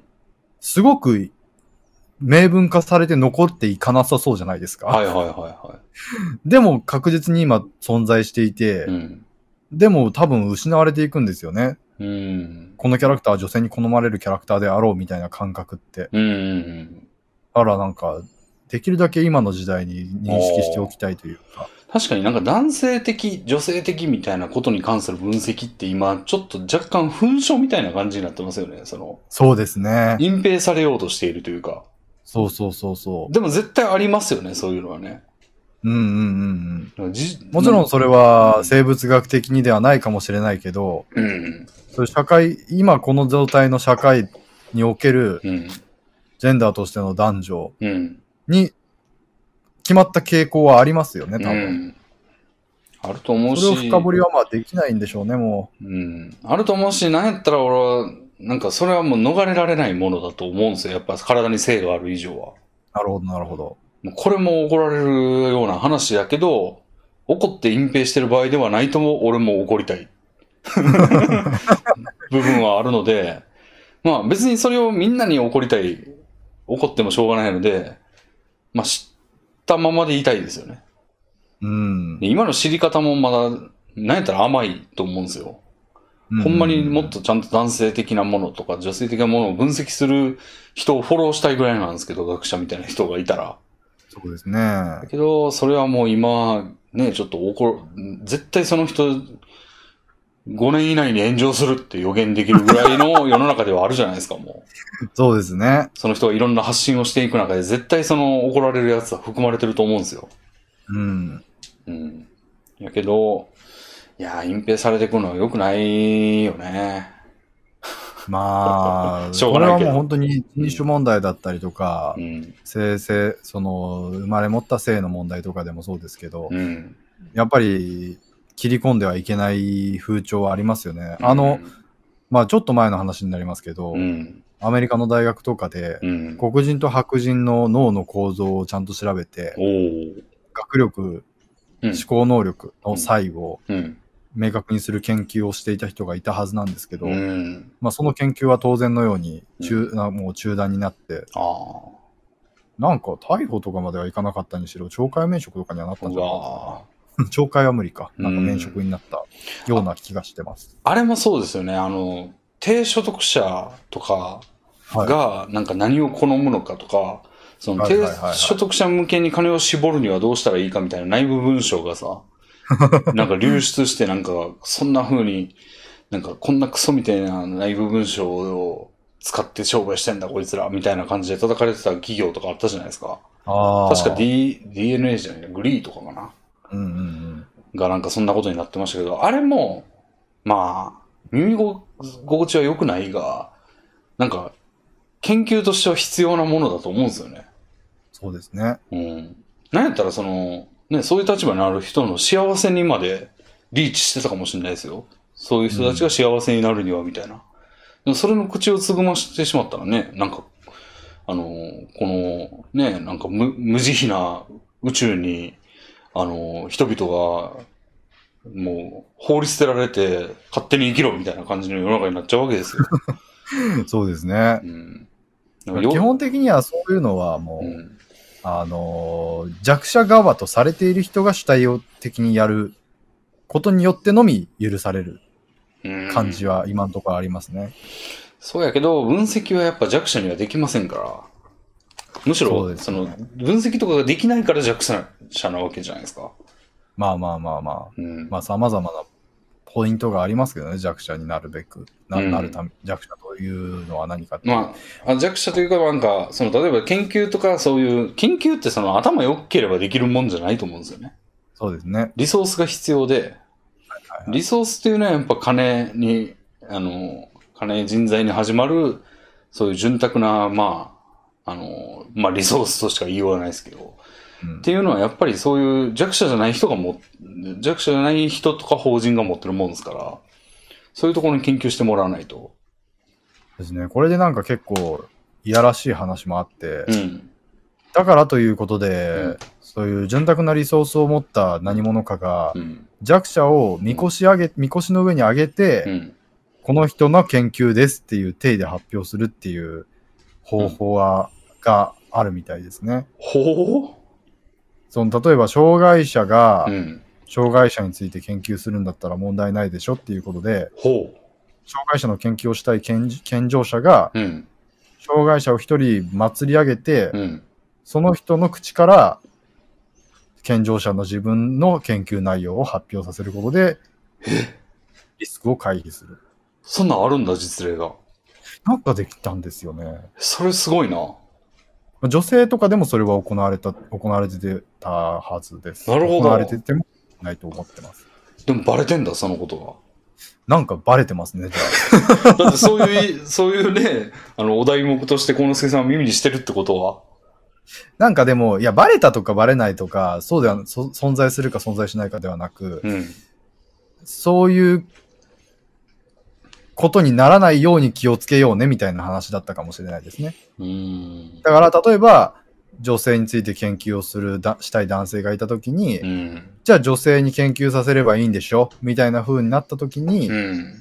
そういう倫理的な問題が発生するみたいな話を曲解したのかもしれない、僕が。うーん。あでもそういう今言った方法は現実にもできるじゃないですか。うんうん。それをすることでリスクを回避する考え方ってありとも言えるじゃないですか。でもバレた時も劣化のごとく やられるやつですね、それは。でもそれって言い方次第じゃないですか。例えばパラリンピックとかでうんうん障害者の人が出走しますってなった時に、うんそのサポートをする人たちって全員健常者なわけですよ。うん。うんうんそれって健常者の人がうん。うん障害者のその生き方についてうん。自分なりの考えを障害者の体を通じて表現してるわけですよね。うーん。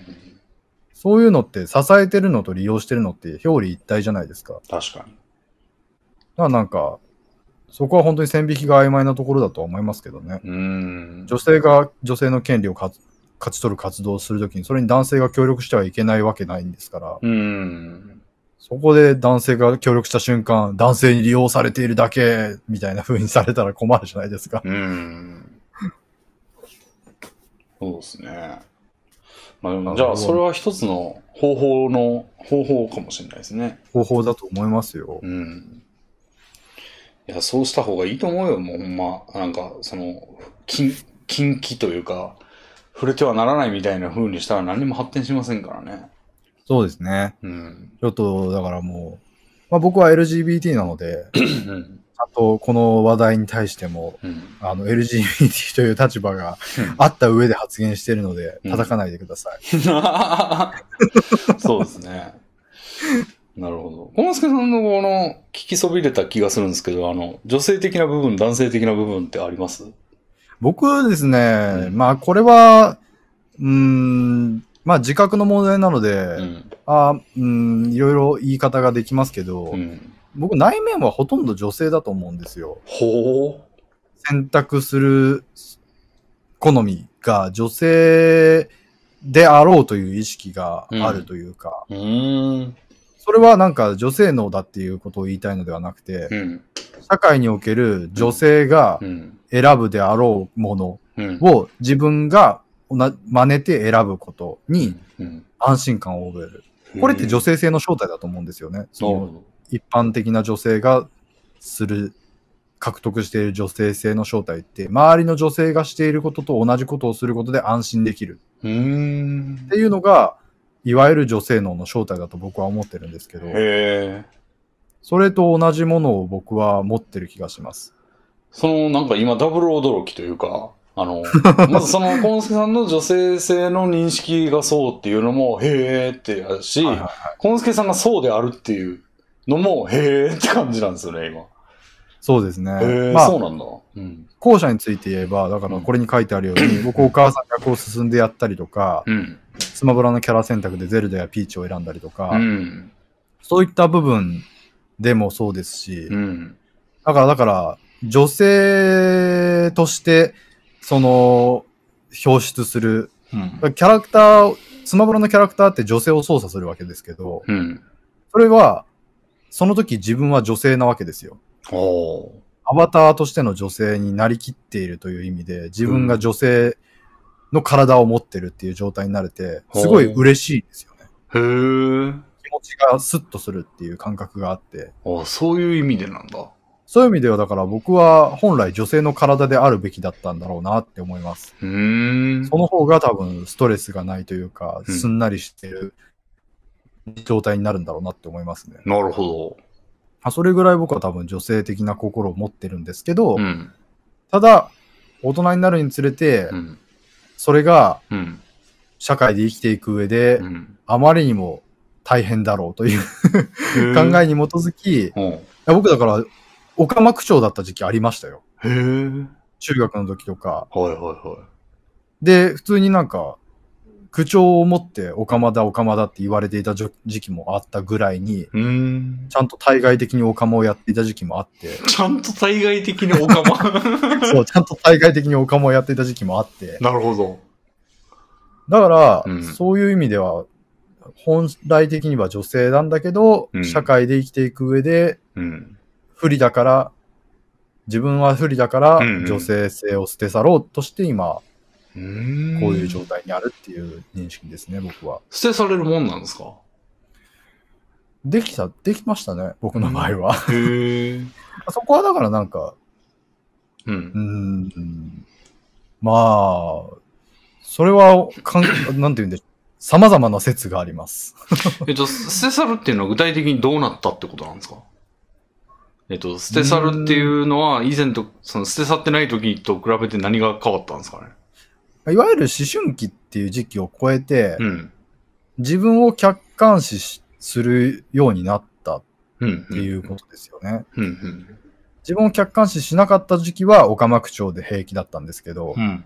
自分を客観視するようになった時にオカマ区長やべえなって思って、うん。しなくなったっていうだけですね。それだからなんか、対、外とのコミュニケーションは男を装うようになったってだけで、うんうんうん内面が女性的っていう部分は変わってないってことにならないですか？変わってないかもしれないと思うことに、やっぱり僕、TRPG とかでも率先して女性キャラをやっていましたし、うーん。それもなんかサービス的な意味ではなく、うん。あ、女性をロールプレイするの楽しいっていう気持ちが強かったわけですよ。その楽しいっていう気持ちの正体が、うん。その、自分の心の性に合致してるはっていう正解ピコンっていう状態だったのではって自己分析してます。あ。なるほど、なるほど。うん、うん、だから僕は今のところしたことないですけど、化粧したり女装したりしたら、それはそれで楽しいってなるのかもしれないですよね。うん。なるほどね。うん。その方面は俺全くないんだよな。まあそうでしょうね。うん。おぞましいってなるから自分。そう、それは僕も思うんですよ自分が女性の格好をするのはおぞましいってなるから、うん。それは無理なんですけど、ロールプレイをしたり、女キャラを使ったりするのはおぞましくないから、うん。それは今でもやりますよね、だから。うん。そうだね。うん、女性になってみたいかっていう問いに100%のではないんですよ、俺も。うんうんうん。ただ、そのの、なってみたいがあくまでその男性の範疇興味の範疇とか例えば。まで、あ、まあ、それは一般的な男性もそうですよいや、ね、多分。でのことなのかがよくわかんないけど、多分範疇でしょうって感じかな。まあ、僕もそう思います、それは。例えば、その、やたらチヤホヤされてみるってどんなんなんだろうとか。はい、まあなんか美女限定になりますけど、これは。はい。チヤホヤされるとか、まあなんか、あるいはその、まあもう、最近の欲望、欲望というか最近ちょっと興味があることですけど、女性になった時に感じる恐怖みたいな。のってあるんだろうなって、まあさすがに思うじゃないですか。この世の中を見てて。なんか男ってお女相手にはめちゃくちゃしょるなとか、うんいうのを何回か見てたりしたら、それをこう実体験してみたら、あ、マジだって思うんだろうな、ちょっとやってみたいな、ってとか、うっん。ていうのはあるけど、まあでも、うん、そう、その選択を、その分岐に進みたいみたいな、女性として生きる分岐に進みたいみたいなのは全然ないから、うん。所詮男の興味の範疇に収まるんかなっていう感じですね。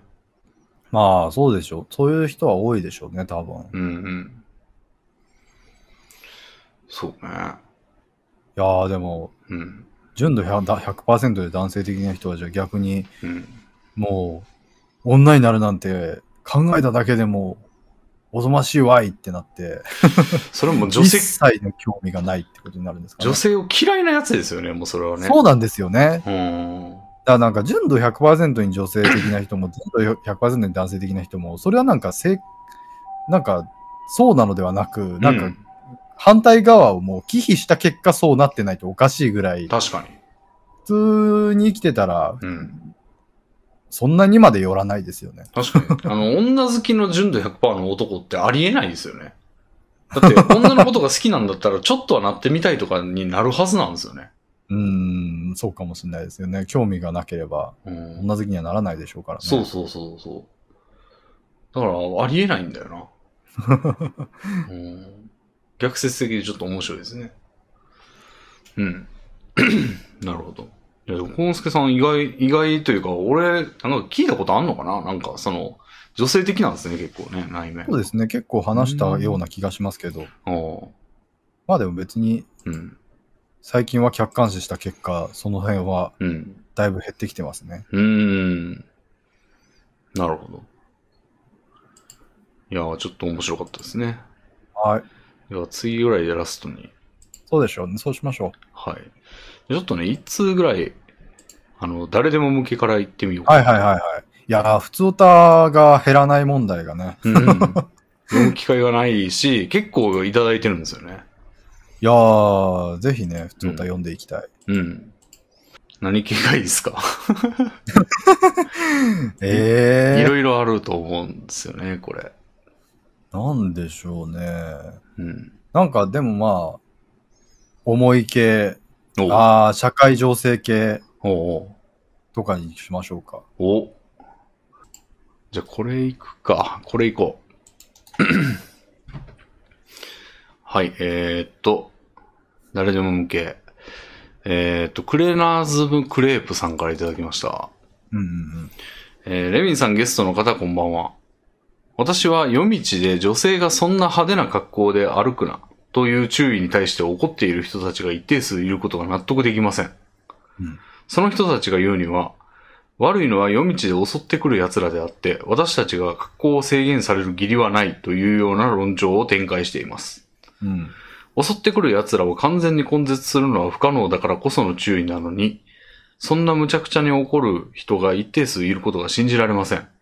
うん。この人たちは舐めた装備で富士山を登山して遭難しても快適な山道を整備しない自治体が悪いというのでしょうか？お二方はどう思いますか？うん。おお。そうですね。まあ、これは永遠のテーマですよね。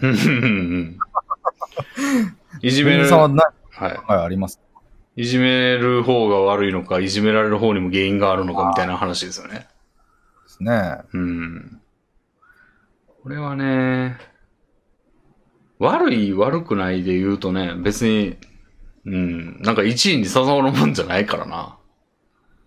うん、まあでもこれ本人がうん。損をしたくないならう、ん。やり、やめときなされっていう話ですから、そうですね。なんか、だから鍵をかけないと出かけちゃいけないの？っていうのと同じでう、んうん 悪い泥棒はいるわけですから、うん。うんうん。だから鍵をかけるのは当然のマナーですけど、うん。でもめんどくさいからしたくないっ。ていうのと同じで、だから、だかうん。らね、女性が夜で歩くときに気をつけるのは鍵をかけるのと一緒だと思うんですが、うん。これの一番の問題は、うん男性はそれをしなくてはいけん、それはしなくてもいいのに、男性は鍵かけなくてもいいのに、うん。女性は鍵かけないといけないなんて不公平よっていうのがうん。一番の争点だと僕は思いますね。うん。そうですね。全員が、まあ、それやったら、まあ、こんなにはそ言われてない問題でしょうね。う。うん。うん。そうね。これね。うん。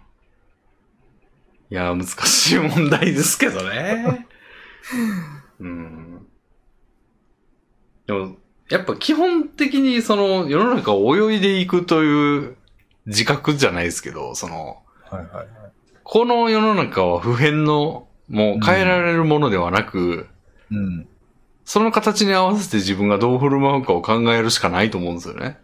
うんうんうんなんで、うーん、まあ、悪い悪くないっていうのは、まあなんかそういうレイヤーの話じゃないので、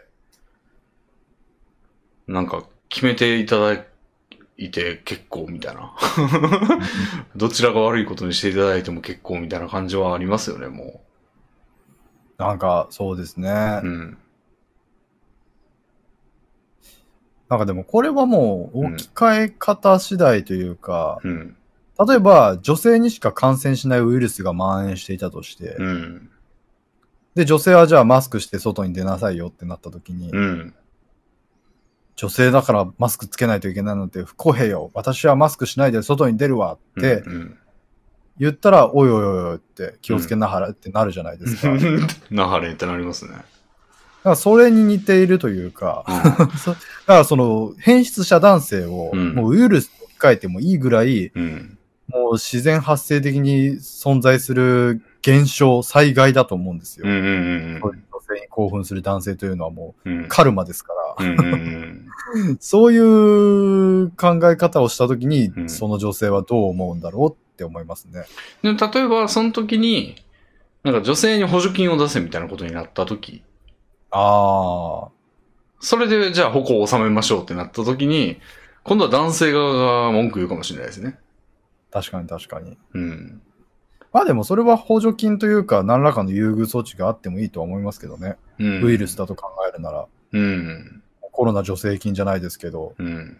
でもこれ、めちゃめちゃその、じゃあ、その一方的にちょっと不公平の、あのー損してる側の人に、過剰にこう、過剰にってどこまで過剰かわかんないけど、その、すごい優遇したとしたら、例えばもう、女性にはもう、100万円あげます、みたいな。うんうん。で、かかってる女性もかかってない女性にも全員100万円あげます、みたいな。うんうんうんそのウイルスがやったとしたら。っていうことになったら、さすがに文句言うでしょ、男も。まあそれ度合いによってはそうでしょうね。うん。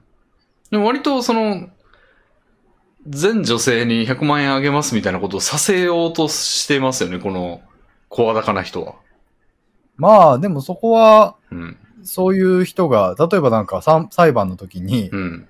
あのー弁護側の主張は何々ですっていう時に、そんなにっていうようなことを言ったりするじゃないですか。うんうんうんそれと同じで、とりあえずふっかけといて、うん。うん。あとはまあ、冷静な人々が調整して、最終的な決定を下してくれるでしょうみたいなもうんうので、言うだけ言ったらいいと思うんですよ、別に。ただ。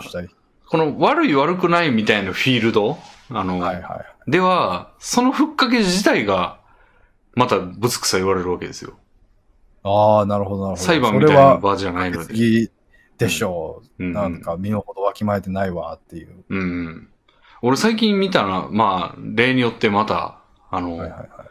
なんていうの、コンスケさんの忌避してる大衆叩きみたいになるかもしれないですけど、あの、まあ、何やったっけな。なんかね、アルバイト帰りの、はい。にカラオケに行った男女6人はい。が、まあ、ベロベロに飲酒して、はい。で、あの、その車で送ってたと。うんうんうん。で、事故って、二人の女性が死亡、うん三人重軽傷みたいな。ほうほうほで、運転手のやつが起訴、えっ、と、と逮捕されたみたいなう。うんうんうん。話があって、で、その男がね、その運転手の男性が、黙秘権をもう行使しても何にも言わないみたいな状態になってるっていうところまでが記事になってたんですね。ど。はいはいはい。で、その黙秘権に対して、もう、黙秘、もう死刑でいいよみたいなのは、まあ当然つくとして、はい。あの、黙秘、本当に悪いと思ってるなら黙秘なんかしないよね、とか、はあはすげえ言われてるんですよね。はい。多分そうなると思いますよ。その、裁判の場だったら黙秘権は誰にだってある権利やから行使して何の問題もないから行使したらってなるけど、その善悪みたいなのとか、さらに低い次元の議論だと、もう黙秘権の行使自体が悪なんですよね。うん。でもなんかそれはそれでいいと思うんですよね。うん。だってみんなが頭いいわけじゃないですから、うん。そういうあ頭のいい塩梅はうん頭のいい人に任せて、うん。頭悪いなりに意見を言う自由はあるわけだし、うん。それに基づいて、うん。CKE、CKE っていう自由は大衆にはあるじゃないですか。うん。別になんか、それを、それがない方がいいとは思わないですよね。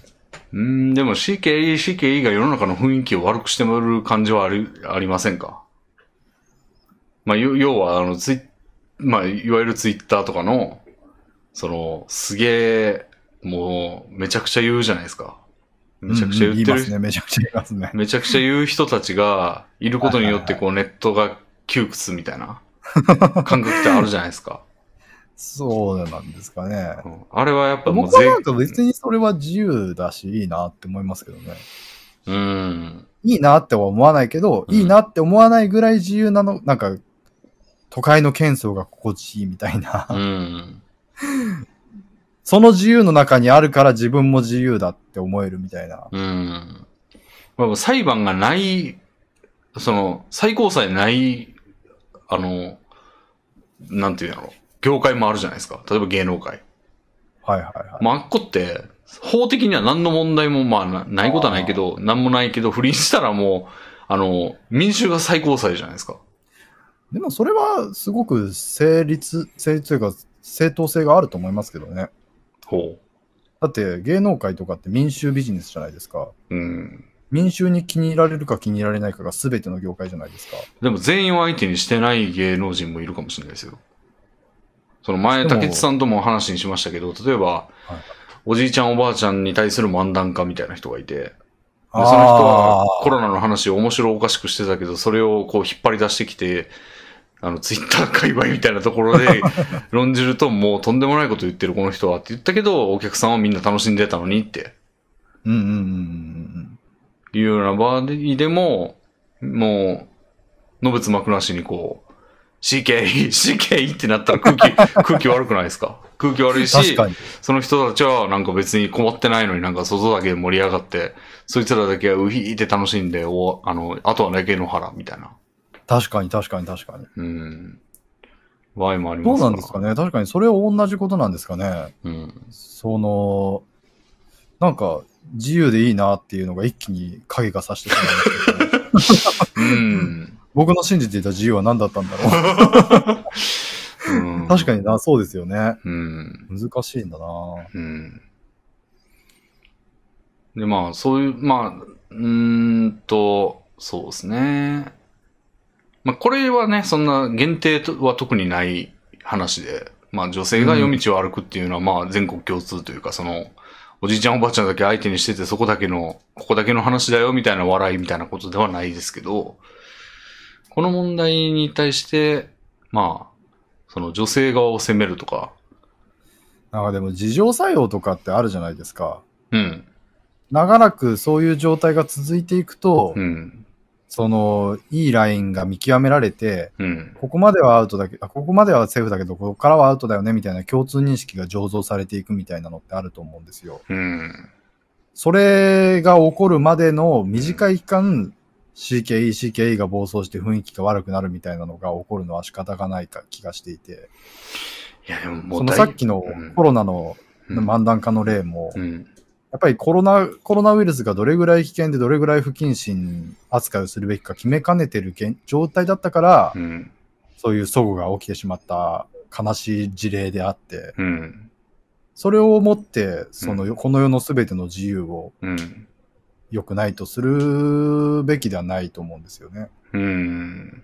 すべての自由を抑制したい、した方がいいとは思わないですよ。まあそうそうでですけど、す。うん。けただど、なんかいろんそういう、なんて言うんでしょう、民衆にも美学があると信じています。うん。美学がまだ醸造されてなかったんですよ、その例は。いや、これが、なんか人類の歴史が最近始まったばっかやったら、まあそういうこともある、そういう時期なんかな、みたいなことも思うけど、だいぶやってますからね、昔から。割と僕美しくなってるとは思いますけどね、その、うん女性が夜道をうんうんたらっていう問題について、まあ女性は結果的にうんおそらく夜道は気をつけて歩かないといけない、派手な格好はしてはいけないっていう認識を持ってうん。行動することを強制されて損をしてると思うんですよ、うん実際。うん。それに対して、じゃあご褒美ねって言って女性専用車両みたいな特権が提供されてたりするじゃないですか。うん。だからあれって結構僕は美しいと思っていて、うん。なんか、あ、ちゃんと暗黙の合意によって、うん。男性と女性、女性専用車両なんてもう女性優遇も甚だしい、すごい男性差別的な存在だと思うんですけど、うん。ああいうものを作ることによって、うん。そういう目に見えない女性が恐怖しているものから、うん。ちゃんと守るし姿勢を社会が取ってるっていうのが、うん。あ、ちゃんと機能してるなって思いますけどね。そういうなんか、自浄作用みたいなものが、うん。社会によってもたらされていく傾向はあるんじゃないかなって思いますけどね。うん。まあなんかその点に絞って考えると、あーなんか事例が少ない感じはしますけどね。うん。あの、いや、女性専用車両は、幸之助さんが言ったような理念に基づあ照らして考えると、まあいいもののような気がするんですけど、うん、なんかそれ、少なないみたいな。それは女性が普段抱いてる大変さに対する報奨として少ないってことですか？うん。まあ女性に限らず、その、不遇を囲ってる人に対する、なんかの解決策みたいなものとか妥協点みたいなものが次第に見出されていくんじゃないですかっていうのが、幸之助さんの主張やと思うんですけど、うんうんうん。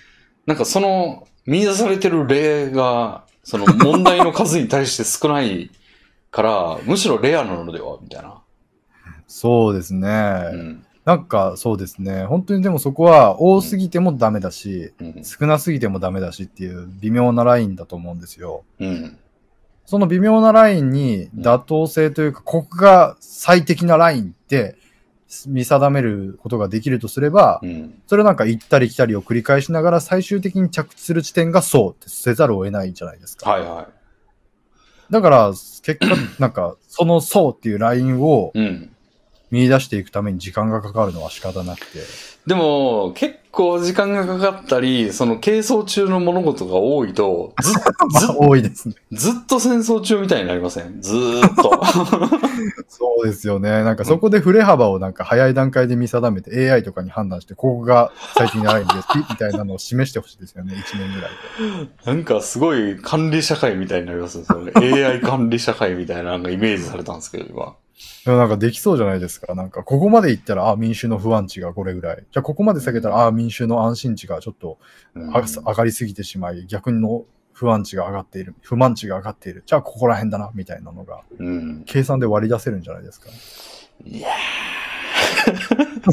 ー うーん。どうなんですかね。なんかその AI 的なことを考えるとなんか将棋 AI が浮かぶんですけど、はい。やっぱ将棋 AI とかもね、いろんなやり方があるんですよね、言うて。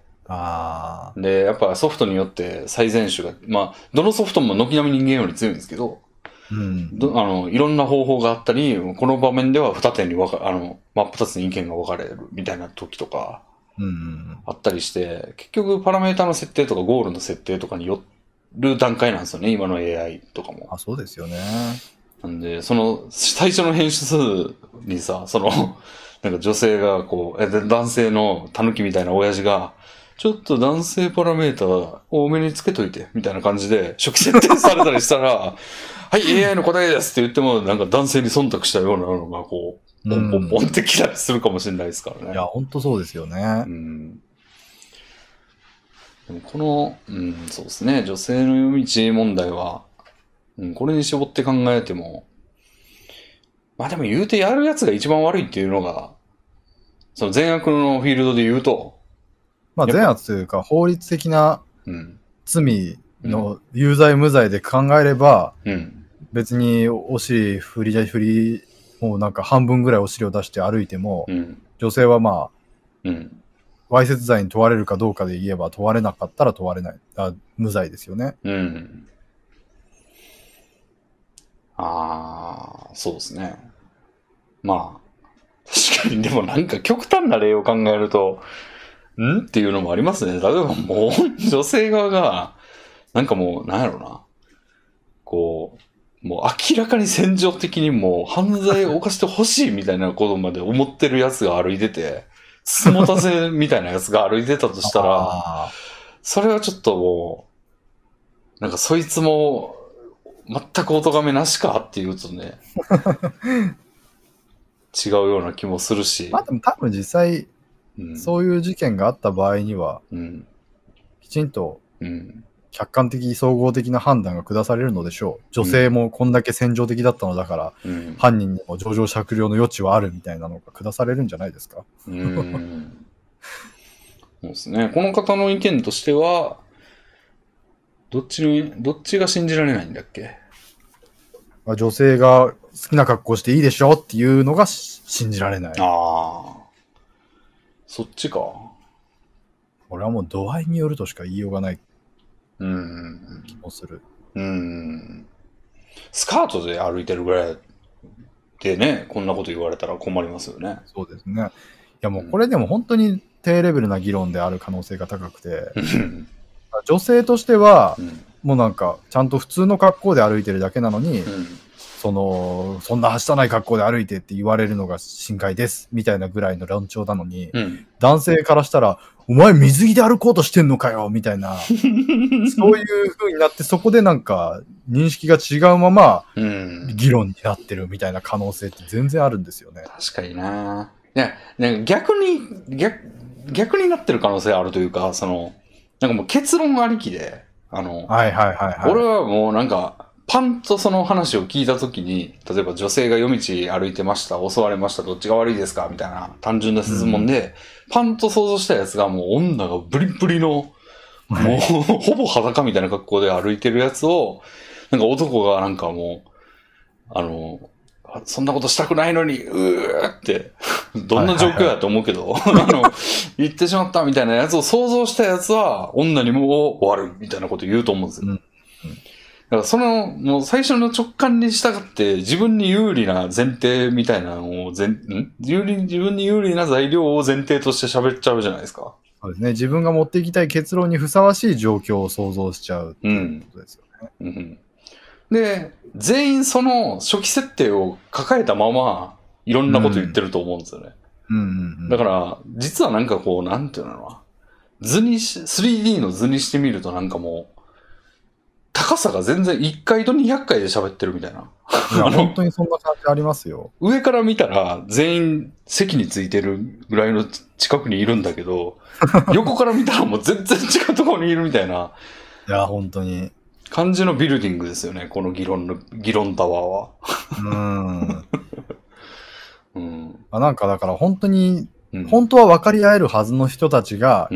争い合ってるっていう例はマジで多いと思っていて。だかうんうんらこれについても、ちゃんとしたあ女性の服装はこれで、これで、これでこうなってて、うん。うん状況はこうで、こうで、こうで、はい、どうでしょうってなったら、ああ、これは女性が悪いでしょって女性側も思うし、男性側も思う。うんっていう場合もあるし、あ、これはもうこんなの襲うなんてこの男性が気違いだわって、うん男性も思うし、女性も思うっていう、うんうんうん。そういうなんかちゃんと1位に定まる例ばっかりの可能性はあるわけですよ。そうですね。一つ一つ例示すれば、うんうんうん。全員が納得いく。分かれるような例がほぼない可能性があって、うんうんそういう意味ではなんかね。不毛なんですよ、この争い自体が。で、ほ、ほとんど文字によるコミュニケーションが行われてるじゃないですか、こういう議論って。うんそうで文字。文字のコミュニケーションってほんま伝わんないと思うんですよね。伝わらないですね。うん。これあの、会社の Slack とかでもすげえ思うんですよ。うんうんうんなんかいろん、あのちょっと複雑な、この、これの解決っていうか方針どうしようかなみたいな時って、まあ、俺、俺が、俺の問題でもあるかもしれないですけど、かなりこじれるんですよ、俺の場合。うん。なんか、全然違うっしょ、それは、みたいな。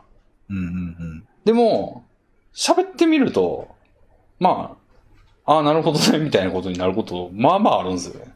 そうですよね。本当にありますね。うん。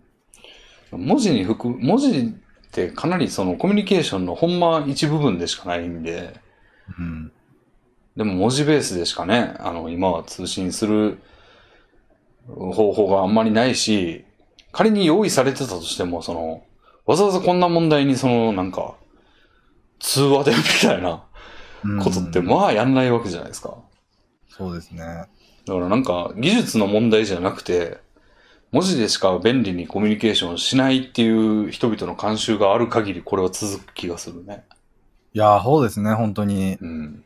あ、これはだからもう、得るべき教訓は、うん。議論をするときにはう、ん。喋れ文字で やるなうん。で、前提条件を整えろってうんことですね。まあでも叶わないね、それは。まあそうですよね。正直今度だから、舐めた装備で富士山を登山して遭難してもうんたらの下りも、うん。もう舐めた装備の具合と、うんうんうん。富士山の山道の具合をと、うんうん。その自治体の整備の状況を全部個別に設定したら、うん。ちゃんと快適な山道を整備しない自治体が悪いっていう結論になるのが妥当だっていう場合もありえますしね、全うん然。うんうんうん。そうですね。まあそんなもんはもう状況の設定次第でいくらでも変わりますから、うんうんその設定を自分の結着地したい結論にうん。合わせてうん自分の中で決定してる時点でもうダメですよ。うん。だからあの、パクノダにフル稼働してもらって、あの、メモリーボムで、あの、銃弾を撃ち込んだらその人の記憶が、あ あのれ便利ですね。あーって全部わかるみたいなやつを、そのツイッター議論してるやつ全員で撃って、いやもう次の瞬間には握手ですよ。ほこういうことね、オッケーオッケーって、そりゃそうっていう。そうかもしれないですよね。いやーもう本当にくだらない、そのね、意識のち、意識、なんかそのね、うん想定している範囲の違いとかで揉めますからね。うーん。そうですね。でも、悲しいのは今俺らが言ってるようなことは絶対に起こらないってことですよね。メモリーボムはないし、文字以外のコミュニケーションも技術の問題ではないわけですから、その、避ける時間の問題とかでもあるわけですから。なんかでも学校教育とかでそれをもう標準化してやっていったらいけるんじゃないですか？うんうん何を教えてもどっかに嘘がある、ありそうっていうのがね、教育になかなか入れられない要因な気がするんですよね。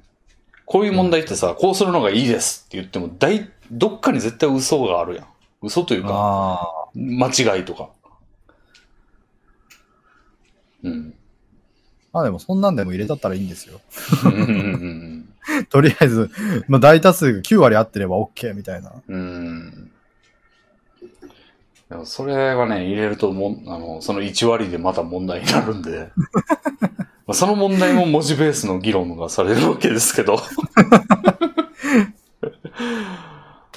うん。そうっすね。これはまあまあ、もうしょうがないですけそこど、はやっぱり漫画家の僕のうんが一肌脱ぐところですね。おもうだから議論が起きていたら、そこに颯爽と漫画家の僕が登場して、お議論、例えばこの女性が夜道を歩いている情景をちゃんと絵で描き起こして、お文字でのコミュニケーションだから分かり合えなかったんだ、絵で表現したらこうだ、さあどう思うってなった時に、おどう二人ともが納得した同一の意見にたどり着けるようになるわけですよ。なるほど。ああ、なんか今漫画家の僕がさっそうとっていうところで俺、ヤクミツルが頭に浮かんじゃったんですよ。ご意見番みたいな感じでテレビのコメンテーターに出るんかなみたいな。ヤクミツルって漫画家らしいこと一個もしてないじゃないですか。漫画見たことないですからね、ヤクミツルの。確かに。うん、ああ、でも絵で表現されたらだいぶわかる気がするな。いや、絵で表現するのめちゃくちゃ便利だと思いますよ。うん。いいですね。最近、ちょっと関係ないですけど、なんか、まあやっぱ絵師をフォローしてるんで、その、お絵描きの技術の、なんか、はい。自負動画みたいな、ああ。とかで、なんか、クリスタにはこんな便利な機能が、とか、はいはいいうのもたまに見るんですけど、いや、今日ちょっとびっくりしたんですけど、なんかもう、男の人の横顔が描いてある線画があるんですよ。はい。で、なんか背景に公園みたいなのを選ぶと、うん。もう公園内を 3D ゲームみたいにこう、歩けて、歩けてというか移動できて、好きなところで背景として固定みたいな、えー、みたいなやつがあって、すごっと思って。えー、すご。うん。クリスタやったと思うんですけど、なんかそんなんあるみたいですね。いやーもういろいろ進化してますからね。うん。コンスケさんもあんな感じのやつを使ってんのかなって。なんかそんまあ 3D は使ってますからね。うん。多かれ少なかれそういった恩恵を預かってますよ。うん。なんでまあ絵で伝えることにはこと書かないですから。だいぶ一人の力でもすごいいろんな、なんていうか、こんな書き込みがみたいな、書き込みというか、こんな情報量多いものを一人でみたいなやつも、まあ、力を借りればいけるわけですよね。いや、本当にそうですよ。もう、すごいな。うん。ああ、じゃあこいや、そんの、なところですかね。はい。では、えー、こんなところにしときましょうか。はいはいはいはい。はい。ではまた次回よろしくお願いします。はい、じゃあ、ありがとうございましておめでとうございました。あ、来ました。おめでとうございました。ありがとうございました。今年も今後ともよろしくお願いします。よろしくお願いいたします。あの、映画見ておきます。ちゃんと見ないでくださ。はいい。では、またよろしくお願いします。はい。失礼します。はい。